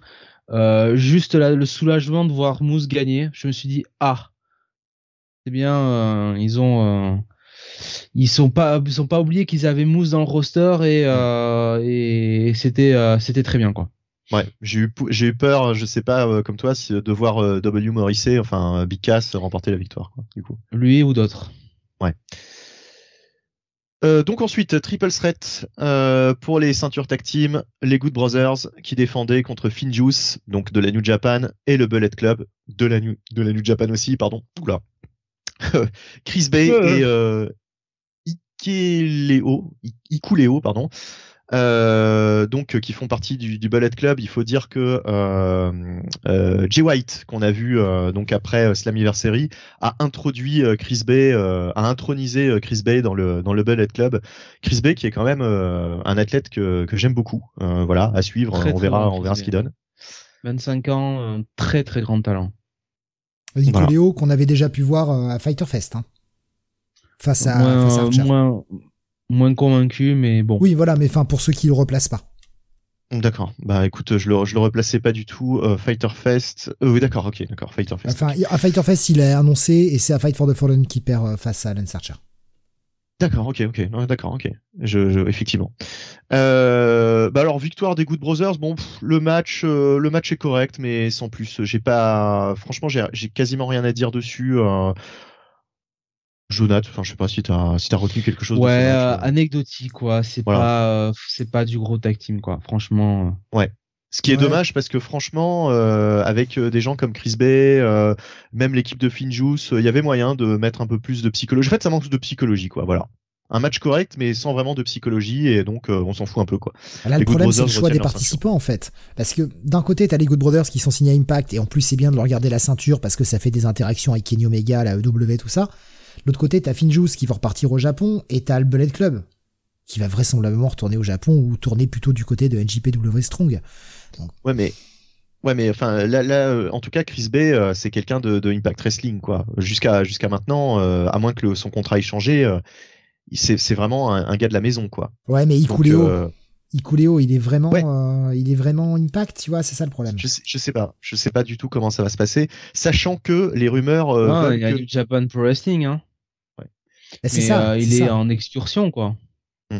Sachant que la rumeur veut que après euh, donc Bound for Glory, donc c'est-à-dire maintenant, euh, enfin soi-disant, hein, ou en tout cas peu de temps après, le, le deal entre euh, All Elite et puis euh, Impact expirerait. Donc euh, ce serait bientôt terminé les échanges. Mais bon, c'est des rumeurs. J'y crois, j'y crois à moitié. Hein. Ouais, J'ai l'impression qu'entre entre Tony Khan et Scott Damoré, ça se passe plutôt bien, mais bon, on verra bien. Hein. Ouais, ouais, non, mais euh, bon, après, euh, après, euh, après, je comprends l'élite wrestling. S'ils ont trop de monde à gérer, faut, enfin, tu vois, ça fait encore, encore plus de, de monde à gérer du coup s'ils font des échanges. Oh, je sais pas. Oui, enfin, moi, moi, moi, ça me dérange pas. Au contraire, hein, j'aime bien, j'aime bien voir des gens changer de fédération. Euh, Diona Purazzo ensuite, euh, qui défendait le titre euh, Impact Knockout, donc bah, le titre féminin tout simplement de Impact, contre Mickey James qui effectue son retour à, à Impact. T'en as pensé quoi, du coup bah, J'ai beaucoup aimé ce match. Déjà, je trouve que la feud, elles avaient quand même bien travaillé en weekly.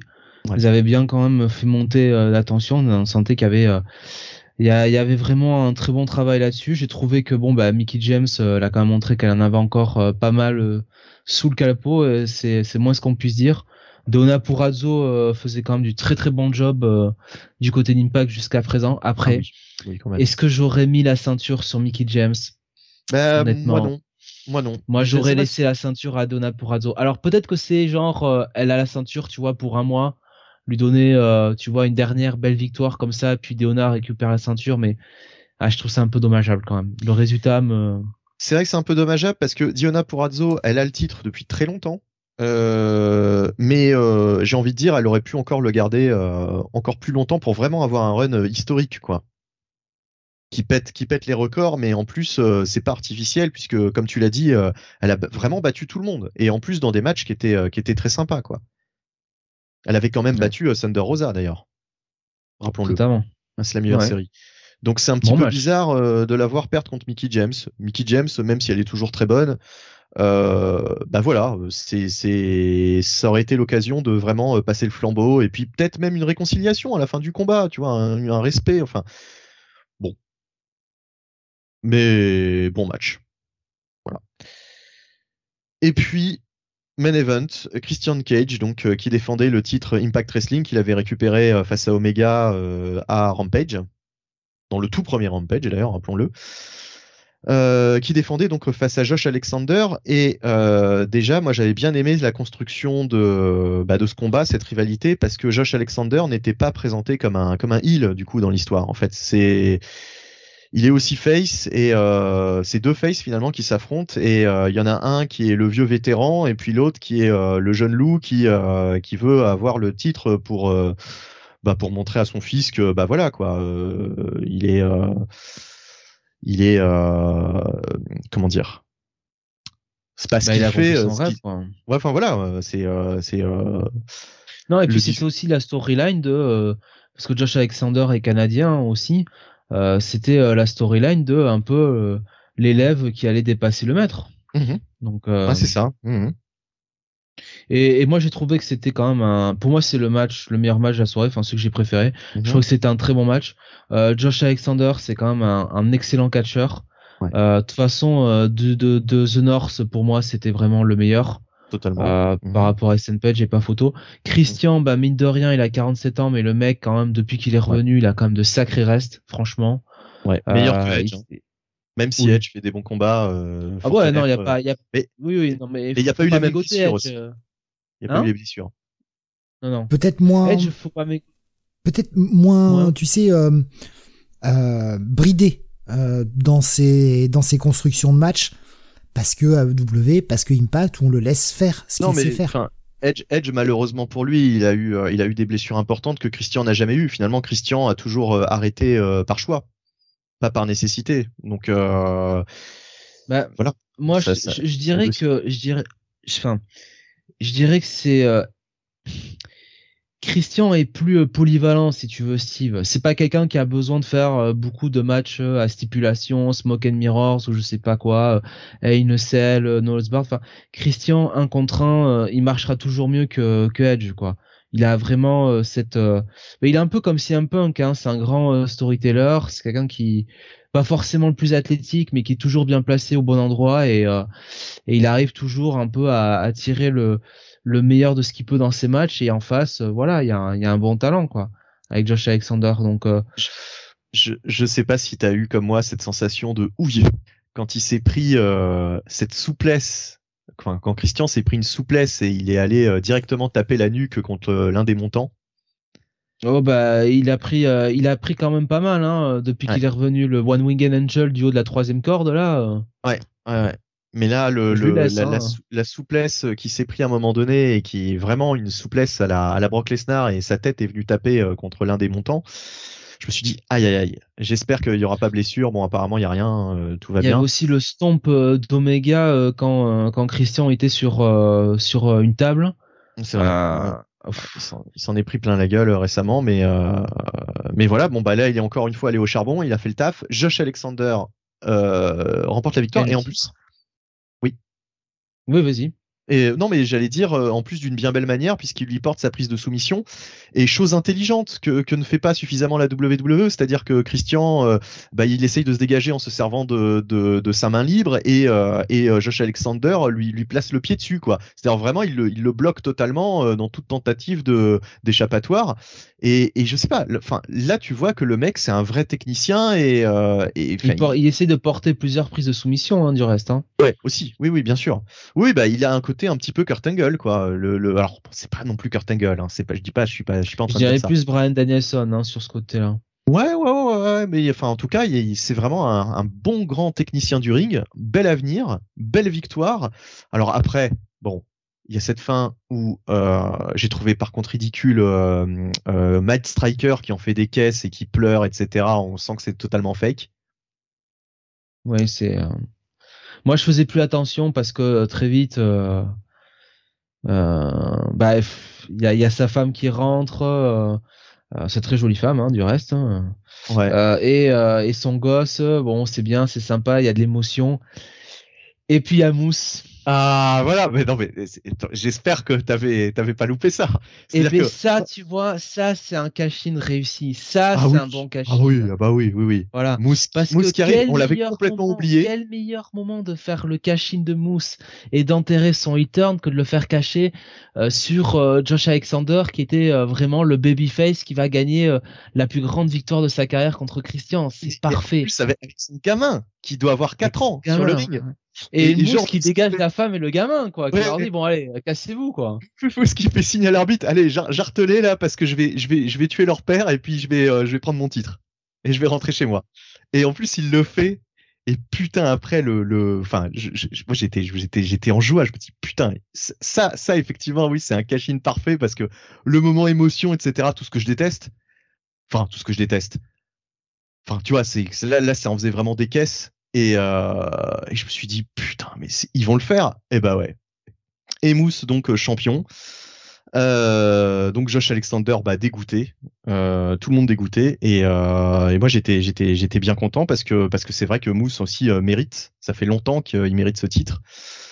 Et, Et je m'attendais celui pas qui battrait Omega. Hein. Je oui, bah ouais, ouais. Je, je m'attendais pas, euh, je m'attendais pas à ça, quoi. En fait, je m'attendais pas à ce qu'il le fasse maintenant. J'avais même euh, totalement zappé le, le fait qu'il avait, euh, il avait cette possibilité, quoi. Enfin, dès, dès le soir même.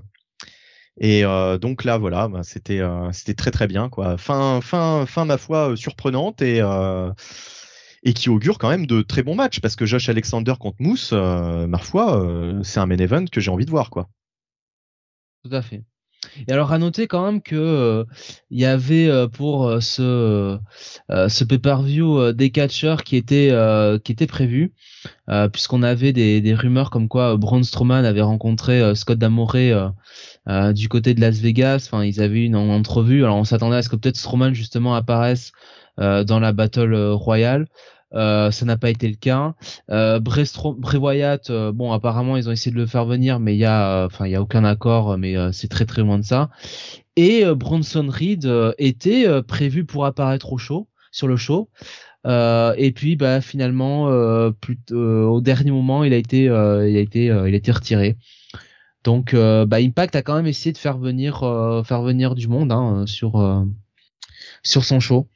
Euh, bon, après, est-ce que euh, Braun Strowman, euh, c'est euh, c'est quelque chose qui, qui va leur apporter une plus-value? Je sais pas, mais bon, on peut pas leur ouais, empêcher ouais, d'essayer de recruter. J'ai lu, j'ai lu que c'était pas du tout, c'était pas du tout acté, c'était pas du tout sûr en fait, hein, finalement. C'est vraiment. Non, mais il y a vraiment une entrevue avec Scott D'Amore quoi.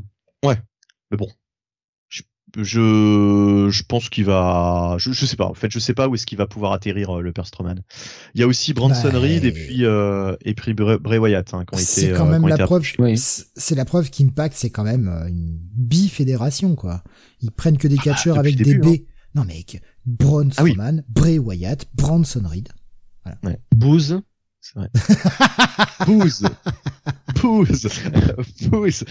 Alors en ouais, ouais. Bosch, Alexander Les, les fameuses Biconics, c'est bien connu. Et Becky James, Et évidemment. il était pas mal hein, dans le dans le main event. hein. Mais mon préféré, Steve, euh, mon préféré, c'est quand même El Bantasmo.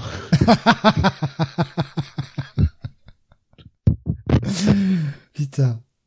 Ouais, Christian Badge. mais c'est ça, on va tous les faire comme ça, quoi. Beona, Pora- Beona Burazzo. Les Bood, les Bood Brothers. Les, les Boot Brothers, évidemment. Euh, La fameuse Bi- Becky James.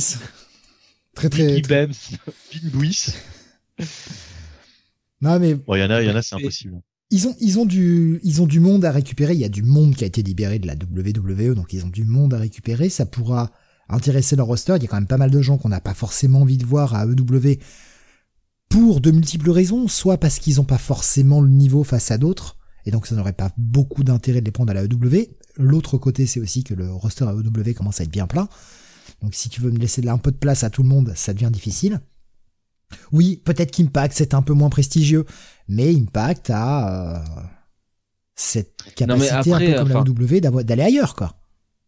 Non mais après Steve, euh, enfin un mec comme Braun Strowman, sincèrement, enfin à Elite Wrestling, je sais pas, je sais pas qu'est-ce qu'ils vont en faire quoi. Ah, même partout. Hein, Braun. Strowman, ouais. Non mais Braun Strowman, c'est un mec qui marchait parce que euh, Vince euh, squashait 95% du roster pour le essayer de le bien faire paraître quoi.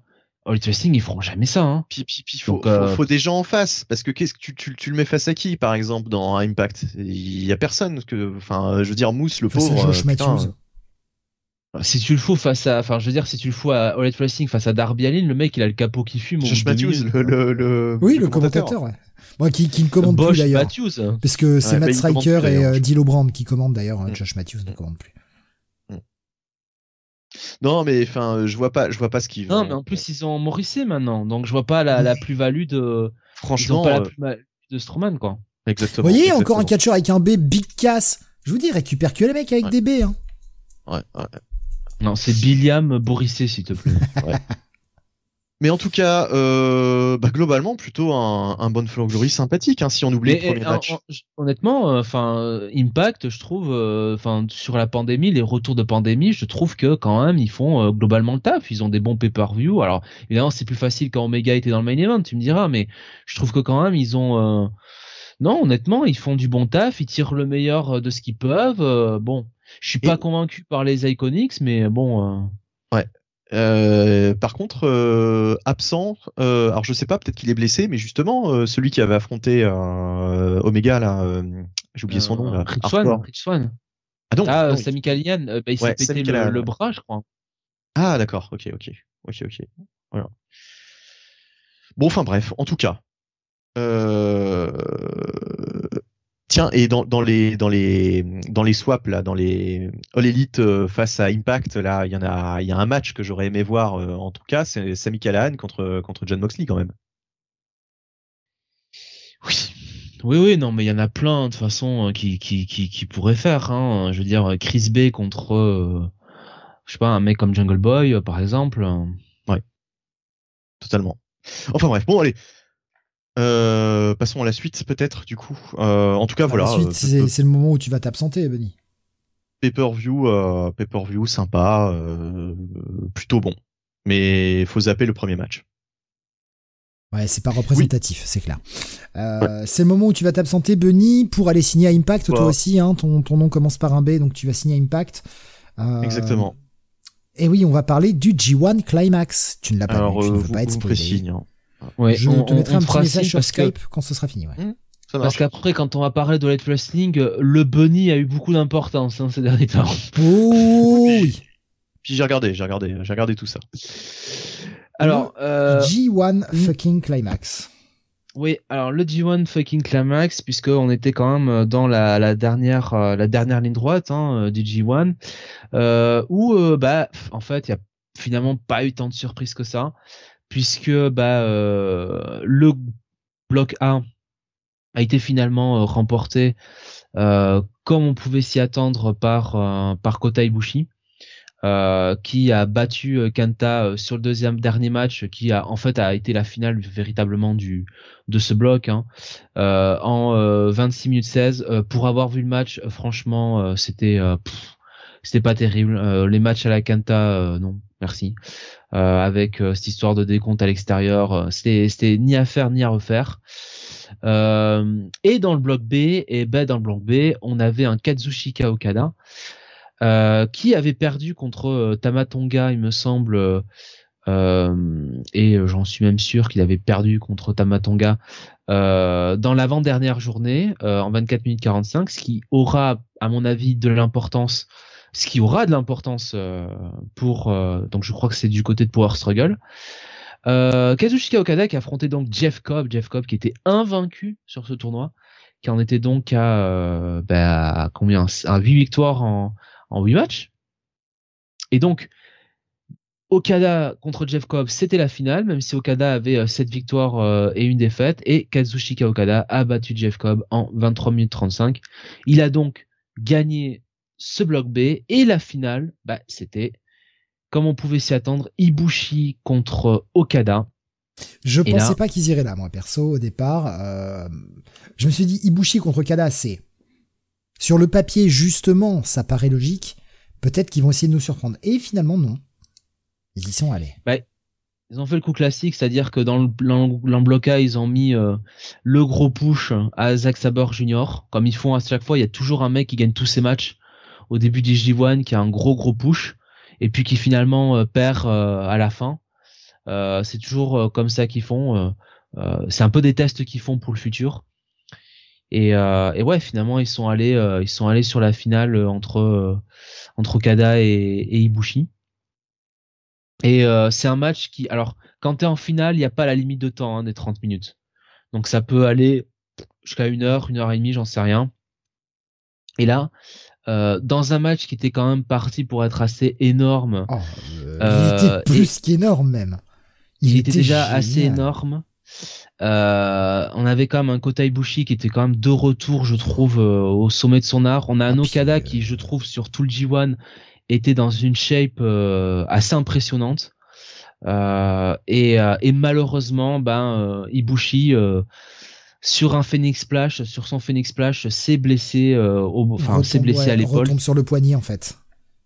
Il s'est démis l'épaule. C'est le, enfin, Ah ouais c'est le, le Parce que ouais, c'est pourtant, le l'épaule. mec tient son poignet, quoi. Et, vraiment... et quand tu regardes le... Parce qu'en fait, j'ai vu Ah oui bump. oui. Je... je, je, je regardais ce match-là avant le début de l'émission, il ne touche pas à 19h30, quelque chose comme ça. Je me suis dit, putain, faut quand même que je regarde la finale avant, euh, avant de faire l'émission, quand même. Euh, j'ai suivi qu'en énorme demi-teinte, c'est même pas en demi-teinte, c'est en dixième de teinte, ce, ce tournoi. Je regardais vite fait les résultats, mais j'ai quasiment regardé aucun match, par manque de temps. Et euh, je voulais au moins voir la finale. Surtout que bon, Okada Ibushi, bordel, ça se rate pas, quoi. Donc je regarde ce match. Je prends, je prépare des images pour ce soir en même temps, donc je suis le match et ça m'arrive de temps en temps de quitter un peu euh, des yeux l'écran. Je retourne les yeux, je vois ce, ce Phoenix Splash.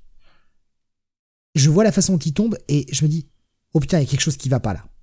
Je pensais en fait qu'il était vraiment retombé sur les genoux, qu'il s'était vraiment pété les genoux euh, en retombant. Je remets le passage et en fait je vois son poignet et je me dis, oh putain. Et quelle triste fin de match, quoi. C'est horrible. Ouais. Mais c'est pas le poignet, heureusement, enfin heureusement, je sais pas, mais c'est l'épaule. Euh, et euh, effectivement, on sent bien, euh, on sent bien qu'il est désolé, on sent bien, il s'excuse, hein, je crois d'ailleurs à, Okada. On, sent qu'Okada lui dit mais non, c'est pas grave, il vient, il vient le voir et tout. Et j'ai l'impression qu'Okada quand il revient dans le coin, il lui dit un truc du style non non mais moi j'ai pas gagné, on refera ça quand tu seras remis sur pied.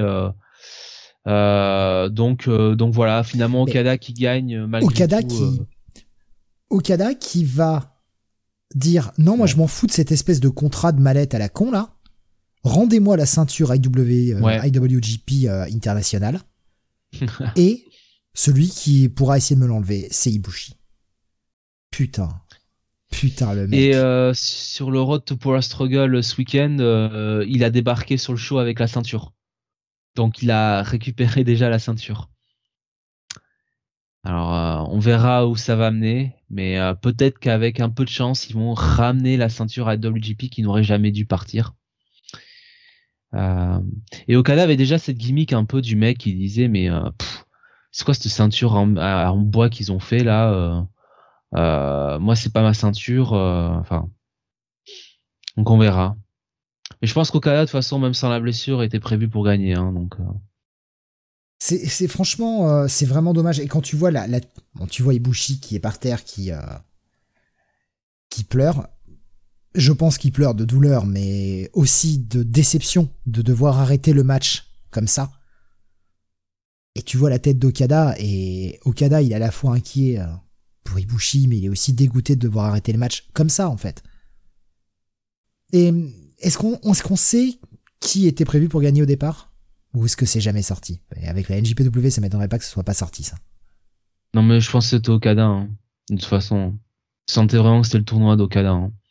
Parce qu'Ibushi, il avait gagné quand même. Euh, euh, je crois que c'était la quatrième finale de suite d'Ibushi en G1.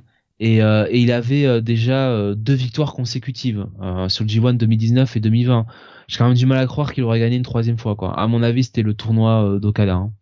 Parce que tu sais, je pense qu'au bout d'un moment, euh, surtout dans les, la situation qu'ils ont, qui est la leur à l'heure actuelle, on le dit à chaque fois, mais il est peut-être temps de remettre la ceinture sur Okada quand même. Hein. Merde, je, coupe le micro au moment où je veux parler. Shingo est Shingo est pas un mauvais champion, hein. mais c'est vrai qu'Okada a plus de plus d'aura. Ouais, ouais c'est exactement le mot que je cherchais en fait. charisme. Plus d'aura, ouais comme, comme Naito, euh, comme Naito, comme Tanahashi, voilà, c'est. Et là, on a euh, Shingo qui est le champion, on a euh, Will Ospreay hein, qui a toujours toujours sa ceinture aussi, qui n'a pas perdu sa ceinture, hein, jusqu'à preuve du contraire. Hein. il a il a il a laissé alors qu'il était blessé. Enfin, qu'est-ce que va faire la, la New Japan Pro Wrestling? On sait qu'ils ont trois soirs maintenant à Wrestle Kingdom.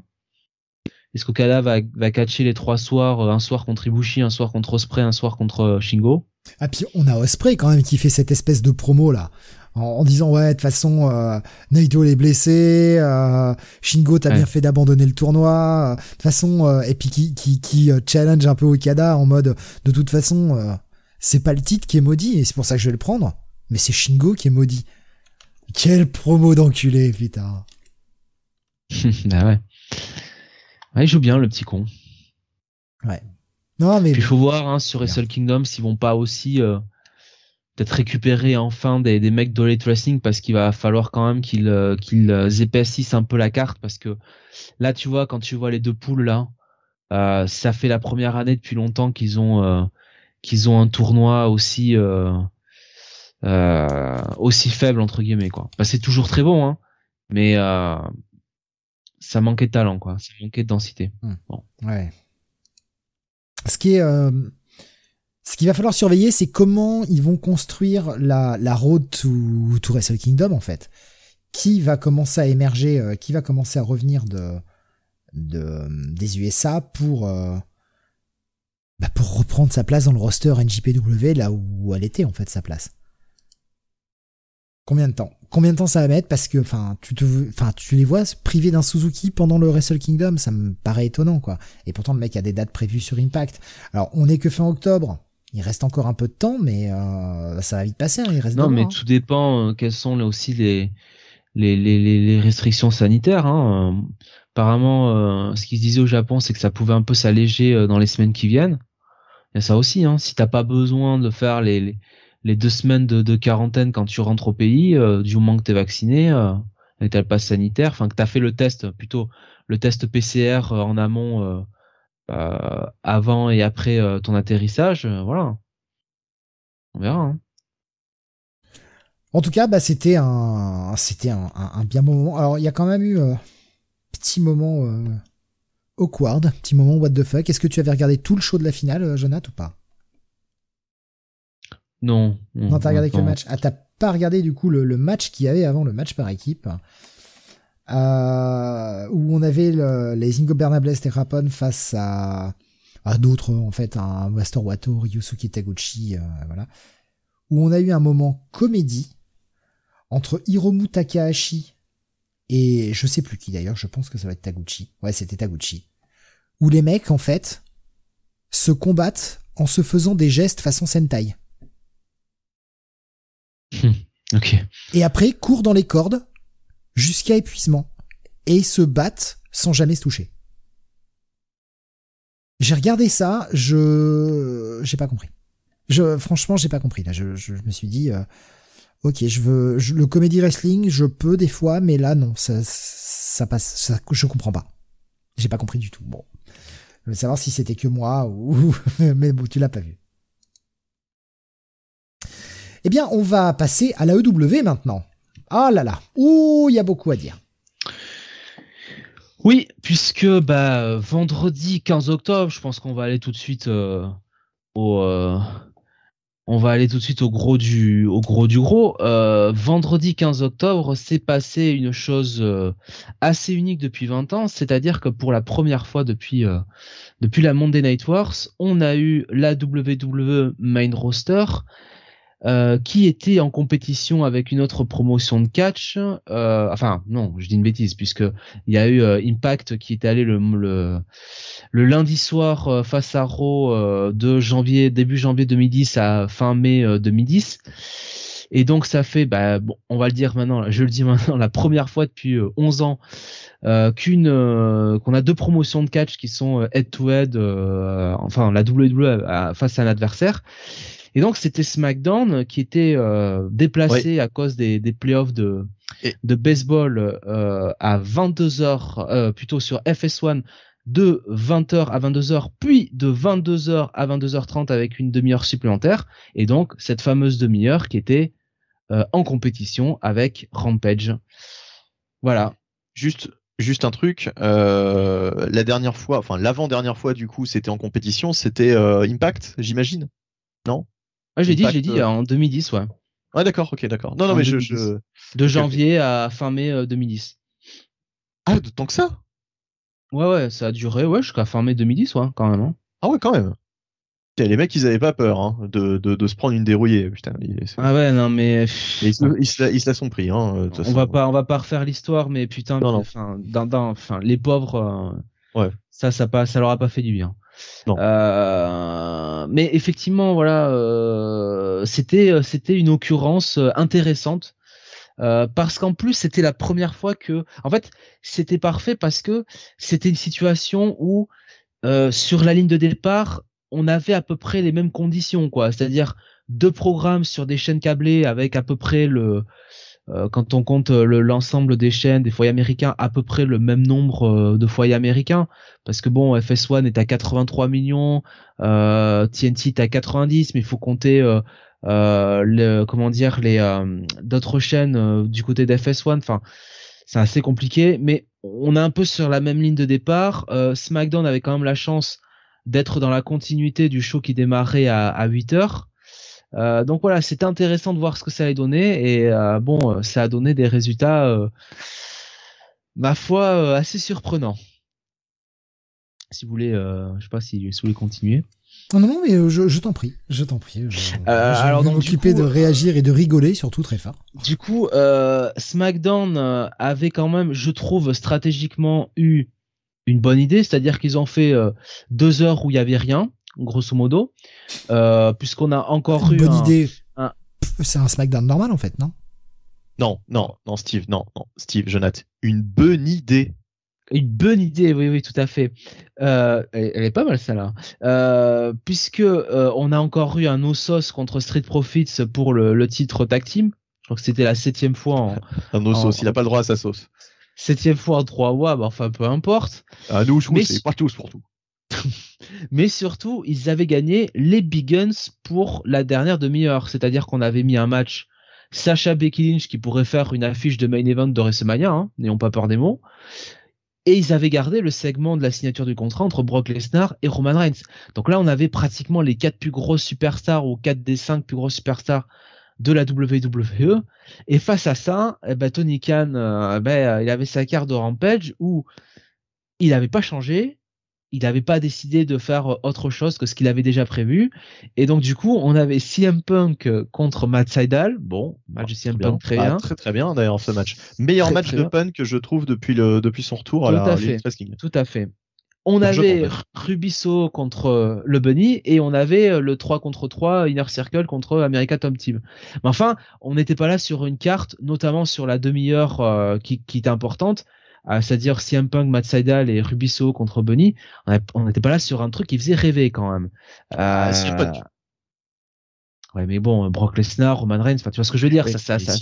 En fait, le, le côté euh, CM Punk, ça fait euh, tellement longtemps qu'on ne l'a pas vu euh, même si maintenant on le voit toutes les semaines, d'accord, ok, d'accord.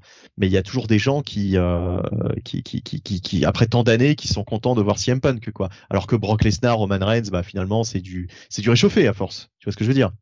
Surtout que c'était qu'une signature de contrat. Oui. Pour, pour le moment, le, le, la hype CM Punk, je dirais, euh, n'est pas encore retombée. Bah, j'ai, envie de dire heureusement, encore heureux, puisque bon, il est revenu quand même. Il y a, y a quoi? Il y a, y a deux mois maintenant. Euh, bon, mais euh, mais c'est surtout que d'un côté on avait du catch, du, du vrai catch, et de l'autre euh, bah, un petit peu de, enfin le, en tout cas pour ce qui est de l'angle de la signature de contrat, euh, deux mecs autour d'une table, euh, voilà, qui qui, qui avant t'avais les filles papier, quoi. Avant t'avais les filles. Avant ah, les filles avant. Oui, d'accord, ok, pardon, ouais, d'accord, c'était le, le, le, sens inverse, ok. Mais mais oui, non, mais de toute façon maintenant c'est c'est assez fréquent à la WWE. On n'a plus un main event qui est un match, on a un main event qui est un angle. Hmm. Bien sûr. Bien sûr. Mais enfin, c'est même pas maintenant, je dirais. Ça a toujours été comme ça. Parce que voilà. WWE, enfin, Vince, il se positionne comme, comme étant du, du sports entertainment, là où les autres font du catch, quoi. Voilà. Donc, euh, on reste sur du catch à la, à l'Elite Wrestling. Par contre, on est toujours sur le divertissement à la Vince McMahon, à la WWE. Donc, lui, ça le choque pas. Euh, et puis bon, bah alors du coup, Becky Lynch, Sacha Banks, on pourra dire que même si ça reste un très bon match, c'est un match qu'on a déjà eu euh, une bonne euh, une bonne dizaine de fois euh, ces derniers temps, alors que voir CM Punk que sur un ring, bah c'est en ce moment c'est quand même plus, peut-être plus attrayant. Après, faut aussi voir une différence aussi entre les deux choses, c'est-à-dire que on en a discuté en antenne, mais la WWE, ça reste quand même la porte d'entrée du jeune public vers le catch alors que hein, le jeune public il va pas mater euh, Wrestling. Enfin, je pense pas que les parents laissent mater euh, les promos de, de MJF, euh, des, des combats où ça pisse le sang euh, quand même très souvent à l'Elite Wrestling. Enfin voilà, c'est quand même un programme plus adulte, on va dire. Je pense que tu peux commencer à mater la Elite Wrestling à partir de 12-13 ans, si c'était un peu plus, mais pas avant. Bah, là, disons très clairement qu'au vu des, des, des résultats, on voit très bien que les 18-49 là en tout cas ce soir-là était plus intéressé par par All Wrestling et tout ce qu'il y a autour. Ça a moins de 18 ans et surtout plus de 50 ans ça c'est la chasse gardée la WWE voilà, Donc euh, les, les, plus de 50 ans, euh, notamment, euh, vraiment, il y a une fidélité. Alors je sais pas si c'est l'habitude, la force de l'habitude qui fait ça, mais euh... ouais, à plus de 50 ans quand même. Mais voilà, mais c'était quand même intéressant parce qu'au final, le résultat, autant le dire, hein, parce que Steve attend pour pour voir son petit lait, lui aussi, après Sacha Banks. Du lait avec beaucoup de café dedans, ouais. ouais. Puisque les résultats, c'est quand même que euh, bah, sur la fameuse demi-heure, parce qu'on a eu alors, des déferlements euh, sur les réseaux sociaux euh, dès le samedi, le lendemain du show, blabla, des comparaisons qui ne faisaient aucun sens entre les chiffres de SmackDown sur l'ensemble de SmackDown, c'est-à-dire de, de 20h à 20h à 22h30, et les chiffres de SmackDown sur les, les enfin, simplement le nombre de spectateurs, ça ne faisait pas de sens. Les chiffres qui faisaient le plus de sens, c'était entre 22h et 22h30 ah quand les deux ah programmes ah étaient, étaient euh, côte à côte. Et, sur ces chiffres-là, eh ben, euh, All Elite Wrestling a gagné la bataille de la démo, la fameuse démo 1849, euh, puisque ils étaient à 328 000 euh, en moyenne face à 293 000 pour SmackDown.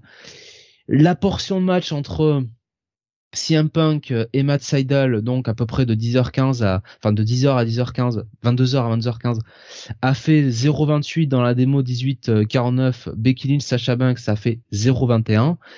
Et là où ça devient quand même surnaturel et ça, on arrive quand même dans l'irrationnel total, c'est que Roman Reigns contre Brock Lesnar, ça fait 0,24. Enfin, enfin la signature, quoi.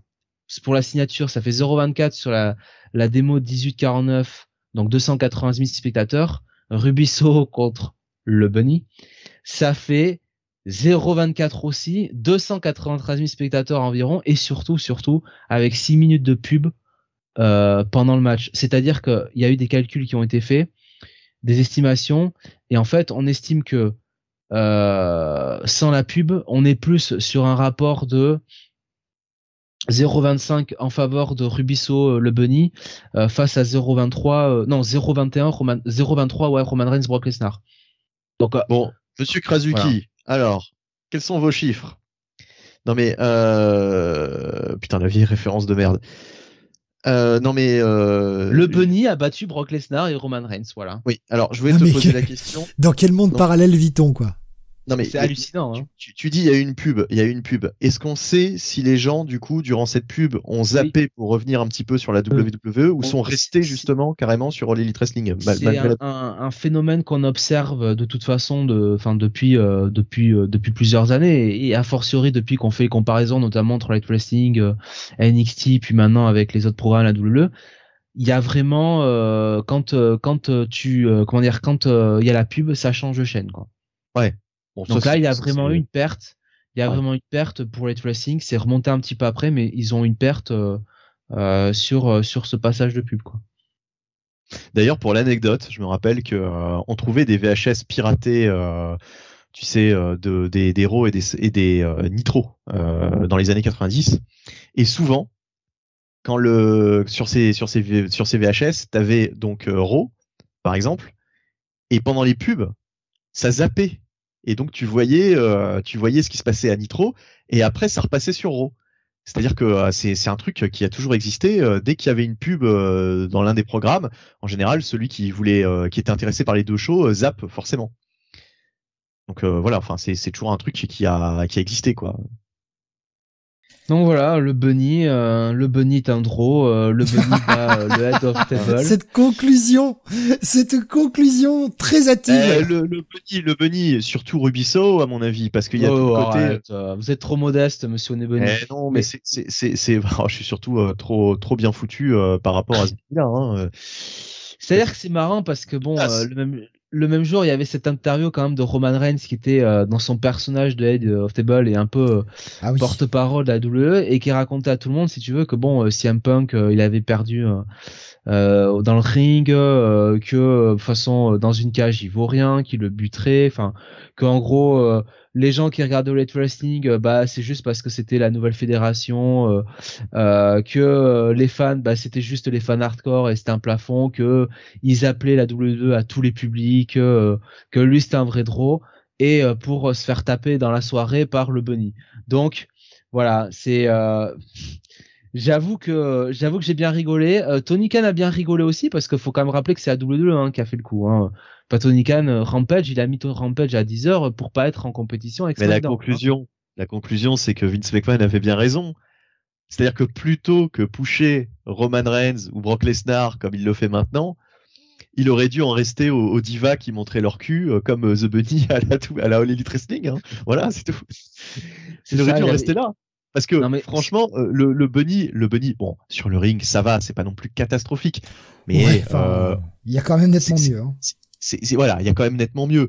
On sait très bien que elle est là pour sa plastique, contrairement justement à Ruby Soho qui est surtout là pour. même pas, franchement, enfin franchement, euh, t'as des t'as des Chris Statlander, enfin t'as des Jimmy Hater, même sur la plastique.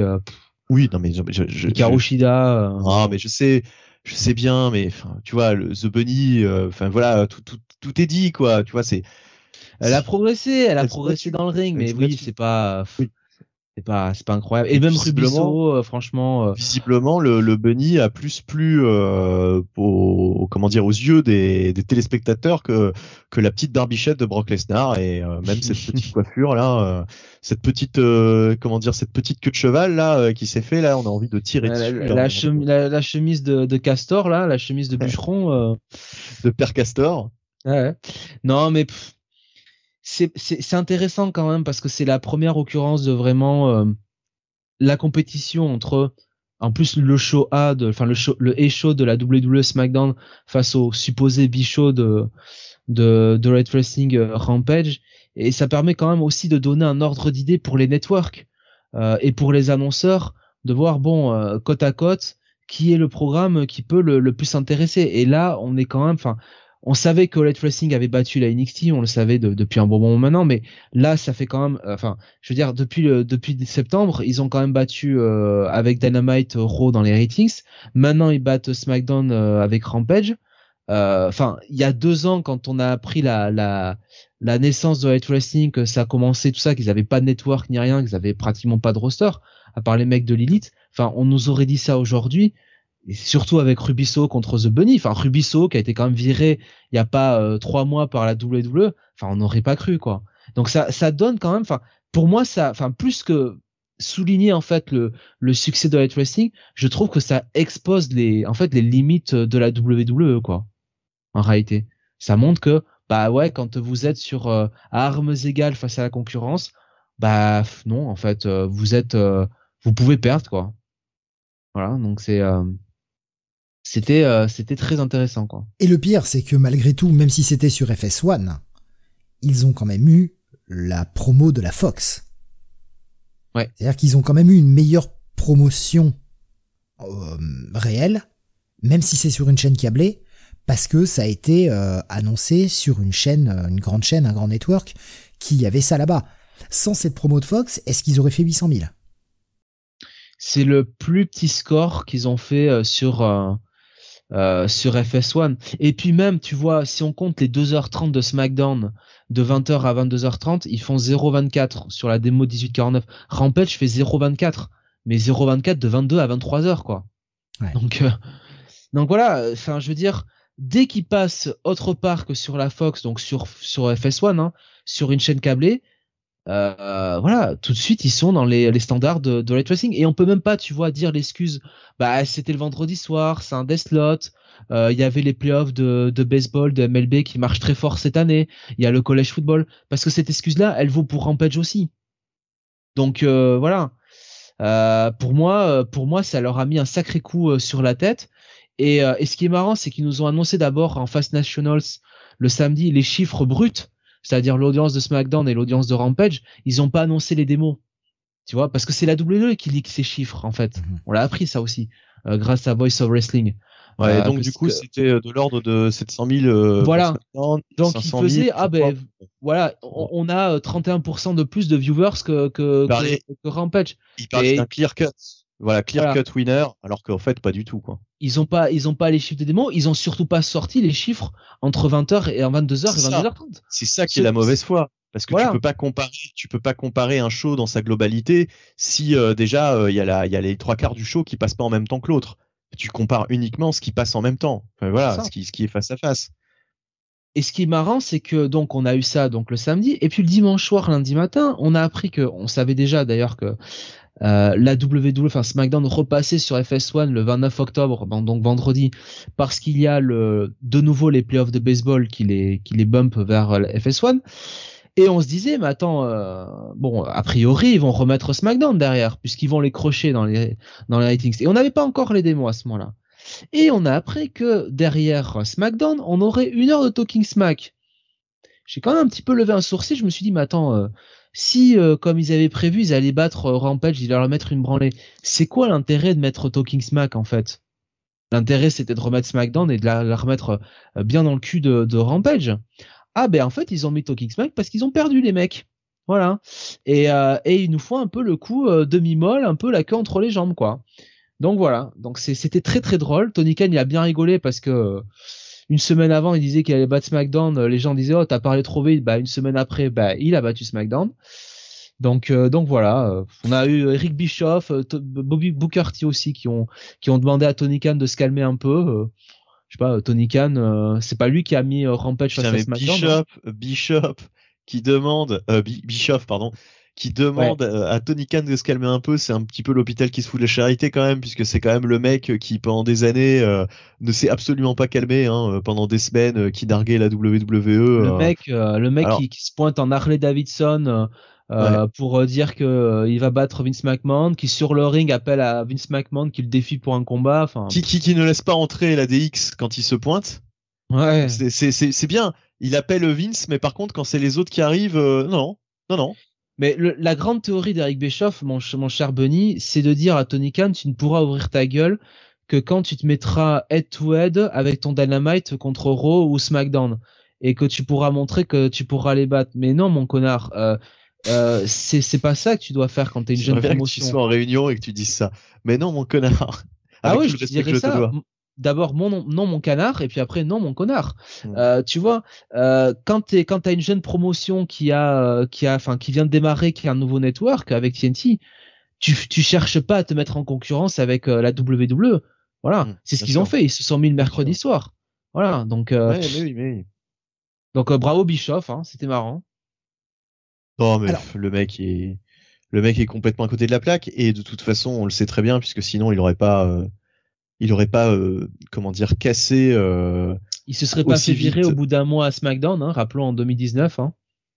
Oui, et puis non, mais c'est surtout, c'est surtout, même à l'époque de la WCW, je veux dire, il avait, il avait quand même un, un jouet formidable entre les mains et, euh, et, très vite, il a, il a complètement grillé le truc, quoi. C'est Starcade 97, Goldberg, Hogan, en, en, weekly, le le taser avec euh, avec Kevin Nash, Scott Hall contre Goldberg. Enfin voilà quoi. De toute façon, lui, il en léché le cul. Hein. C'est simple. Euh, il est il léchait le cul de d'Hogan, de Nash. Hogan avec son contrat, euh, son contrat où en gros il avait créative control, alors que personne allait le signer. Vince, il allait pas reprendre la vie, ce, ce vieux crouton.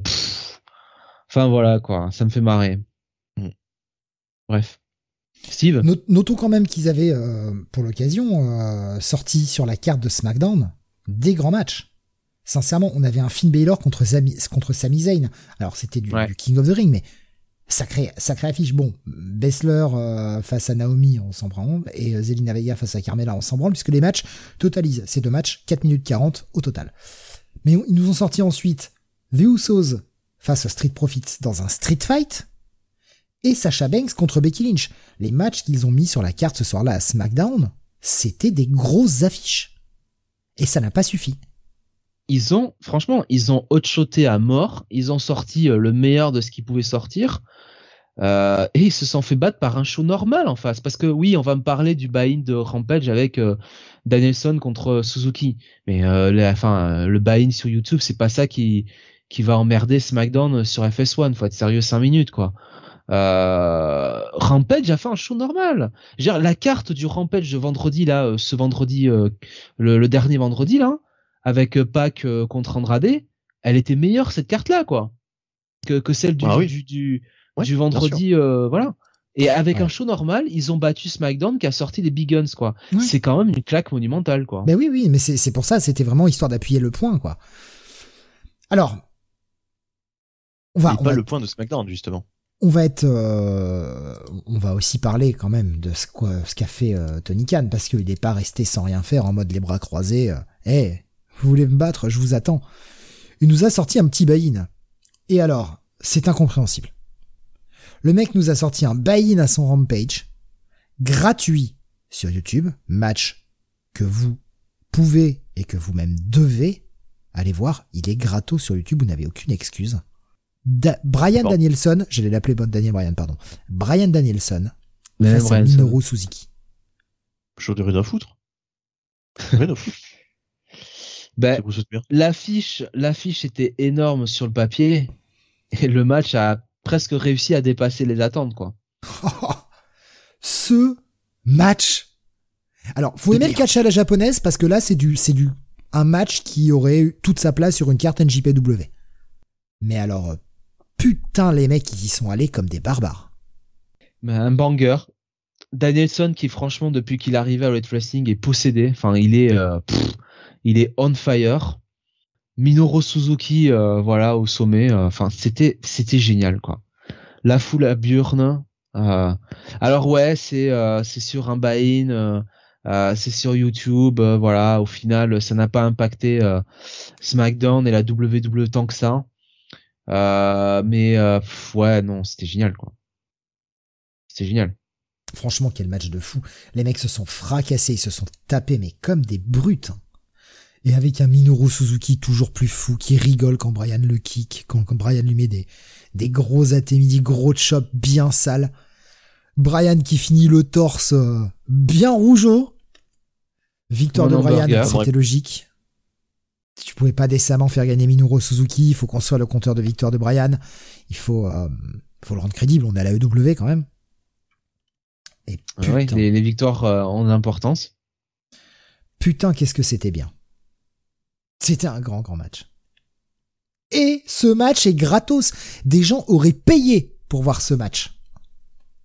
Tu pouvais mettre ça en main event de n'importe quel pay-per-view, ton pay-per-view se vendait. Et les mecs te le foutent gratos. C'est des malades.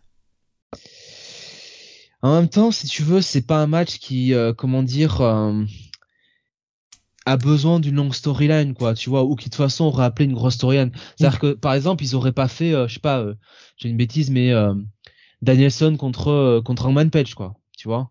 Ah mais non, non, bien sur, sûr. sur le buy Là, c'était vraiment l'occasion qui fait larron, quoi. Mais c'était, c'était un putain de dream match quand même. quoi. Ce, ce, ce qui ce qui Bien était sûr. marrant, c'est qu'ils ont euh, ils ont misé, euh, rappelez-vous, à All Out sur euh, Minoru Suzuki euh, contre John Moxley, et j'ai l'impression qu'il y avait eu ce petit cette petite déception, tu vois, d'un match qui était pas forcément à la hauteur des attentes, et puis euh, surtout qui était rushé. Et euh, bah en fait là on se rend compte que le, le match euh, le match de rêve euh, c'est celui-là quoi, c'est Danielson contre Suzuki quoi, c'est un match qu'on n'attendait pas en fait en plus. Et c'est pour ça qu'ils l'ont mis dans le buy-in d'ailleurs. Parce que sinon, ils niquaient la carte de Rampage. Ou alors, on ne leur laissait pas assez de temps. Parce que les matchs de Rampage, c'est du 15 Ouais. minutes. Là, Mais le match a duré ouais, quoi 25 Par là? Non, non, moins 18, 19. Ah ouais puis, ah, puis- puis surtout, euh, puis surtout quel meilleur produit d'appel quoi. Je veux dire voilà, euh, c'est même euh, c'est même euh, c'est même de la publicité mensongère quasiment tellement il est bon ce match-là. Comparé même même, si le reste est très bon. Hein. Puis c'est Après- bien aussi pour le public parce que c'était euh, un rampage qui exceptionnellement, vu que Dynamite Mm. était enregistré, le- enfin était le samedi soir, bah, c'était un, un- Mm. un rampage en direct du côté de Miami. Mm. Et là, si tu veux, en rajoutant le buy-in, ça leur fait quand même deux heures de show plutôt qu'une heure. Ouais. Tu vois, tu rentabilises bien Oui. aussi le ton, ton ticket. Alors, Et eux, ils font pas des putains de dark match. Ils te laissent pas des affiches comme ça que tu vois pas.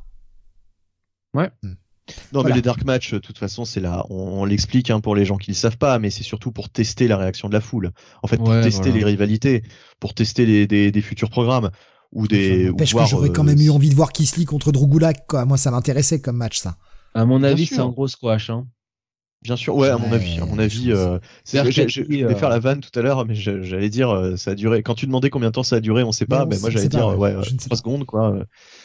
Si ça tombe, Kesley a juste, euh, lui a juste roulé dessus et puis c'est tout, quoi. Ah, Il y a moyen de sortir un super truc avec, euh, avec Bien deux sûr, noms comme ça. bien quoi. sûr, bien sûr, bien sûr. Euh, justement, Brian Danielson, là, c'était exceptionnel. Enfin, Et Daniel même, Bryan, du coup.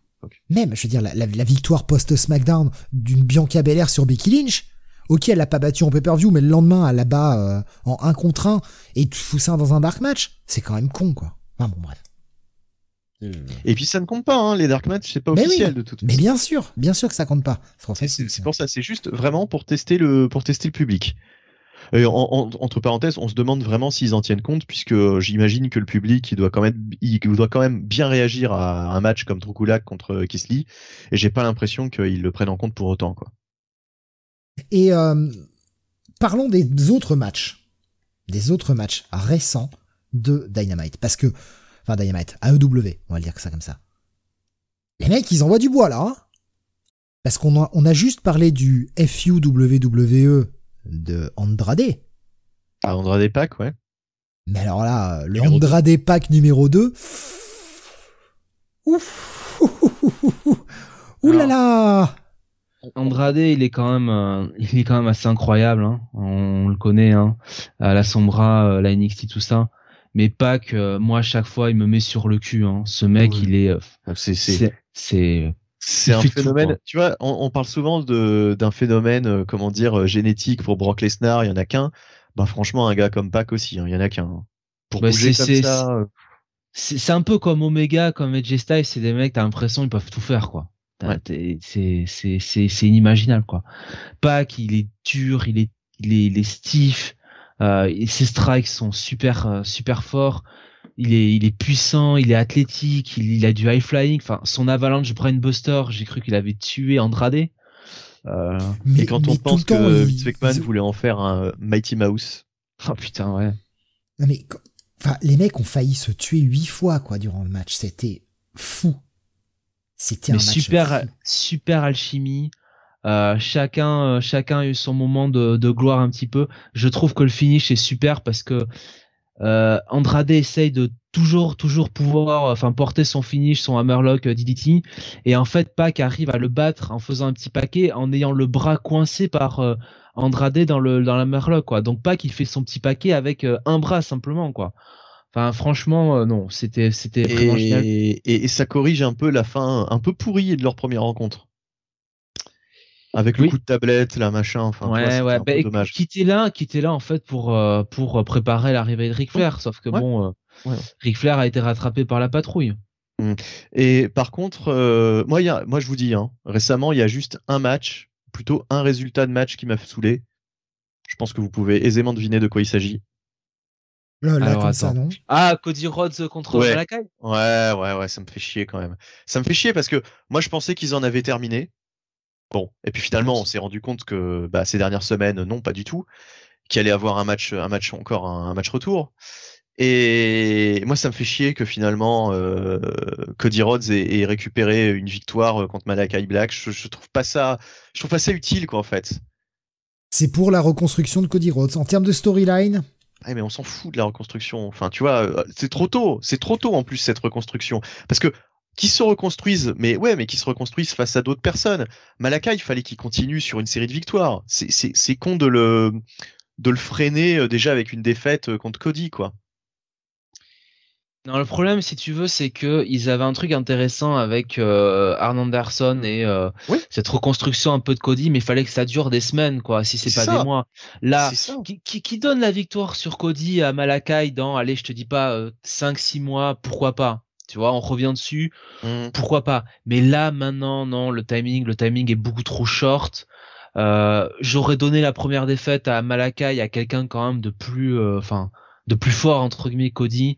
Ouais. Euh, Il y a en plus, enfin, All Elite Wrestling est quand même le genre de promotion qui arrive à bien, si tu veux, identifier ce qu'attend le public et savoir à quel moment donner une victoire à telle ou telle personne. Et là, quand tu vois la bronca que se tape Cody Mais sur oui, les mais euh, bien 400 sûr. dernières minutes de match, oh, moi j'ai l'impression qu'il joue avec ça. hein. Ah ouais, mais. Ouais, mais là, là, tu sais à quoi ça pas. ressemble? Ça ressemble au booking de Roman Reigns à l'époque euh, quand ils essayaient de l'imposer en face. Et on nous disait non, mais vous avez rien compris. Ils savent ce qu'ils font. C'est du hit. Ils mettent over l'adversaire en face. Vous avez rien compris. Non, mais ça fonctionne pas comme ça, quoi. Enfin, je veux dire, là. euh, Et là, c'est vraiment Puis- dommage parce que c'est le, le seul, euh, le seul. Et pourtant, Dieu sait si euh, il y a quelque temps, euh, enfin. euh, L'an dernier encore, je foutais des cartouches à la à la à Wrestling parce que tout me tout me plaisait pas, hein, voilà. Bah, rien ne te plaisait du coup. Et ouais, tout te plaisait pas. c'est- Non, c'est plus simple dans ce Oui, sens-là. oui. tout, tout me plaisait. Non, enfin, euh, euh, oula, je je sais plus. Ouais, plaisaient pas. Comment on les il y avait des choses, voilà, il y avait un certain nombre de choses, il y avait un certain nombre de choses qui ne me plaisaient pas. Voilà. J'adore Euh, comment on lui a mis le doute sur sa Mais, phrase. mais oui, mais oui, mais oui, mais oui, mais oui. Bon, bref. Euh, j'ai très peu dormi la, la nuit dernière. Euh, c'est excuse de merde, mais c'est vrai. Bon, enfin bref, on s'en fout. Euh, donc euh, ouais, euh, il y avait peu de choses qui me plaisaient. Euh, Il y avait plus, y avait plus de, je voyais plus de négatifs que de positifs. Là, ça fait un moment que je trouve que c'est largement positif. Cette fédération, elle est vraiment dans le bon, euh, dans la, elle va vraiment dans la bonne direction. Et justement, je trouve que généralement, 90% des cas, bah, elle écoute le, elle écoute le public. Mais là, je ne comprends pas. Je ne comprends pas cette décision. Euh, alors, à moins que vraiment ils aient une idée derrière la tête, qu'on qu'on voit pas du tout le truc et on va se dire ah oui, en fait c'est du génie parce que parce que parce que voilà. Bah, à moins qu'ils aient menti en fait. Parce que ils- on a eu Cody quand même qui nous a fait sa grande déclaration, mais jamais je tourne heel. Jamais je tournerai. Et à moins qu'il nous ait totalement menti. Ouais, mais je trouve ça dommage pour Malakai. Moi, c'est surtout pour Malakai que je trouve ça dommage. C'est je, je, je trouve ça con en fait d'avoir brisé la streak si tôt et euh, surtout euh, face à face à Cody quoi. Ben ouais, mais le problème c'est que Malakai, si tu brises pas sa streak, qu'est-ce qui fi- justifie qu'il soit pas en lice pour le titre comme un Brian ou truc comme ça? tu peux la briser, mais contre quelqu'un d'autre. Même, même contre un, même contre un, j'allais dire chez Guevara, putain. Euh, mais comment il s'appelle? Guevara, euh, c'est quoi son prénom? Sami Guevara? Samy, voilà. Non mais par exemple, mais je dis, n'importe quoi, c'est le premier nom qui me vient en tête. Mais, tu vois, où tu le faisais perdre un jour contre un Jungle Boy ou ce que tu, veux. Mais, mais pas contre Cody, quoi. Voilà. c'est- Cody n'en avait pas besoin, en fait. Cody n'en avait pas besoin. On parle de reconstruction, mais il a même pas besoin de reconstruction, Cody, en soi. Qu'est-ce que ça va lui apporter? Alors que Malakai, justement, il avait tout à, il avait tout à, tout à perdre, en fait, de justement de, de que de que sa streak soit brisée euh, déjà si tôt et puis contre contre Cody. Enfin, je, je Que ça, qu'ils perdent, c'est pas grave en soi, mais bon, il y Oui. avait peut-être mieux que Cody, quoi. En fait, c'est ça le c'est ça, c'est ça le ça. problème. Ouais, ouais. C'est vraiment ça. et quoi. ça et, et en fait en plus ça ça donne raison à ceux qui disent toujours ah euh, Cody c'est le népotisme permanent enfin tu vois c'est il se book pour gagner des matchs il se book pour gagner feud alors qu'en fait Cody bon t'as comparé aux autres euh, il perd quand même euh, beaucoup plus quoi hein. Par- il est moins protégé que des Omega des Moxley euh, même des Hangman ou des Pac hein, du reste hein. donc euh, Donc ce côté WWE, euh, on le compare euh, ou on le comparait plutôt à Triple H justement niveau népotisme. Mais- Est-ce que Triple H aurait accepté de perdre à Grand Slam euh, mais non, dans le mais premier façon, face Triple à H, gagne Malakai? face à Booker T à WrestleMania. Enfin voilà, donc euh, Voilà, non. En faisant 15, en prenant 15 heures pour faire le tomber après le pédigré, quoi. Donc, c'est ça, voilà. Donc bon, euh, faut remettre, euh, faut remettre les, les, les choses à leur place. Mais je trouve ça euh, dommage. C'est dommageable. C'est dommageable. ça m'a déçu. Bon, c'est le seul truc qui m'a déçu. Bah c'est ça, voilà. C'est euh, Parlons aussi du tournoi, un petit peu en cours. ouais. Alors un bracket qui est pas. euh, qui est assez surprenant pour ainsi Ouais. dire. je, je... En fait, comment, comment ils ont fait là? Est-ce qu'ils ont pris les noms? Normalement, je moi je pense ce qu'ils ont fait. Alors attends, Ce attends, qu'ils ont fait, ce qu'ils ont fait, c'est que ils ont fait le bracket pour essayer de faire perdre le moins de euh, upper mid carder main eventer possible. Donc tous les premiers tours, euh, c'est un peu euh, voilà, euh, c'est un peu de, de l'enfumage. Hein, je veux dire, euh, Ten contre John Moxley, Dustin contre, j'aime beaucoup Dustin, hein, et Dustin Rhodes contre contre Brian Danielson. Voilà. Mais- Euh, logique parce que tu vois, moi je pensais que logiquement, tu prends ceux qui sont les, les, les mieux classés et tu les mets dans un tournoi. Ils ont le droit d'être dans le tournoi parce qu'ils sont les mieux classés. Tu vois ce que je veux dire Logiquement, le pack contre Andrade, euh, on l'attendait au premier tour, quoi. Ouais. Ou en demi-finale, quoi, Ouais. tu vois? Ouais. Ou Malakai, euh, Malakai, je sais pas, contre Miro, tu vois? Exactement. Enfin, Miro, euh, tous ces gens-là, ces quatre, ces quatre noms, moi, je m'attendais à les voir dans un tournoi d'une Darby, aussi. Darby à la limite. Jungle Effectivement, il y en a qui a MJF MJF, ouais. et, et Mais pas euh, et, et pas Dustin, euh, pas pas, Ten, pas, pff, pas Willops. Mais euh, c'est, en fait, si tu veux, c'est que ils veulent exposer le maximum de monde, donc ils savent, ils savent ce que va être leur finale ou ce que vont être leurs demi-finales. Et, euh, et en fait, contre, contre, contre, Mox, contre Mox peut-être. Voilà, parce que c'est les deux les deux plus populaires, je pense. contre Mox et Danielson contre Eddie Kingston, voilà, ils savent ce qu'ils allaient faire. Mais après, euh, voilà, ils veulent faire en sorte de pas faire perdre trop. euh, je sais, enfin, je sais pas. Franchement, c'est c'est un bracket. Le bracket du TBS euh, tournament là pour les filles est quand même bien mieux branlé, par exemple. Euh, même si le choix de mots est malheureux. Mais euh, par contre, Ouais. euh, euh, on peut pas terminer donc du coup avec Mox et, euh, et Danielson parce qu'ils sont du même côté, c'est ça? Non, non, bah c'est la finale, hein, Mox Danielson. Hein. Ah oui, d'accord, donc on est d'accord. Oui, oui, c'est Oui, c'est- oui. bah, c'est ce qui était prévu sur les notes, les fameuses notes de le calepin, le Mais calepin de Tony Khan. Ce qui est intéressant aussi, c'est que Daniel Bryan, enfin, pardon, Brian Danielson, ça va, des fois, ça va, ça va encore foirer. Hein. On va l'appeler Brian, comme ça, ça ira plus vite. Euh, a gagné tous ses matchs de façon différente. Là aussi, hein, Yep. quelque chose d'assez surprenant. Chaque fois qu'il gagne, il gagne avec un finish différent. Il met euh, une prise de soumission over. Là, il a gagné dernièrement contre Dustin avec une guillotine. Mais Danielson, il est malin parce qu'il sait qu'en faisant ça, euh, quand il aura son gros match de pay-per-view, quand il va sortir une guillotine, les gens vont penser qu'il va gagner. Euh, quand il va sortir euh, un, un, i- un Ibar, ils vont penser qu'il va gagner. La KTM Motivation. Enfin voilà, il a compris que au plus tu as des finishes, euh, au mieux c'est quoi. À part si vraiment tu un finish euh, spécial euh, type Omega avec le, le One Weekend Angel, euh, je trouve que quand t'es catcheur, tu gagnes à avoir euh, plus de finish quoi. Par contre, euh, faut vraiment être un, un expert, faut vraiment avoir l'œil pour se rappeler de, de tous ces finishes et euh, enfin tu vois, là, là, là, tu dis on va se rappeler que ça va être peut-être être ça, peut-être être ça euh, quand il va quand il va faire un combat, mais euh, bon, euh, moi je suis pas certain que je me rappelle des de toutes les manières. tu, tu, tu penses, enfin tu, tu sous-entends que le public est con? Ben, je pense que tu sais même pas qu'il est con, c'est que là vraiment tu le même même moi je je, je, je, suis persuadé que je serais incapable de te citer euh, toutes les manières de desquelles il remporte les matchs dans un mois quoi. Tu vois, je Non, je, mais je m'en souviendrai même- plus quoi. Même si tu ne te rappelles pas du nom de la prise. Le truc, c'est que la Non, plupart des catcheurs euh, enfin, ont une prise manière, fétiche. Je pense pas, je pense pas que je me rappelle de ces choses-là, quoi. Tu vois. Non, c'est- mais la plupart des catcheurs ont une prise fétiche qu'ils euh, Bien de sûr, bah placer, oui. etc. Oui. Justement, là, là aussi où ça le démarque, c'est que il Oui. n'en a pas. Il y en a pas, ouais. Donc donc donc il peut il peut gagner euh, n'importe quand en fait. Un petit roll-up, j'ai- j'ai- le petit roll-up, voire bah, le même roll-up, roll-up euh, qui a into bien DQ. servi à Pâques, quoi, finalement. Le roll-up into DQ. hein. Il y a peut-être des anciens, il a peut-être un PTSD façon, euh, façon Vince McMahon. Hmm. Non mais c'est c'est intéressant ce qu'ils font en ce moment, franchement. Euh. Oui, non, mais après, euh, je veux dire, euh, là en plus, euh, je pense que pour eux, euh, le fait euh, d'avoir d'avoir battu SmackDown, d'avoir un petit peu gagné cette forme de légitimité, parce que il y a un article dans Variety qui était sorti où en gros ils présentaient Elite Wrestling comme la nouvelle concurrence, le nouveau compétiteur à la WWE, juste avant ce fameux passage de SmackDown à, à 2h30, enfin sur FS1.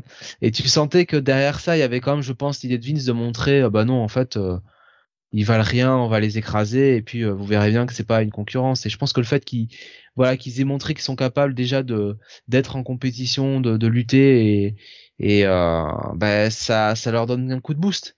Et à full gear, euh, bah ils vont avoir euh, ils vont avoir oui une sacrée carte, hein, euh, parce que bon, il y aura les Bros contre ouais, aussi. Ça va être un gros moment Hein pour capitaliser à mort. Bah, Hangman, euh, a priori, va battre Kenny aussi, donc ça va être un... Ça va être le gros moment du show. euh, ouais, donc c'est... De toute façon, tous les pay-per-view de Light Wrestling euh, ont, euh, ont une grosse, grosse importance, quoi. Ils sont spéciaux en eux-mêmes, quoi. À moins qu'ils nous fassent justement un, un espèce de finish à la pisse où Hangman se fait baiser. Et rappelons que début janvier, on a euh, le changement de le changement de chaîne et on pourrait peut-être avoir la revanche et la prise de titre de Hangman début janvier. Non, je, doute de ça parce que euh, je pense que le premier show euh, de janvier, il va y avoir la finale pour le TTBS. Ça m'étonnerait que s'ils font perdre Hangman par une couille de l'élite, ça m'étonnerait qu'on y revienne tout de suite quoi. Je peux me tromper, Ah, tu mais sais, euh, de novembre à bon. janvier, ça laisse, ça laisse un mois et demi pour rebuilder derrière? il faut quand même qu'ils remontent les rankings. Hein. Oui. Alors, on va pas The sortir un match de l'échelle. On va pas sortir un match de l'échelle euh, tous les six, six semaines non plus, hein, Steve. hein. Ah, bah, pas forcément un match de l'échelle, mais euh, tu vois ce que je veux dire, c'est euh, le, le baiser et justement la storyline, c'est que, euh, je, je dis ça, voilà, je On, pose, je pose des, on veut bien baiser hein, mais, Page. Hein. mais la, la, la storyline, c'est que Kenny dit non, mais t'as eu ta chance et t'as perdu et, et justement que euh, que Hangman euh, mais- justifie, bah ouais non, en fait mec t'as triché, affronte-moi légalement, ah, ah, tu sais un espèce de, de no DQ ou un truc comme ça et il reprend Non, dans un cowboy shit match avec des vrais euh, piles de Mm. merde. euh, C'est celui qui marche dans la merde qui a perdu. C'est comme euh, le truc la- avec Orange Cassidy. dans la merde, hein, comme Orange Cassidy là, dans le dans Ouais. le jus de fruits là, bah là ce sera euh, ce sera dans la merde quoi. Une grosse pile de purin là, euh, ce sera Mm. pas euh, ce sera pas euh, exploding euh, cowboy shit deathmatch. À la fin Cowboy du, du shit, temps, ouais. t'as, t'as, t'as la merde qui explose. Il me semble quand même que c'est difficile, tu vois, de. Enfin, si tu le fais perdre, si tu le fais perdre, ça me semble difficile, de, même même au bout d'un mois et demi, de, de revenir, euh, de revenir dessus. Je pense que Révolution euh, serait plus la date dans ce cas-là. Révolution, tu l'écris comme une raie. Oui, euh, Révolution fin février du coup, hein, début mars. Donc, euh, il me semble que c'est plus le, le bon le bon timing quoi. Mais je te dis, enfin, à mon avis, euh, Hangman gagne le tournoi et je pense que Mox bat bat Danielson. Euh, Hangman gagne le titre et euh, Mox bat euh, bat Danielson dans le tournoi. Ah bah dans ce cas-là, on aura Hangman face à face à Mox. Face à Mox. Ouais, je pense que Mox c'est sa première feud. Attends, on a déjà eu Hangman face à Mox ou pas du coup? Non. Ah bon? D'accord. Non. Et si tu te rappelles bien, ils l'ont bien teasé dans le match de l'échelle, hein, parce que c'est Hangman qui euh, sort Mox à la fin. Oui, oui, oui, oui. Oui, oui, oui, oui, oui. Oui, oui, oui, oui. Mais justement, faut le dire, ce sera le 13 novembre, le samedi. Ah oui, Parfait. un bon petit samedi. Samedi Oui, 13 novembre, donc ce, faut le dire, où bah du coup on refera un podcast assez rapidement puisqu'on va débriefer Full Gear. On va pas attendre la semaine prochaine, enfin la semaine d'après, puisque c'est vrai que euh, hasard du calendrier, on a deux pay-per-view deux semaines d'affilée. On a deux très gros pay-per-view et les traiter tous les deux dans la même émission. Ça risque L'autre étant compliqué. Survivor Series, hein, j'imagine. Exactement. Le dimanche 21. D'ailleurs, c'est pas un samedi. Ah, Ah non, c'est le Royal Rumble qui est le samedi, pardon. C'est c'est le Royal Rumble qui est le samedi. Euh, donc, samedi 13 novembre, Full Gear. Dimanche 21 novembre, Survivor Series. Donc, deux très gros pay-per-view. Et puis après, c'est vrai que c'est la petite news dont on n'a pas parlé. Pas de pay-per-view WWE de tout le mois de décembre. Ah bon? Ouais. Oh, ils vont, ils vont, ils vont bien nous en, non, nous en ajouter non. un de derrière les fagots. C'est officiel. TIC a été euh, a été retiré et euh, ce sera le 1er janvier euh, qu'on aura euh, Day One du côté d'Atlanta. Oh. Euh, ouais. Non non, il y Idée aura de pas chiasse. de. Ah oui, mais bon. euh, Ce qui fait Pas que de la cadeau de prédiction... Noël. Pas, pas de, pas de cadeau pour les fans WWE à Noël. Pas de pay-per-view, rien. Et Kael qui nous dit pas d'Elimination Chamber non plus d'annoncer. Ouais. Il a tout à fait raison. Et du coup, ça, ça nique un peu ma prédiction que je faisais lors de la dernière émission, parce que je crois qu'on l'avait faite en émission. On avait parlé de ce Day One qui était annoncé, mais on savait, enfin, moi en tout cas, j'avais peut-être mal compris. Euh, soit c'était pas correctement annoncé, soit j'avais mal compris, et c'est bien possible que ce soit la deuxième solution. Euh, Oui, bah oui. Je, je pensais que c'était le premier Raw de l'année qui s'appelait Day One, et du coup, je prédisais que la WWE se mette à nous faire des compteurs de victoire façon OW parce que ça marche en face. Bah, pas du tout, en fait, c'est un pay-per-view. Donc, euh, bah, voilà, prédiction qui déjà tombe à l'eau. Eh ouais. Ouais, c'est la faute à Jonath. Il a brisé mes espoirs euh, quand nous en avons discuté mardi dernier. Euh, ou non, Pour une vendredi fois que c'est dernier. pas pardon. Sam. Il a pris mes espoirs et les a mis sous son talon de chaussure et les a écrasés. En rigolant. Je mets pas de talon aiguille, hein, fort Ah oh, pas besoin. Pas besoin.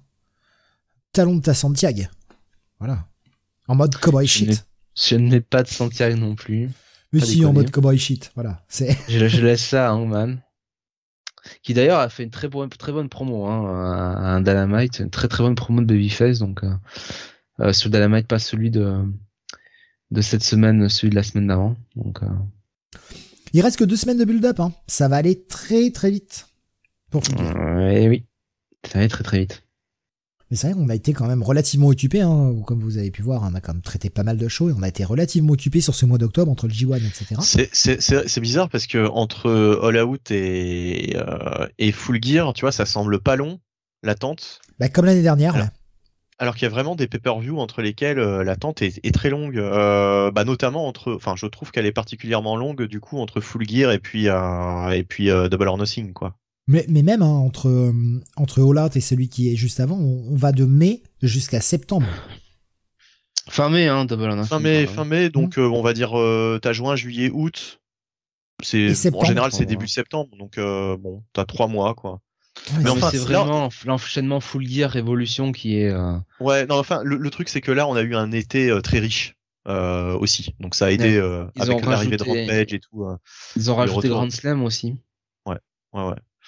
Oui, ils ont fait pas mal de spéciaux. Euh, enfin, franchement, euh, franchement, cet été, euh, là, je trouve qu'on en a eu pour notre argent et, et c'était très divertissant. Et d'ailleurs, depuis, ils sont sur vraiment une, bah, ils sont sur la bonne voie hein, quand même, globalement. Et d'ailleurs, ils sont encore là? Oui, ah bah, surtout, oui, ils sont encore là. Non, mais surtout, faut, faut, enfin, qui aurait pu deviner que deux ans après leur, leur, leur, leur apparition, un peu plus de deux ans, ils allaient avoir ce roster, quoi? Avec ces noms-là. Enfin, c'est, sidérant, quoi. Quand tu fais le. Je pense qu'on se serait bien foutu de notre gueule hein, si on avait dit euh, Daniel Bryan, CM Punk. Je pense que les, les gens auraient rigolé, quoi. Tu vois, ils auraient dit euh, putain les, guignols, quoi, qui imaginent ça possible. Ils vont battre, euh, ils vont battre Raw, NXT, SmackDown dans les ratings deux ans après. Je crois qu'on nous aurait regardé, on nous serait dit putain, vous êtes, un peu, un peu barré quand même hein, chez Comic City. Hein. Justement, euh, puisque tu parles de NXT et on parlait de spéciaux juste avant, et oui, mercredi, le Halloween Havoc, le NXT. Et regardez, j'ai changé le logo, je l'ai updaté, hein, j'ai mis le logo NXT 2.0, ça ne rigole plus. Bon alors là par contre, ah oui, parce que maintenant il faut dire NXT 2.0, hein, c'est euh, dès qu'ils ah parlent de la NXT, ils disent plus NXT tout court, ils disent NXT 2.0 et euh, bah non, en fait non, non. Je ne regarderai pas Halloween Havoc puisque je ne regarde plus du tout la NXT. C'est terminé. On a un Triple Threat Scareway to Hell Ladder Match pour le mhm. titre NXT féminin entre Yoshira et Zoe Stark qui sont actuellement championnes, qui affrontent Indy Hartwell et euh, Persia Pirota face à Toxic Attraction, donc représenté par Gigi Dolin et Jessie Jane. Oh vraiment, non, non, non, non. Ok. On aura également un titre pour le, un match pardon pour le titre tag NXT entre MSK, actuellement euh, mmh. détenteur du titre, hein, euh, Nash Carter et Wesley, face à mmh. Imperium, représenté par Fabien Eichner et Marcel Bartel. Bah ça, tu vois, ça m'aurait bien donné envie dans la précédente version, mais là, euh, même ça, ça va pas m'y faire revenir. le MSK qui qui est hué en ce moment du côté de de la NXT et pour une histoire apparemment mais assez euh, rocambolesque puisque figurez-vous que ils sont hués parce qu'une partie euh, du public, une portion, euh, est euh, tout simplement manipulée, figurez-vous, par la famille de Easy. la, vous vous souvenez Easy, la, la, la, la Bailey fangirl là, ouais. qui a grandi et il y aurait, je sais pas, des, des paroles de euh, d'un mec de, de, MSK qui, qui aurait euh, qui aurait déplu ou je sais plus trop. Moi je sais même pas je, je trouve pas, pas ça incroyable. Euh, et apparemment bah ces gens qui sont toujours là hein, du côté de la NXT là les parents de, de Easy bah en gros ils auraient une espèce de cellule autour d'eux enfin de, de gens pour justement mais ouais, non, mais pour faire apparemment huer euh, les mecs pour faire pression, euh, c'est une espèce de. Et je déconne pas hein, quand je dis ça. Hein, il y a vraiment euh, parce que de toute façon, enfin, on n'est pas fou. Ça fait quelques épisodes que MSK ils sont hués pour, en fait, je vois pas trop quelle raison. Donc il y a vraiment quelque chose qui s'est passé, quoi. Enfin, au bout d'un moment, les mecs sont pas heal, font pas des promos de heal. Pourquoi on se met à les huer? Alors que c'est quand même deux excellents catcheurs. Enfin, donc voilà c'est une histoire à dormir debout, mais.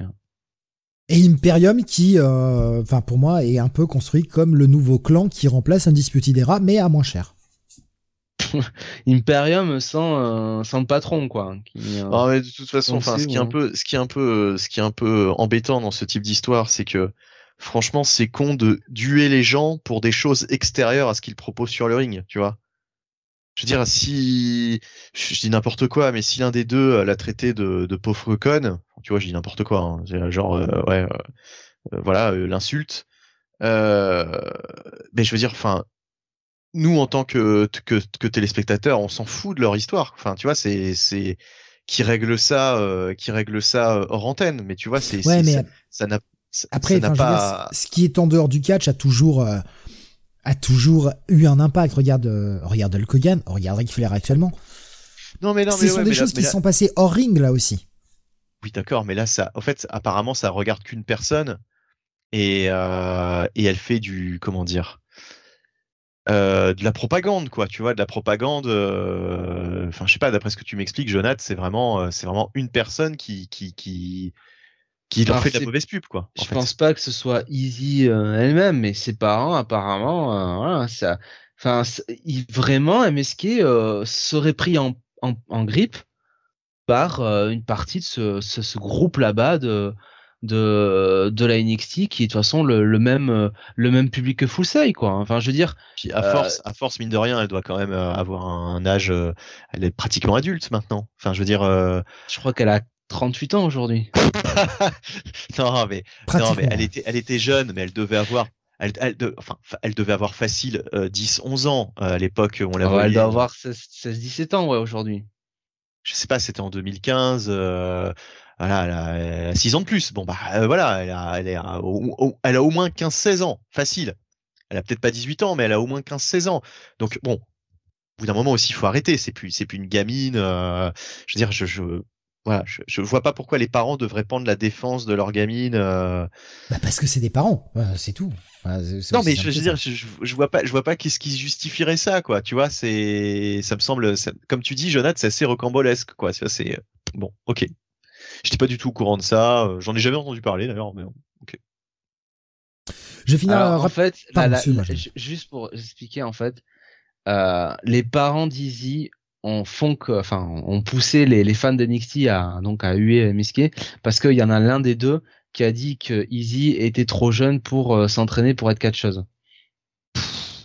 Et alors les parents, je quoi. Les, les, les, parents ont même demandé aux fans de chanter votre ton père est mort donc à, Nash Carter qui, qui venait de perdre son père quoi. Oh, bah, mais attends, mais c'est des, c'est des fous là. C'est, mais, là, là, là, là, là, encore une fois là, c'est justement là, c'est, ça sentait vraiment le.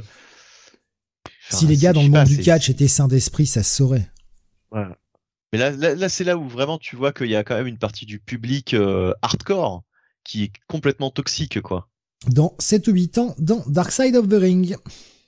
Itzy, Itzy, la, la, l'enfant terrible du catch, euh, tu sais, la, la fan, euh, la fan maléfique. Moi, je trouve ça assez affligeant. Je vais terminer. Pardon. Ouais, vas-y, vas-y, finis. Non, non, non, non, non, mais je t'en prie. On, non, non, non, Allez, on va refaire la biographie de Stéphanie McMahon. allez, allez. Je, je, termine rapidement cette carte euh, de Halloween Avoc parce que la, la carte en elle-même est pas dégueulasse.